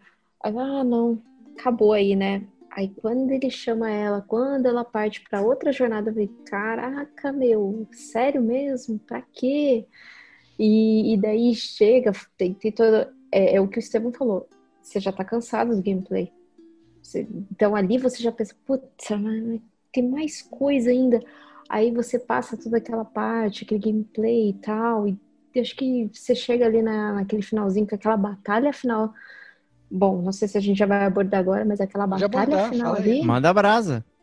aquela batalha final, nossa senhora, você, você fica assim, você, para, falando, gente, para, para, para, vamos todo mundo pra casa. É muito, muito forte. É muito Nossa, forte a muito batalha final. forte. É, é uma coisa muito assim. Por isso que eu falo, se você vai jogar The Last of Us 2, você tem que ter a carga emocional do 1. E então, é- nossa, aquela batalha final, tive que pausar um pouco, falando, não, não, chega, pera, vamos, espera um pouco. Tá, beleza, deixa eu continuar. Deixa eu continuar porque eu tô curiosa. E aquele choque que você tem de ver a Abby daquele jeito, e mesmo assim você tá querendo lutar com ela, você, fala, você começa a questionar, não, Ellie, pra quê? Já foi, passou, esquece isso, né? Eu tive esse sentimento de, meu, pelo amor de Deus, acabou, chega, chega. E aí, é, eu gostaria de, até de resgatar, Kate, aquilo que você mesma falou, na verdade, do último flashback do Joe, né? Porque no último flashback do Joe, ele fala pra ela, pra Ellie com relação aos eventos do Last of Us 1. Ele fala: se, se Deus me desse uma segunda chance para eu reviver aqueles eventos, eu faria tudo de novo. E eu acho que, na verdade, a Ellie, quando ela chega ali naquele ponto em que ela tá massacrando a Abby, ela pensa isso. E, ela, e é por isso que ela para, entendeu? A- a- a- essa é a razão dela ter amarelado no final. Porque ela sabe que ela não poderia fazer tudo aquilo de novo. Porque ela já sabe que a- aquilo não vai trazer o Joe de volta. Ela já sabe que ela não vai recuperar a, a Dina. Ela já sabe que ela já perdeu o Jesse. Ela já perdeu todo mundo. O que, que ela tá ganhando com aquilo dali? Então, ela tem, inclusive, um aprendizado e um amadurecimento que o próprio Joe não, não conseguiu ter. E que ela cobrava dele. Entendeu? Ela falava pra ele, cara, brother, respeita minha decisão. Respeita o meu livre-arbítrio. E ele fala, brother, não, mesmo se eu tivesse de novo, eu não respeitaria. Né? Eu cometeria aquele erro de novo. E a, e a Ellie, ela vem cometendo erros ao longo do jogo todo. E não conseguindo virar a página ao longo do jogo todo. E no final das contas, volta para aquele flashback, o flashback, o Joe, e ela, e ela fala: será que eu faria isso tudo de novo? E eu acho que é por isso que ela para, porque eu acho que ela não conseguiria viver com a decisão e ela não viveria aquilo tudo de novo. Então eu achei que, por mais pesado que seja, eu acho que é um final coerente pro jogo que é, porque é um jogo pesado, entendeu?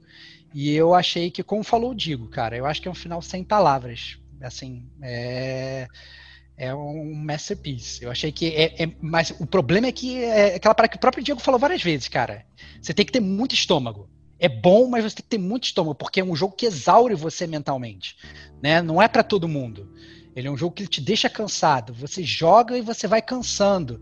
E você vai você vai tendo mixed feelings de pessoas que você amava, você deixa de amar, pessoas que você odiava, você passa a amar, e você vai passando por aquilo tudo naquela montanha russa. E quando você acha que, ok, cheguei na fazenda, tudo ficou bem. Não, não, nada ficou bem, garotão, porque a vida do Last of Us tá todo mundo sempre na merda. Ele te joga de novo para aquele negócio. Então, é uma montanha russa bastante complicada. E mas eu achei que até a própria Ellie parar no final fez até sentido. Por mais que pareça que não fez sentido, pô, ela fez isso tudo, agora ela, ela desistiu, ela amarelou.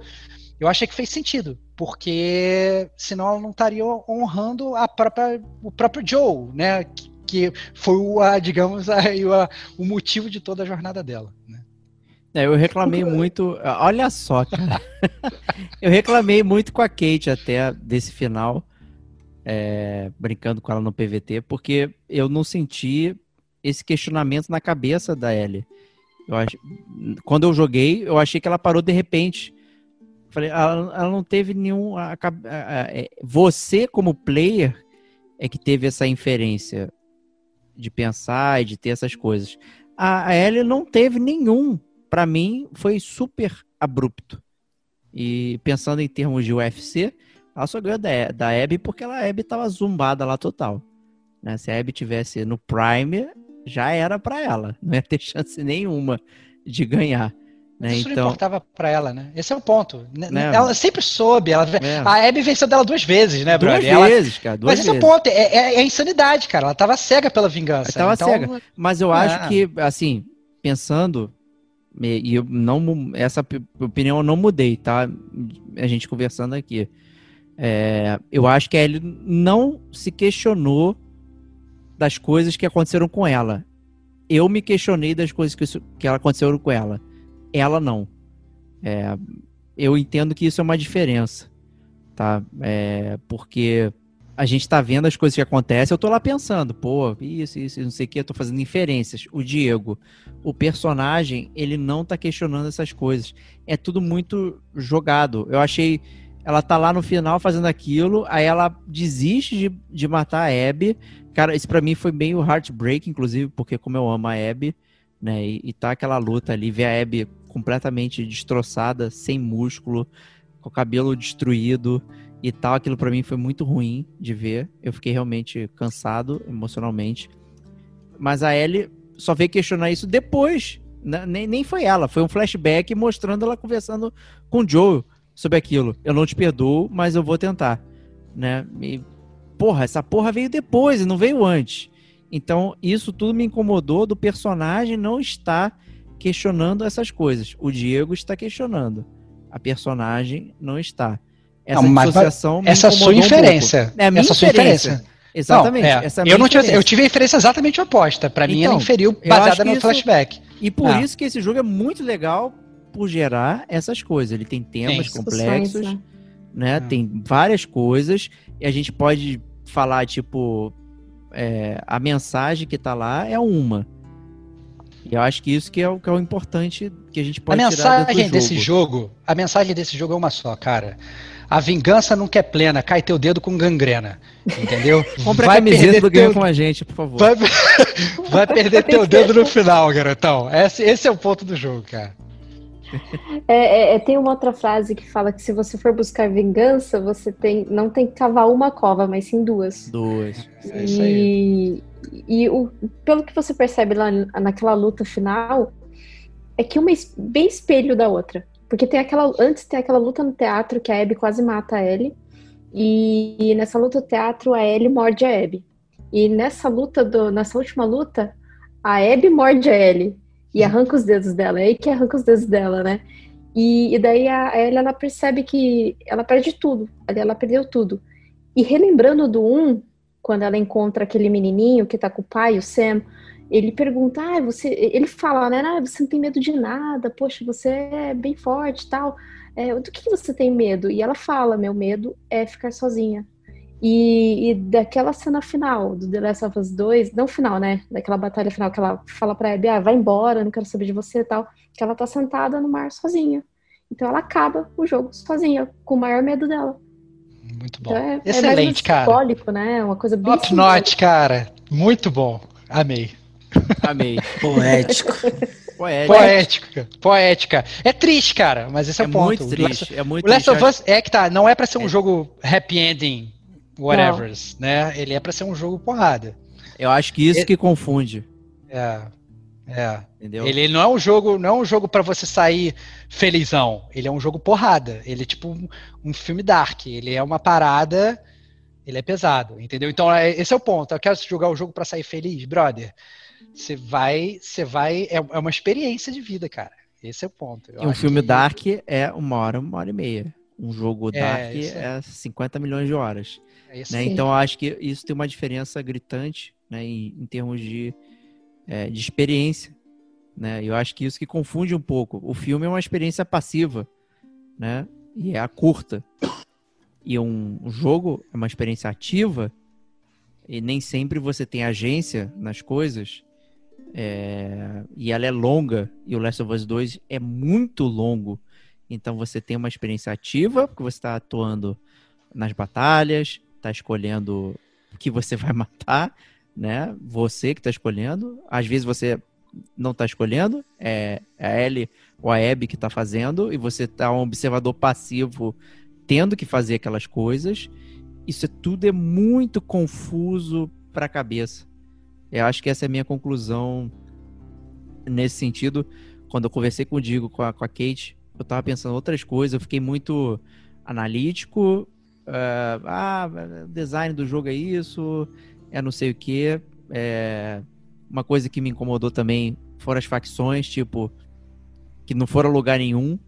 Né? Por que, que apresenta essas coisas se você não vai a lugar nenhum, né? Eu até falei com a Kate, pô, tem aquele dispositivo, arma de Chekhov, né? Lá, né? Pô, se você mostra alguma coisa, você tem que terminar mostrando aquilo, né? Então, o Serafita passa boa parte do jogo, por exemplo, que é uma facção excelente, falando lá da deusa que eles veneram, que tem, tem mostra é, desenhos, né? E aquilo não acontece absolutamente nada. Você aguça Isso, isso eu sua achei que foi uma falha também. Isso Eu achei foi uma falha. Os serafitas eles foram muito pouco explorados, poderiam ter sido mais explorados. Aquela deusa que depois você fala, não, ela já morreu, a galera tá deturpando o que ela tá falando e tal.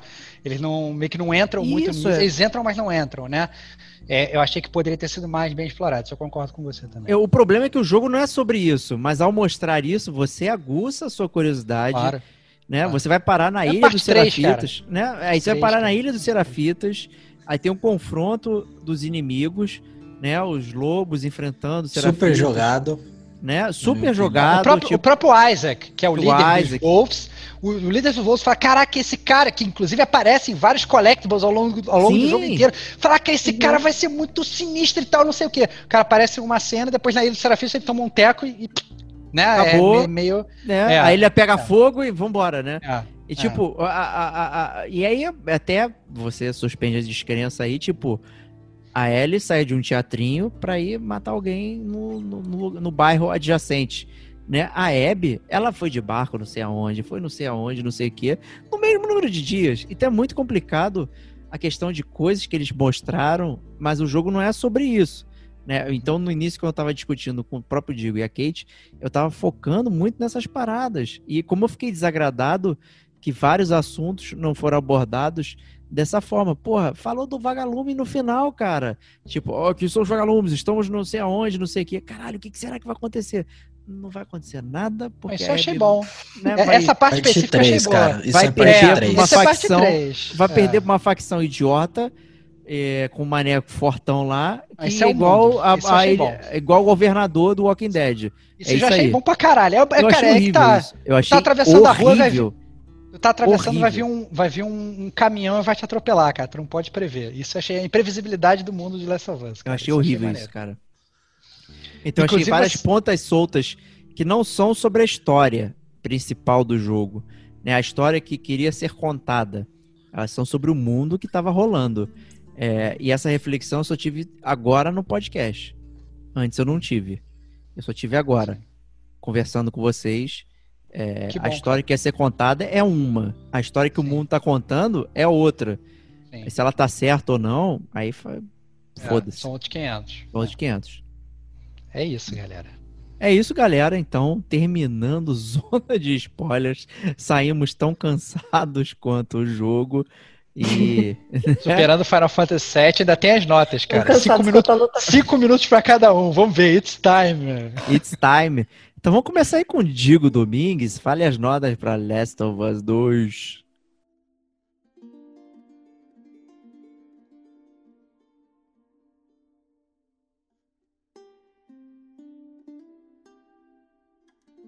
Aqui termina a zona de spoilers. Você sobreviveu a esta jornada.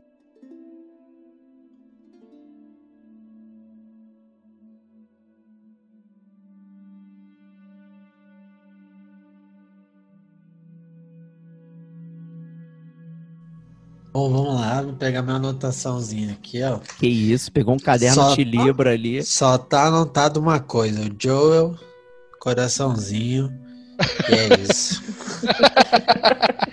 A sua Esse nota é é, o Joe comentário. Coraçãozinho? Excelente, cara. Excelente. Joel é o cara, Joel é o cara. Bom, cara, não dá pra fugir muito. Eu Acho que eh, eu não vou nem consumir meus cinco minutinhos de análise pra dar nota aqui, porque eu acho que tudo que, que vale a pena ser dito pra recomendar esse jogo ou desrecomendar e, e categorizar com, com uma nota aqui, ele tem que ser abordado com spoiler. Não tem jeito esse jogo, ele é praticamente 100% dedicado ali. Então, assim, primeiro, minha sugestão é: quer saber minha nota? Volta um pouquinho, vai lá na spoiler zone e vê o que eu falei. É isso. Mas de forma geral, cara, acho que eu vou dar cinco cachorrinhos vivos, longe da galera, tranquilo comendo ração no mundo de Last of Us, cara. Por quê? Porque o jogo é animal, o jogo é Last of Us, é Naughty Dog, cara. A gente sabe que entra numa parada e não é pra brincar, não. O negócio é, é uma experiência fora da curva. Então, acho que mais do que isso, eu vou falar de alguma coisa que vai estragar a experiência de vocês. Então, se vocês estão dispostos, como a Kate esteve, vão lá e escutem a parte de spoiler. Busquem.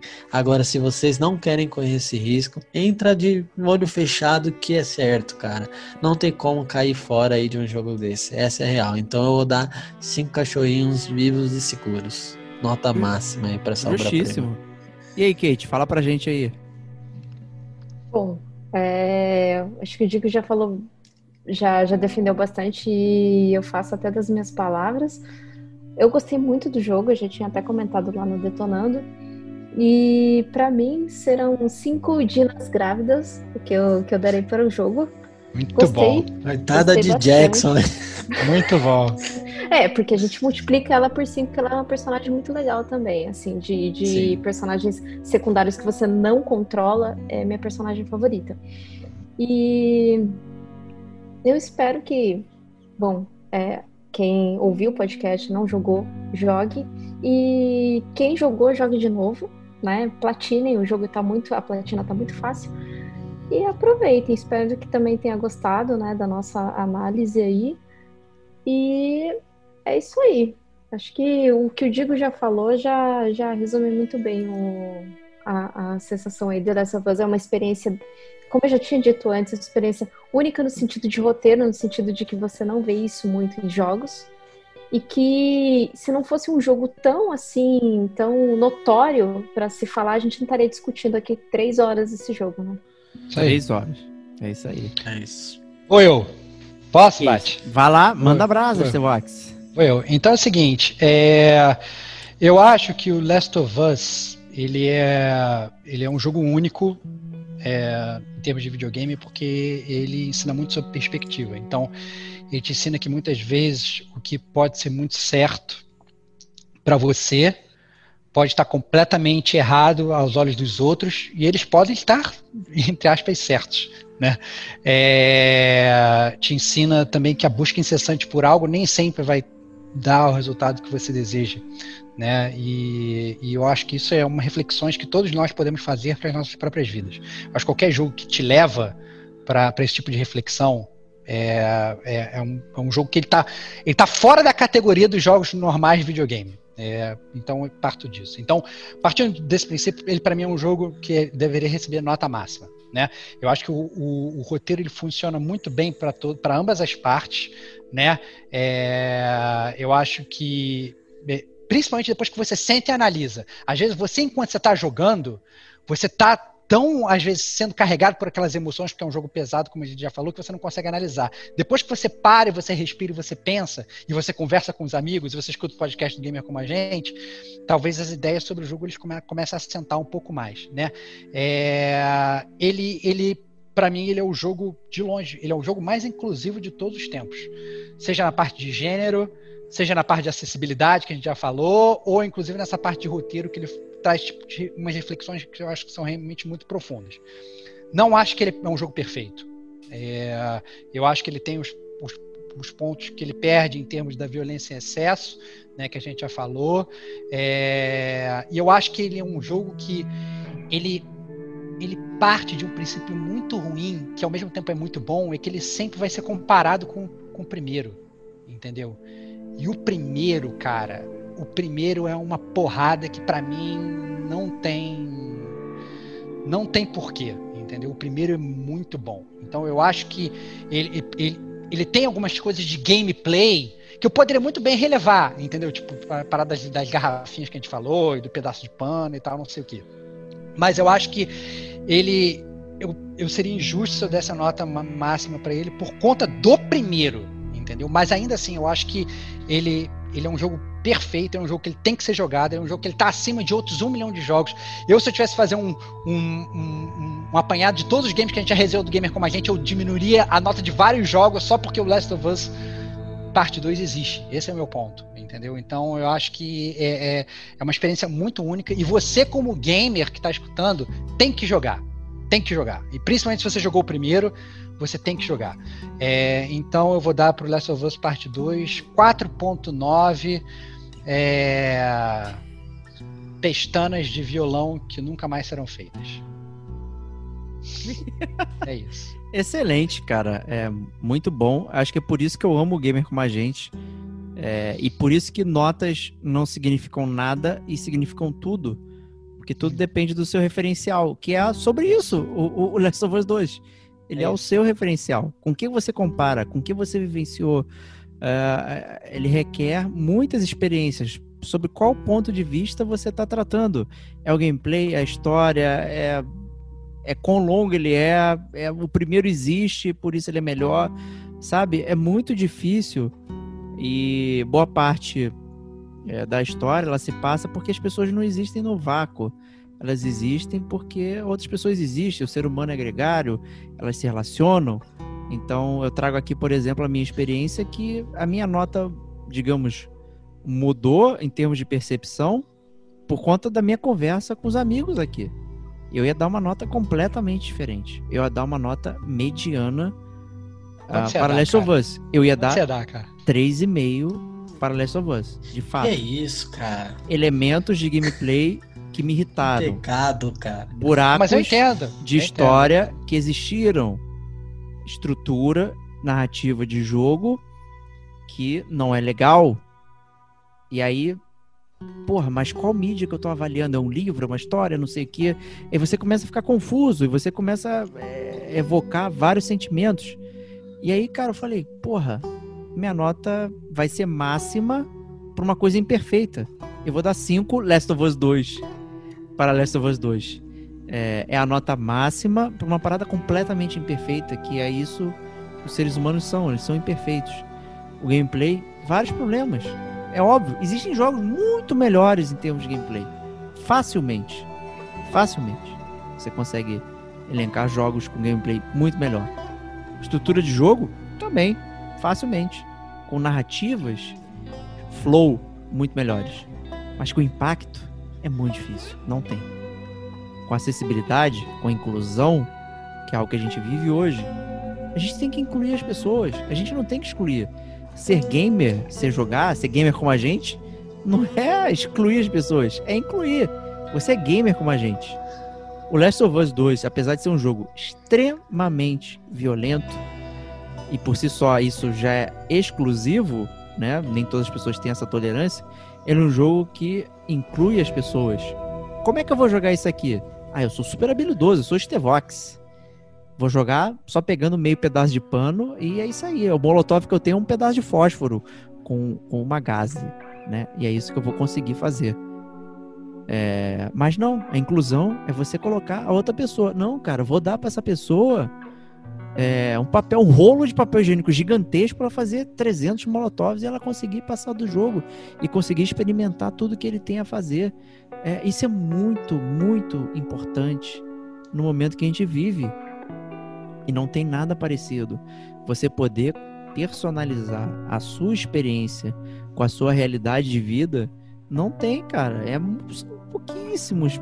É, não dá para numa mão né? Para você contar jogos que você consegue é, personalizar de uma forma que você consiga incluir as pessoas.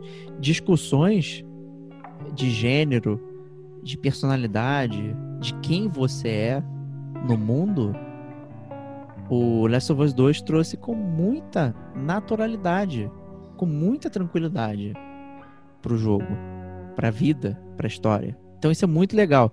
Eu fiquei reclamando com a Kate, novamente, mais uma vez, né? Meus desabafos com os amigos gamers, né? Fiquei, pô, leve, né? Não sei o que, faltou desenvolvimento, né? Os comentários foram não sei o que. E eu comecei a ler, eu comecei a, a ver sobre outras coisas. Por que, que personagens que, digamos, a gente tem que fazer inclusão precisam sofrer para que a história seja conclusiva? Né? Elas simplesmente existem é, no nosso meio. E é isso. E acabou.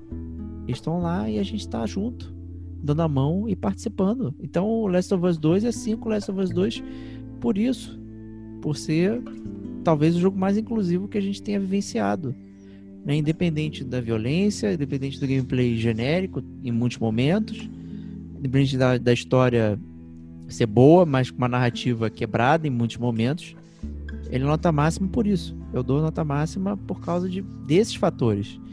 E, e, e, ele não ia ser a nota máxima no momento que eu estava jogando. Então foi muito bom não gravar o podcast no momento que eu acabei de jogar. Foi muito bom é, ter esse, todo esse momento de deglutir o que foi o jogo. De nada. É isso. Cansado agora, gente. Tô muito cansado. Cara, só tenho a dizer que palmas, nada, cara. Tô o muito Diego cansado. Pedro Bial, cara, mano, comandou, cara. Comandou com essa com esse discurso, cara. Só isso para dizer. Cara, eu fico muito feliz de ser gamer com vocês, cara. É fantástico. Eu tô emocionado aqui. É besteira, mas acho que a gente é isso, termina cara um gamer como a gente, assim, a como... A gente termina como Last of Us, né? Cara? Como irmãos, coração, cara. cara. Como com gamers coração. como a gente, cara. É isso aí, cara. Estamos juntos, cara. Estamos juntos. Com coração. Gamer com a gente, Diego emocionado. E, é eu, eu nem, nem falei muito no WhatsApp. Eu falei assim, ah, não, deixa, espera um pouco. Vamos esperar pra gente ter a conversa no, no podcast. É, isso aí. E a gente poder apresentar todos os lados, poder apresentar de uma maneira mais assim. Porque, primeiro que eu não queria queimar a pauta. E, Clássico e segundo porque é só, só conversando mesmo, você conversando, você mostrando, você tendo outras pessoas junto para você poder, né, explanar esse tipo de coisa. É... Aí, cara. Olha o gamer como a gente inclusivo aí, cara. Olha o Last of Us 2, parte 2 inclusivo aí, cara. Isso é o cara. O jogo ser igual, cara. Foda-se, vou mudar minha nota pra 5 também. Acabou. Ah, eu, olha. Agora, agora fechou pronto, esse podcast, pronto, cara. Pronto, foda-se. É isso, cara. Foda-se. Era isso que tava faltando, porra. É isso aí, cara. Galera, obrigado por fazer o Gamer com a gente ser isso aqui. É o Stevox, é o Digo, é a Kate, todo mundo que participa, todo mundo que ouve. E é isso, cara. Isso. É... Principalmente quem ouve também, cara. Cinco Last of Us 2 pra todo mundo. É isso aí. Gente, não tem nada igual. E é isso. A gente se despede com o coração aberto, coração enorme, por toda essa discussão. E a gente se vê na próxima semana. Então, um grande abraço e até lá.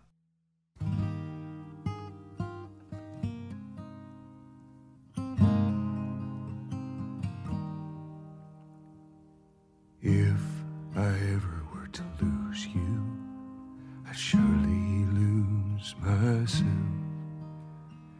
Everything I have found here, I'm not found by myself. Try and sometimes you'll succeed to make this man of me. All my stolen missing parts, I've no need for anymore. Yes, I believe. I believe, cause I can see our future days, days of you and me.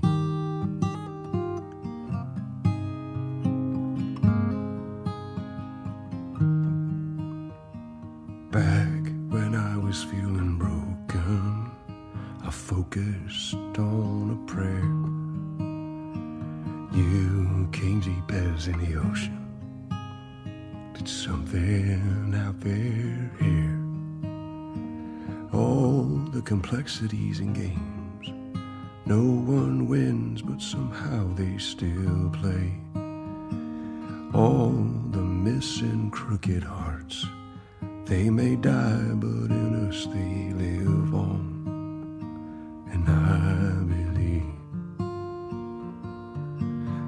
and I can see our future days, days of you and me.